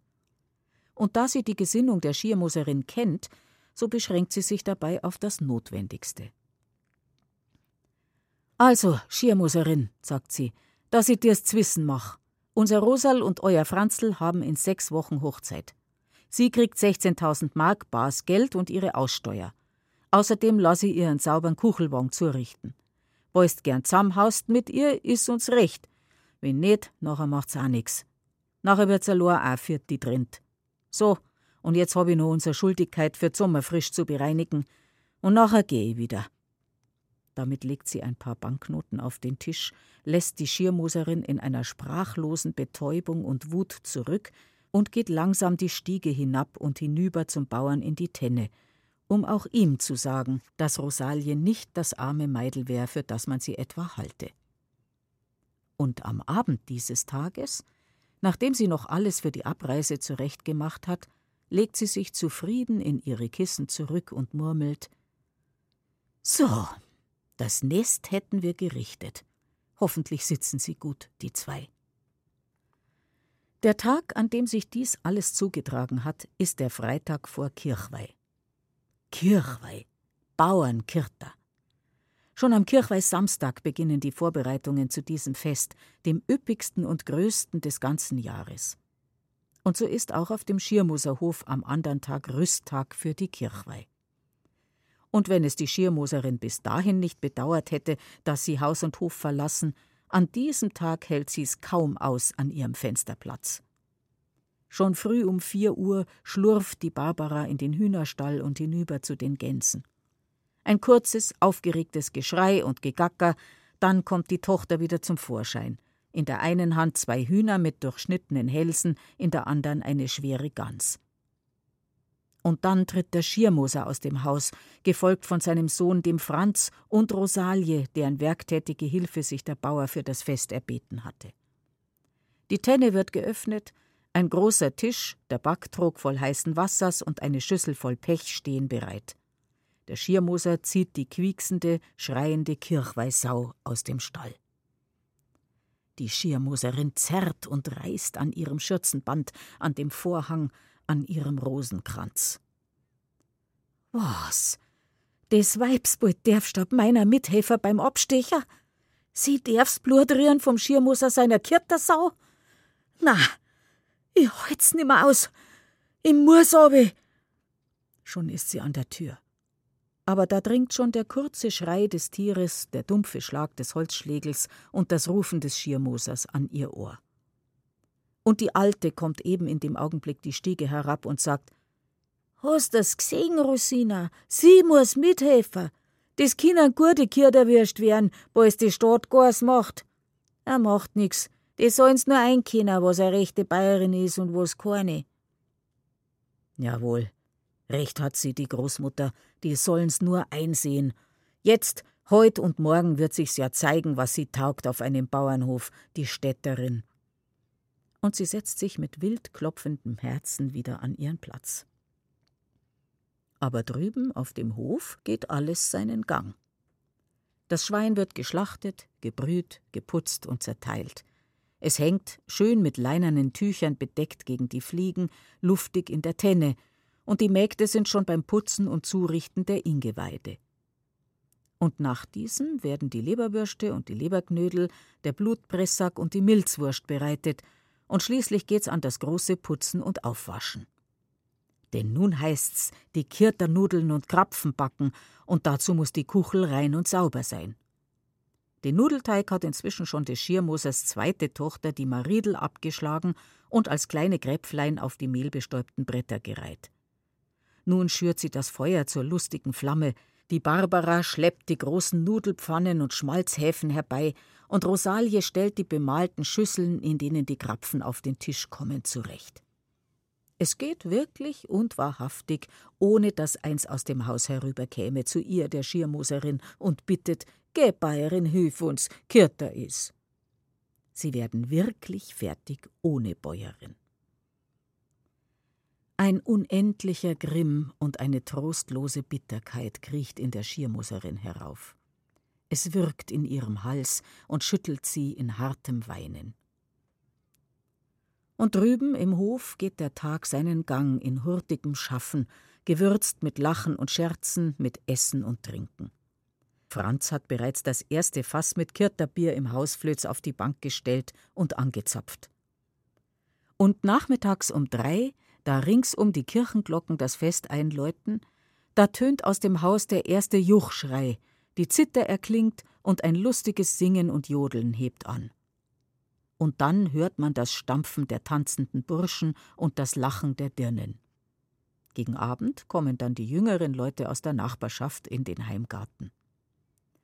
Der Schirmoser trägt die beiden Hälften der Kirchweihsau in die Kuchel und Franz richtet in der Tenne die große Kettenhutsche her. Dazu schleppen die Nachbarburschen eine Menge schwerer Kuhketten herbei. Diese werden schaukelartig an den mächtigen Querbalken der Tenne befestigt, die eine beim vorderen Tor und die andere beim rückwärtigen. Und diese beiden Kettenschaukeln werden nun verbunden durch zwei aufeinandergelegte, leichtlich sieben bis acht Meter lange Bretterladen aus gutem Eichenholz. Das Aufmachen der Kirchweihhutsche ist eine Ehrensache bei den Bauernburschen – denn da oft bis zu 15 Personen auf dieser sitzen und schaukeln, muss sie sehr gewissenhaft gekettet und befestigt sein. Nach dem feierlichen Abendessen wird dann die Hutsche ausprobiert von sämtlichen Burschen und Mädchen des Hofs. Und so kommt es, dass die Schiermoserin und ihre Mutter noch spät abends das Rasseln der Ketten und das Knarren der Bretter, das Scherzen der Burschen und das Kreischen der Meideln hören müssen und keine Ruhe finden und keinen Schlaf, bis tief in die Nacht. Kirchweihsonntag. Der dämmernde Morgen wird begrüßt von dem festlichen Geläute der Glocken ringsum. Es rufen die alten Tiefen der großen Pfarrkirchen ernst und feierlich, und es klingen die kleinen Glöcklein der Kapellen hell und silbern hinaus in die Täler und hinauf an den Hügeln, schwingen und singen droben auf den Höhen und erfüllen die Luft mit ihrem vom Windhauch getragenen Ton wie ein Lied vom Himmel. Droben auf den Bergen ringsum stehen die Böller und schicken krachend und donnernd ihren Ruf hinaus ins Gau. Auf, Kirchweih is! und ihr Krachen bricht sich an den Wäldern und Höhen, wird zum rollenden Donner und erzittert endlich als vielstimmiges Echo an den Fenstern der Bauernhöfe ringsumher. Da wird's lebendig in den Häusern. Der Bauer bindet das buntseidene Halstüchel sorgfältiger, zieht das samtne Gilet mit den silbernen Knöpfen an und bürstet lange an dem schweren wattierten Kirchenrock herum. Die Bäuerin prangt im seidenen Gewand mit perlenbesetztem Fürtuch Sie hat das Haar gestrählt und pomadisiert und trägt eine feierlich andächtige Miene zur Schau. Der alte Großvater nimmt den langen, tuchernen Festtagsrock aus dem Kasten, zieht die glänzenden Kanonenstiefel über die engen Lederhosen und zählt die Kreuzer zum Biergeld in seinem altmodischen Zugbeutel. Die Burschen und Knechte stehen lachend und stänkernd in der kurzen Wichs unter der Haustür, richten den Flaum am Hut, horchen auf die Sackuhr, ob sie geht, und probieren die Schärfe des Messers, ehe sie es im hinteren Hosensack verschwinden lassen. Die Töchter und Mägde aber schwatzen und kichern, richten zum dritten Mal das Haarnest und zum vierten Mal die Halsbarbe, zupfen an den Röcken und glätten die Schürzen, behängen den Hals mit Ketten und bestecken den Spenzer mit Broschen und Nadeln. Und endlich versammeln sich alle drinnen in der großen Stube. Die Bäuerin breitet das schwere linnene Festtagstafeltuch auf dem Esstisch aus, die Tochter oder die Oberdirn stellt die Krapfenschüssel drauf und die Kucheldirn trägt die Kaffeesuppe herein. Der Bauer betet den Morgengruß und bittet den himmlischen Vater um seinen Segen für Speis und Trank, und dann beginnt die Kirchweih. Zum Morgenimbiss Krapfen, Kücheln und Kirchweihbrot mit Kaffee, Brennsuppe und Leberwürsten. Nach der Kirche beim Postwirt oder beim Oberwirt, beim Unter- oder beim Altenwirt die Kirtermaß für den Heimweg. Und daheim der Festtagsschmaus. Die Mannsbilder ziehen schon vor dem Essen die Joppe aus und setzen sich hemdärmlich um den Tisch. Dann geht's in schöner Ordnung und nach altem Brauch und Herkommen. Erst kommt die Schüssel mit dem Kraut und den Blutwürsten, dann das Voressen, danach die Fleischsuppe mit den Leberknödeln, das Rindfleisch und die roten Rannen. Nun füllt der Hausvater die Bierkrüge. Die Bäuerin aber trägt weiter auf, den schweinernen Braten und die Kirchweihgans, die gebackene Milzwurst und den gedämpften Gockel. Die Weiberleut beginnen langsam zu seufzen, und die Mannsbilder knöpfen bedächtig die Knöpfe des Gilets und der Hose auf. Aber der Hausherr hilft abermals nach mit frischem, gutem Trunk. Und so geht das Essen seinen Gang weiter, nach dem Gockel kommt das Kälberne auf den Tisch und nach diesem die Apfelküchel, die roggernen Schmalznudeln und die weizernen Kirchweihkrapfen. Den Dank Gott betet die Bäuerin meistens für sich allein, denn die anderen Glieder des Hauses sind ernst und schweigend hinausgegangen, in den Stall, in den Hof, hinter das Haus. Eine gute Kaffeesuppe aber bringt wieder Munterkeit und wirkt befreiend. Man lacht wieder, scherzt, stänkert und ist endlich in der Stimmung, die zum Kirtertag gehört. Der eine nimmt die Zither zur Hand und der andere die Harmonika, der Oberknecht fasst die Unterdirn um die Mitte, hebt sie juchzend in die Höhe, und bald ist alles im Wirbel des Tanzes und im Trubel der Lust des Tags. Und was nicht Essen und Trinken, nicht Tanzen und Singen zu Weg brachten, das erreicht die Hutsche. Kreischend und lachend sitzen die Weiberleut auf dem langen Brett, ein paar stämmige Burschen stehen an den Enden der Hutsche auf dem äußersten Rand und umklammern mit ihren Fäusten die langen Ketten. Der Musikantenlippel spielt auf der Ziehharmonika einen Marsch und die Burschen beginnen langsam die Schaukel zu treten. Erst ganz bedächtig, die Haltbarkeit nochmals überprüfend, bewegen sie die Hutsche, aber bald werden sie kühner, erhitzen sich an dem Juchzen der Burschen und an dem Kreischen der Meideln und werken nun mit voller Kraft. Hei, da flattern die Röcke und zappeln die Beine. Da bittet manche herrische und anhabische Dirn den sonst so verhassten Bewerber um Gnade. Da kommt ein Rausch über alle, die noch jung sind und Blut haben in ihren Adern. Das ist die Stunde, von der man noch kichernd und verstohlen spricht, wenn längst die Kirchweih vorüber und der Winter in die Bauernhöfe eingezogen ist. Wenn die Jugend beisammensitzt in der Spinnstube und die Alten sich erwärmen auf der langen Ofenbank. Wie überall an diesem Tag, so ist es auch auf dem Schirmoserhof. Ein Kirchweihtag voller Lust und Genuss, voller Freud und Ausgelassenheit. Rosalie ist auch heute die Seele des Ganzen, die Bäuerin. Sie läuft und schafft, kocht und werkt, hat die Hände voller Arbeit und das Herz voller Lust. Und Tante Adele hilft getreulich mit beim Kochen und Backen, beim Essen und Trinken, beim Lachen und Lustigsein. So kommt's, dass die gute Schiermoserin samt ihrer alten Mutter vergebens der Stunde des Tages harrt, da eine oder die andere von den Töchtern gelaufen kommt, um zu betteln. Gemurter Hilf, der ganze Kirter ist beim Teufel, bals nicht kimmst. Die Stadtweiberts hat uns den ganzen Kirter verhunzt. Nein, nichts dergleichen rührt sich. Nur das Ganzdirndl bringt gegen Mittag die Botschaft, es wär alles fertig, und wenn die Schirmoserin Lust hätt, herüberzukommen zu einem kleinen Schmaus, dass unser Herrgott sie davor bewahre. So gern sie etwas verkosten möchte von den Gerichten, die dieses Weibsbild zubereitet hat, sie kann's überwinden. Und mit Verachtung auf den Lippen, Groll in den Augen und bitterem Weh im Herzen setzt sie sich einsam an ihren Tisch und wirkt hinunter, was vom Tag vorher noch da ist, ein harter Knödel und ein wenig Kraut. Danach kleidet sie sich festlich an und geht hinab nach Glonn zum Rosenkranz und zur Vesper. Indes der Schiermoser, ihr Eheherr, wie ein Junger daheim durchs Haus läuft, lacht, scherzt, mit keinem Gedanken sich seines trutzigen Eheweibs erinnert und zu guter Letzt Rosalie sogar um einen Tanz angeht, indem er sagt: Ich muss wissen, ob's da so eine riegelsame Tanzerin bist wie eure Bayerin. Im Herzen aber denkt er, eine bessere Hochzeiterin hätte er nicht finden können, der Franzl. Und wenn er suchen wollt, zwanzig Stunden im Umkreis. Bei diesen Kegelscheiben hat sein Bub den besten Wurf getan. Assessor von Rödern wundert sich schon seit geraumer Zeit, dass seine Braut so gar nichts mehr von sich hören lässt. Außer ein paar nichtssagenden Kartengrüßen hat er von Rosalien nichts erhalten, was ihn irgendwie ihrer Zuneigung hätte versichern können. Die Rätin allerdings schrieb fleißig. Aber ihre Briefe sind stets von einer schwulstigen Schönrednerei, von einer so unangenehm geschraubten Art, so gedrechselt und so gewunden, dass er sich am Ende nicht mehr darin zurechtfinden kann.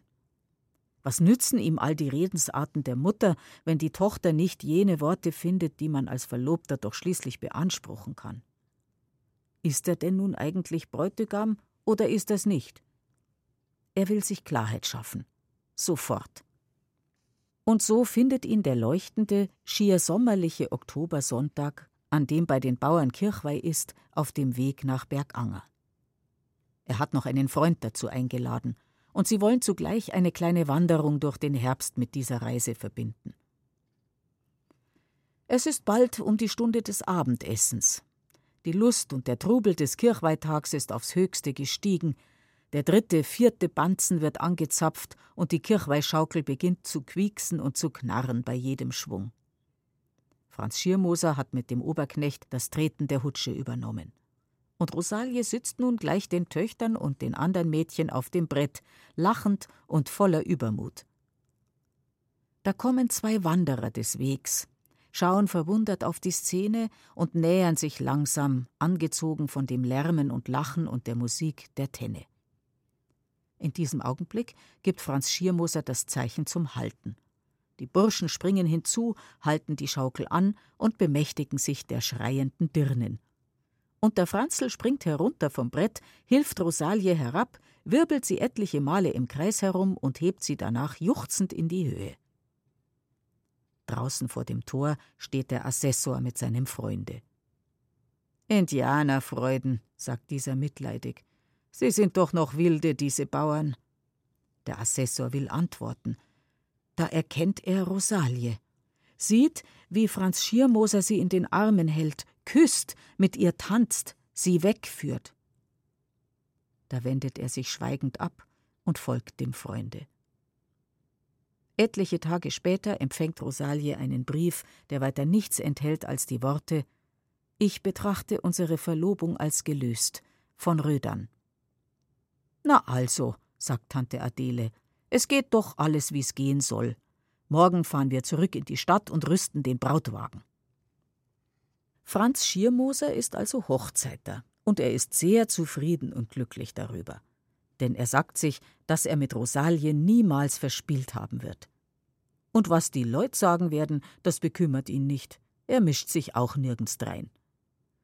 Sollte aber wirklich einer den Mund allzu weit auftun über die Sache, so würde er ihm den schon schließen auf eine Art und Weise, dass er eine Zeit lang auf Gott und die Welt vergisst. Und so beginnt er gemeinsam mit seinem Vater und dem Alten das Haus für die neue Bäuerin zu richten und zu verjüngen. Denn alte Wände und morsche Böden taugen nicht für ein junges Leut und ein frisches Blut.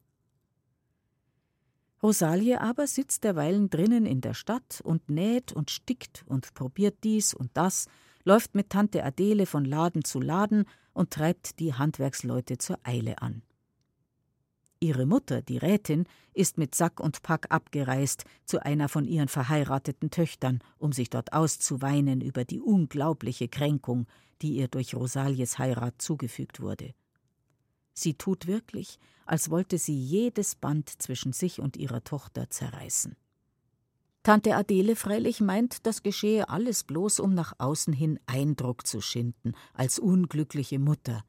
Im Innern sei sie ganz gewiss zu Tod froh, dass ihre Tochter einen Bauernhof im Wert von mindestens 80.000 Mark und leichtlich an die 20.000 Mark bares Geld erheiratet und sie ärgert sich bei dem Gedanken, dass es die Rätin doch nun so gut haben könnte, wenn sie nicht so ein hochmütiges Frauenzimmer wäre. Sie selber opfert willig ihre ganzen Ersparnisse, ihre Zeit und ihre Ruhe für das Beutel.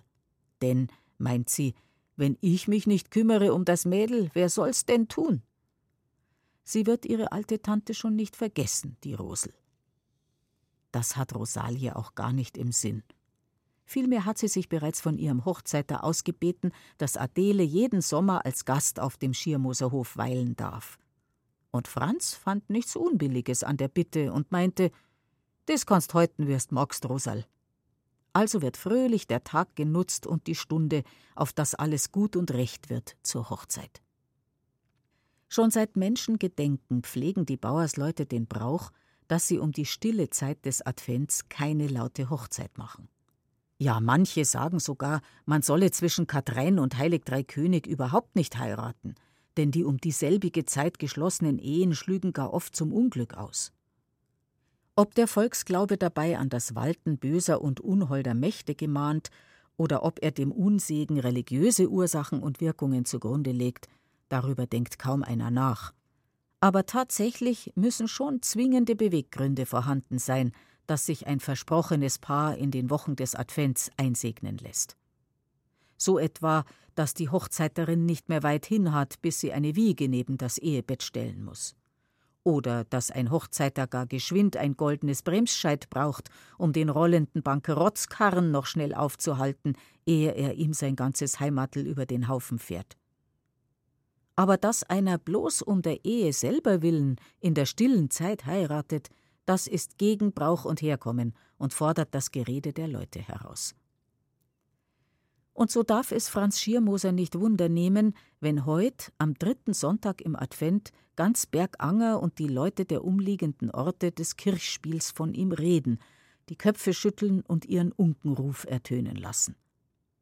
Denn heute hat nach der sonntäglichen Predigt der hochwürdige Herr gewiss und wahrhaftig ganz laut und deutlich von der Kanzel herab verkündigt, zum heiligen Stand der Ehe haben sich versprochen, der ehr- und tugendsame Jüngling Franz Schirmoser, Schirmoser Bauernsohn dahier, und die tugendhafte Jungfrau Rosalie Schäuflein, Rechtsratstochter aus München. Erstes Aufgebot. So. Gewiss und wahr auch noch. Wie ein Ruck geht's durch die ganze Gemeinde. Wie hat das geheißen? Schäuflein, Rechtsratstochter und aus München. Ja, heiratet der jetzt wirklich die städtische, die Sommerfrischlerin, die Tochter von der alten hochmütigen Stadtmadame, von der Adligen. Vorbei ist's mit aller Andacht und Sammlung, ein Flüstern und Murmeln geht durch die Reihen der Betenden. Ellenbogen stoßen sich und die Blicke aller suchen die Kirchenstühle des Schirmoserhofs.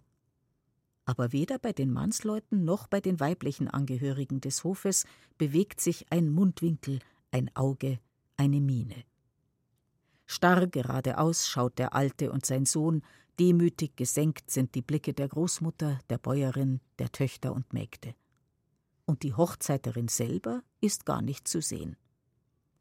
Sie kniet hinter dem barocken Gitter über dem Hochaltar neben den frommen Frauen der Mädchenschule und blickt hinunter zu Franz. Manchmal schielt eine von den armen Schulschwestern zu ihr hin, sonst bleibt sie ganz unbemerkt bis nach der Kirche. Da können es die Weibsleute der Gemeinde kaum erwarten, bis der Herr Pfarrer endlich sein Ite Missa est gesungen und seinen Weihbrunn über sie gesprengt hat. Sie rennen aus der Kirche wie die Geißen aus dem Stall und fangen draußen an zu schnattern wie eine Herde Gänse. Hei, da geht's. Ja, was ist denn jetzt das? Was hat jetzt der hochwürdige Herr da für Kind? Der Schirmoser Franzl heirat. Jetzt in der Adventinger Zeit. Und der Stabmadam heiratet ja, hat jetzt so einer so, ich auch schon gehört. So ist die Red der einen. Die Gegenred der anderen aber ist die. Ja, Narr, ja, Narr, so ebs muss der alte Schirmoser nur auf seine alten Tag erleben. Und sie? Heirat der Bursch, Stabfräulein. Ja, ja, bald die Leute gar's gut geht, nachher werden sie übermütig. Nachher taugt einer als rechte und gute Sachen nimmer. Nachher müssen's auf die Himmelslorter steigen. Aber unser Herrgott lasst Bam nicht bis in Himmel wachsen, der findet seine Leid schon. Und der. Und eine Alte meint, jetzt in Heilinger abfind, da hat er gewiss eben so angefragt, der Franzl. Gleich sehen tut's ihm schon, dem Hallodri. Ich soll aber schon ein solcher gewinn. Worauf wieder eine andere jammernd ihre Meinung zum Besten gibt. Es ist nur grad schad um den schönen Bauernhof. Lang wird's nicht dauern, nachher schwimmt er da hinab. Wie wird denn ein Staderin am Bauernhof da halten können? Wie wird denn ein solcher nicht fertig werden? Aber die Reisertalerin sagt mit ihrem frömmsten Augenaufschlag: Ah, nicht fertig werden, meinst du's? Die wird gewiss und sicherlich fertig. Mit Haus und mit Hof und mit Sach und mit ihrem selber auch, mit den Deppen. Aber es gehört ihm nicht anders. Er nicht und die Alten auch nicht. Die hätten eine andere Hochzeiterin auch noch finden können, als wie so ein Stabflucker. Gibt rechtschaffene Bauern, die handeln grad nur da umeinander. So geht das Mühlrad bei den Weibsleuten. Und bei den Männern? Oh, mög keiner sagen, dass die still wären über diese Heirat. Die haben's genauso notwendig wie die Weiber nur dass sie nicht auf der Straße stehen bleiben wie diese, sondern den Postwirt und den Obernwirt, den Huber und den Unterwirt heimsuchen. Und auch sie haben Erbarmnis mit dem schönen Hof und fragen, wer wohl unter dieser neuen Herrschaft das Essen koche und den Stall richte und die Erdäpfel stecke und einernte. Und der Nachbar des Schirmoser lässt auch seine Meinung laut werden. Ma leicht denken, wie es kämer wird. Heut werden's mei Alte holen, zum Brotbacher und zum Butter ausrühren und morgen mi zum Kaiwe ziehen. Die Stabmadam mit ihren seidigen Nerven fällt er gewiss augenblicklich in die Ohnmacht und kriegt Kränk, bei ihr Kur kalbert. Oh mei, oh mei, der arme Franzl. Aber wem nicht zron ist, dem is auch nicht Zeffer. Ja, ja.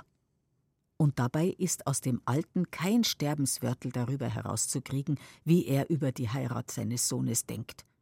Er schmunzelt nur, trinkt gemach seine halbe Bier, raucht seine Sonntagszigarre und macht sich danach wieder auf den Weg hinüber zum Pfarrhof, wo sein Sohn und Rosalie das Stuhlfest feiern. Derweil stehen bei der Leitnerkramerin so an die zehn Bäuerinnen und hecheln das Brautpaar so gründlich durch, dass auch nicht ein guter Faden an ihm hängen bleibt. Und sie ärgern sich furchtbar, dass sie nichts Gewisses über diese Heirat wissen. Nicht einmal Barbara Schiermoser kann mit einer Auskunft dienen. Sie kauft nur etliche Meter himmelblaues Atlasband zum Ausputz für ihr Festgewand, sagt Grüß Gott und Adies und geht wieder. Dies ist natürlich ein neuer Anlass zum Reden. Und die alte Krautschneider-Zenz meint, Jetzt ich, wenn Schirmuserin wär, ich tät's halt ganz einfach nicht gedulden. Ich sag halt ganz einfach na und der Handel wär aus und vorbei. Aber die Nachbarin des Schirmoser erwidert, Meinst? Geh, da hast aber falsch geraten. Deswegen ist der Handel noch lang nicht aus. Ich weiß ganz gewiss, dass sie Bayerin na gesagt hat und hat ihr da nix geholfen. Gar nix. Bloß, dass sie selber und die Alten ins Austraghäusl gezogen sind. Aber er und die Jungen, deren was mengen. Das ist allerdings eine sehr interessante Neuigkeit, wenn man sie glauben darf. Grad kommt die Schirmoserin selber in den Kramerladen und verlangt ein Päcklein Mandelkaffee und ein Pfund Zucker. Doch auch sie geht nicht aus sich heraus. Auf alle noch so spitzfindigen Fragen hat sie bloß ein Ja, Nein oder Das werden wir schon sehen. Und auf die boshafte Frage der alten Schleiferin, ob sie eine rechte Freude habe über die Hochzeit ihres Buben, erwidert sie ebenso boshaft: No, bei einmal deine Tochter daherbracht hätt, würd ich keinen Kreuzsprung gemacht haben. Und im Übrigen ist es mei Sach, ob ich erfreit hab oder nicht. Damit hat sie auch schon ihren Zucker und ihren Mandelkaffee in die endsgroße Rocktasche gesteckt, den Regenschirm genommen und die Ladentür geöffnet.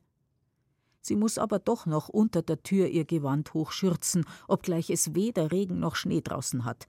Denn grad als sie auf die Straße treten will, gehen Franz und Rosalie lachend und scherzend am Laden vorbei, begleitet vom Schirmoserbauern.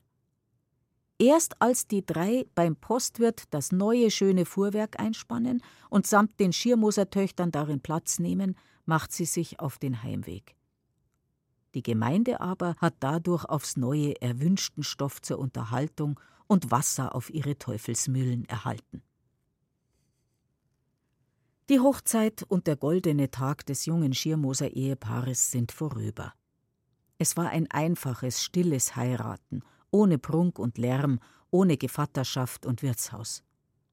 Aber es war trotz alledem ein schöner, heiterer Tag, und die Schirmoserin samt ihrer Mutter barsten schier vor Wut und Verdruss, da sie von ihrem Fenster aus zusehen mussten, wie sich der ganze Hof freute und vergnügte, wie die Knechte die Zither traktierten und die Paare lustig in der Stube herumwirbelten.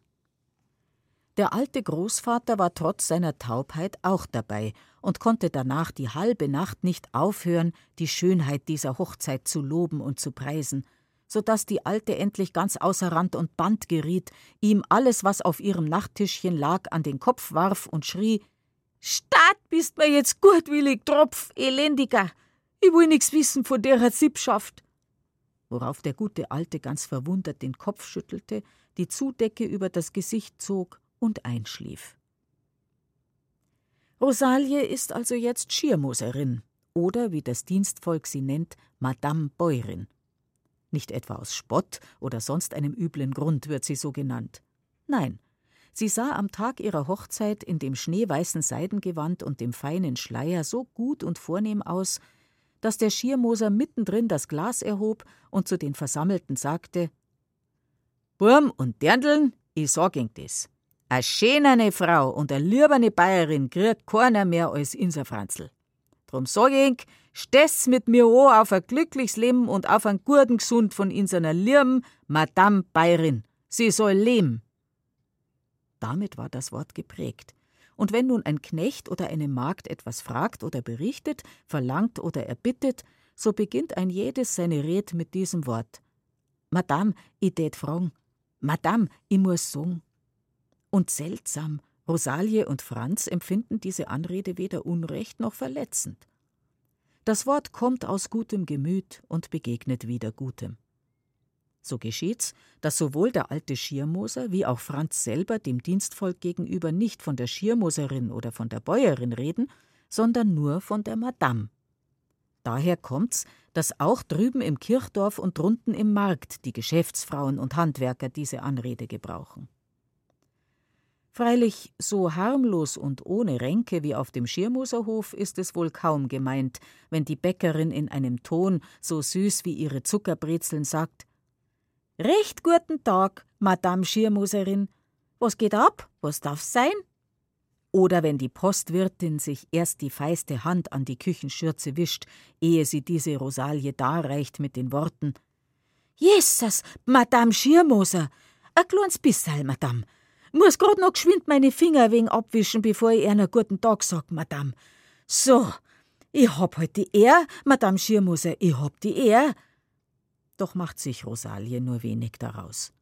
Sie ist so zufrieden und glücklich als Bäuerin und als ihres Franzen Hausfrau, dass sie nur auf ihn hört und auf seinen Vater.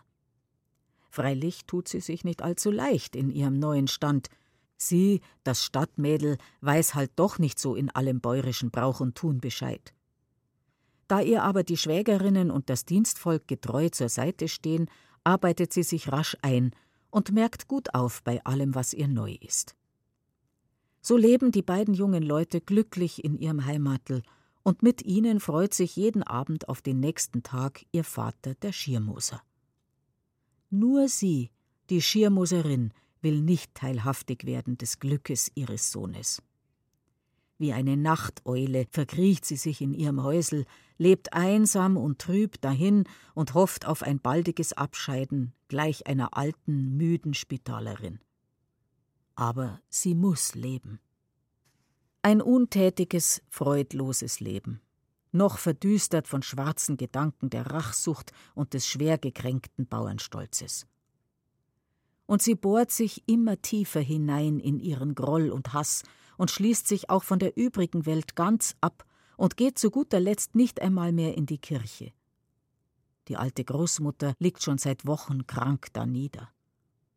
Aber während sie früher selbst bei schweren Leiden das Bett hasste und sich so schnell als möglich wieder aufraffte, liegt sie jetzt still und ergeben und seufzt ein übers andere Mal. Es ist nix mehr auf der Welt, bei der Mensch alt und unnütz wird. Die Jungen haben keine Religion und keine Sittsamkeit nimmer. Die kümmern sich um keinen Brauch und um keine Ehr. Ah, was? Das Beste wär, man kann die Augen zumachen und nimmer auftun in alle Ewigkeit. Und da eines Tages ihren alten tauben Eheherrn der Schlag trifft und man ihn hinausträgt zum Hoftor, da bricht sie ganz und gar zusammen. Und kaum einen Monat danach muss die Schirmoserin auch ihre Ewigkeitstruhe mit den Blumenstöcken des Austraghäusels schmücken und sie hinabgeleiten zum Gottesacker. Da wird es ganz seltsam still und leer in ihr so still und leer wie in dem Häusel. Und sie wird mürb und klein, verzagt und lebensmüde in dieser Einsamkeit. Und ihr Morgengebet gleicht ihrer Abendandacht und klingt aus in die Bitte Herr Gott im Himmel, erlöse mich von dem Übel meines Daseins. Amen. Ein Jahr ist um seit der Hochzeit des jungen Schirmoser und seiner Rosalie. Und da es wieder um die Zeit ist, in der man für die Weihnacht das Kletzenbrot backt und die Krippe in der Hauskapelle aufstellt, da spannt der Schirmoser eines Morgens in großer Eil das Füchsel vor das Gäuwagerl und fährt wie der Teufel hinaus zum Tor und hinab nach Glonn zur Kindelfrau. Denn Rosel, die Madame, will sich dazu richten, ihrem Franz ein kleines lebendiges Christkindlein in die altehrwürdige Bauernwiege zu legen. Das ganze Haus ist in Aufregung – am meisten aber zieht's den jungen Bauern an den Nervensträngen. Denn draußen im Stall liegt die Blass im Kalben und der Rappe tobt an einer schweren Kolik. Und nun kommt Barbara des Bauern Schwester und schreit: Schnell, geschwind, Eispanner, Steckerretterin holen, inser Madame riecht sie. Der Schreck, die Freude, die Angst. Hei, da schwirren die Befehle. Hans, kümmer dich ums Rappel, Lies und Sepp, es bleibt's mir bei der Blass. Der Bur und Nandl sollen den Käfer, beis Kaibe kimmt. Vater, geh, beis du gleich zu der Kindlin fahren detst. Eppern kunst gleich a Flascherl Wein für Drosel mitnehmen und am Met. Bavetei, geh, kümmer dich um sie. Und Maridel kann in der Kuchel Wasser hitzen und's Essen richten. Und während alles rennt und läuft, werkt und sorgt, zieht droben in der Kammer die junge Bäuerin die Vorhänge zu, schiebt die Wiege zu ihres Bettes Füßen und steckt ein winziges Hemdlein in die Ärmelchen eines gestrickten Jäckleins. Barbara kniet vor dem alten Sesselofen und schürt ein schweres Holzscheit ums andere hinein und tröstet dazwischen mit lieben Worten die leise jammernde und betende Schwägerin. Eine, zwei Stunden gehen um. Drunten im Hof und Stall rennen und laufen Knechte und Mägde, werkt der Tierarzt und brüllt das Vieh. In der Kuchel kocht das Wasser und dampft der Kindelbraten, und droben hält Franz seine liebe Bäuerin im Arm und schaut leichtlich hundertmal aus dem Fenster, ob der Vater noch nicht bald mit der Kindlin käm. Drüben im Austrakhäusel aber steht die Schiermoserin hinter dem Vorhang und starrt auf die Straße hinaus, wo sie ihren Schiermoser vorhin mit dem Fuhrwerk dahinstürmen sah. Was mag nur los sein drüben im Hof? Ein seltsamer Druck legt sich ihr auf die Brust. Sie will ihn abschütteln. Werd schon eb sei, sucht sie sich selbst zu beruhigen. Was geht's dem Mio? Ich kehr nimmer zu denen. Aber da hört sie den Rappen schlagen, toben und wiehernd stöhnen. Sie sieht den Tierarzt kommen und gehen. Ah, was? Das geht mir nix no. Werd schon was sei. Was kümmert's mi? In diesem Augenblick fährt der Schiermoser in den Hof und neben ihm sitzt die alte Steckenreiterin, die schon ihren Franz und die Barbara und die Maridel geholt hatte damals, als sie noch selber glückliche Schiermoserbäuerin war. Also gibt unser Herrgott dieser Ehe doch seinen Segen. Es kommt wieder ein kleines Reislein aus dem Schiermoserstamm. Die Alte greift sich an die Kehle. Wie hart sie sich doch heute schnauft. Sie öffnet das Fenster aber da dringt das Schreien der Knechte und Mägde, das Brüllen der Kuh zu ihr in die Kammer. Sie schlägt das Fenster wieder zu. Doch sie hat keine Ruhe. Wieder muss sie mehr Luft haben. Sie wankt mit bebenden Knien hinaus vors Haus. Da dringt der jammernde Schrei ihrer Schwiegertochter zu ihr. Sie hält sich die Ohren zu. Ihr Sohn, der Franz, stürmt die Stiege herab und hinunter in den Stall. Aber gleich darauf rennt er schon wieder ins Haus und man hört ihn befehlen: Sportwasser herrichten und warme Windeln. Habt's an Trank führt blass. Also wirklich kehrt der Segen Gottes ein in Haus und Stall ihres Hofs. Und sie steht da unter ihrer Haustür gleich einer Fremden, Ausgestoßenen. Ein hartes Weinen kommt sie an, aber sie wirkt es hinab und bekämpft die weiche Regung ihres Gemüts. Der Rappe liegt ermattet, aber gerettet auf seiner Strohschütte und vorn bei den Kühen steht die Blass und schaut besorgt nach ihrem Kälblein, das eigensinnig immer wieder aufzustehen versucht, obgleich es seine Vorderbeine noch nicht tragen. Da schleicht sich eine Gestalt scheu in den Stall. Die Schiermoserin. Und sie geht langsam von Kuh zu Kuh, von Ochs zu Ochs, streichelt die Rösser und tätschelt die Kälber, und geht endlich leise und zaghaft hinüber ins Wohnhaus. Droben in der Kammer kämpfen Furcht und Hoffnung, Schmerz und Trost ihren harten Strauß. Der Schiermoser und sein Sohn rennen planlos durchs Haus. Da schleicht die alte Bäuerin zur Stiege hinauf. Die beiden Männer durchfährt der nämliche Schreck, und sie stoßen beide zugleich die Frage hervor: Was mägst? Franz aber ist mit zwei, drei Schritten bei ihr. Mutter, bist eb's mägst, Kim morgen, sie kann dich nicht brauchen jetzt, sie soll keinen Verdruss haben. In diesem Augenblick mischt sich droben ein feines, kreischendes Stimmlein in das Weinen der jungen Schirmoserin. Und die Barbara ruft voller Freud durchs Haus: Am Burm haben wir! Da vergisst Franz auf die Mutter und der Schiermoser auf sein Weib, und sie rennen hinauf und hinein in die Kammer, wo sie in ihrer derben, unbeholfenen Art sich Mühe geben, zart zu dem Kindlein zu sein und zu seiner Mutter, wo sie die Stimme zu einem heiseren Flüstern senken und mit dem Ärmel immer wieder über die Augen wischen, damit man nicht sehen möchte, was sie bewegt. Drunten in der Kuchel aber hat die Schiermoserin ihrer Tochter den Kochlöffel aus der Hand genommen und sagt: Geh auf und schau das Birberl an. Ich koch schon weiter. Und am Christtag, da die Taufe des jüngsten Schirmoser Reisleins stattfindet, da sitzt sie in ihrem größten Festtagsstaat in der neuen Kutsche, trägt selber das Büblein auf dem Prunkkissen zum Taufkessel und zeigt der staunenden Gemeinde ihr freudestrahlendes Gesicht. Und da das alte Jahr zur Neige geht und das neue sich zum Kommen schickt, da nimmt sie ihre Schwiegertochter bei der Hand und sagt: Wenn's der recht is, Rosel, nachher mach ich Kind's dir'n.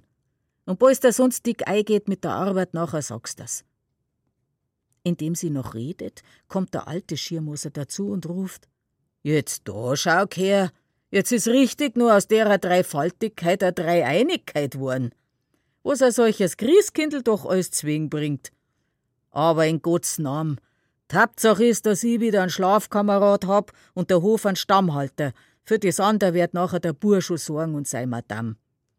Und die junge Schirmoserin sagt fröhlich: Amen, Vater.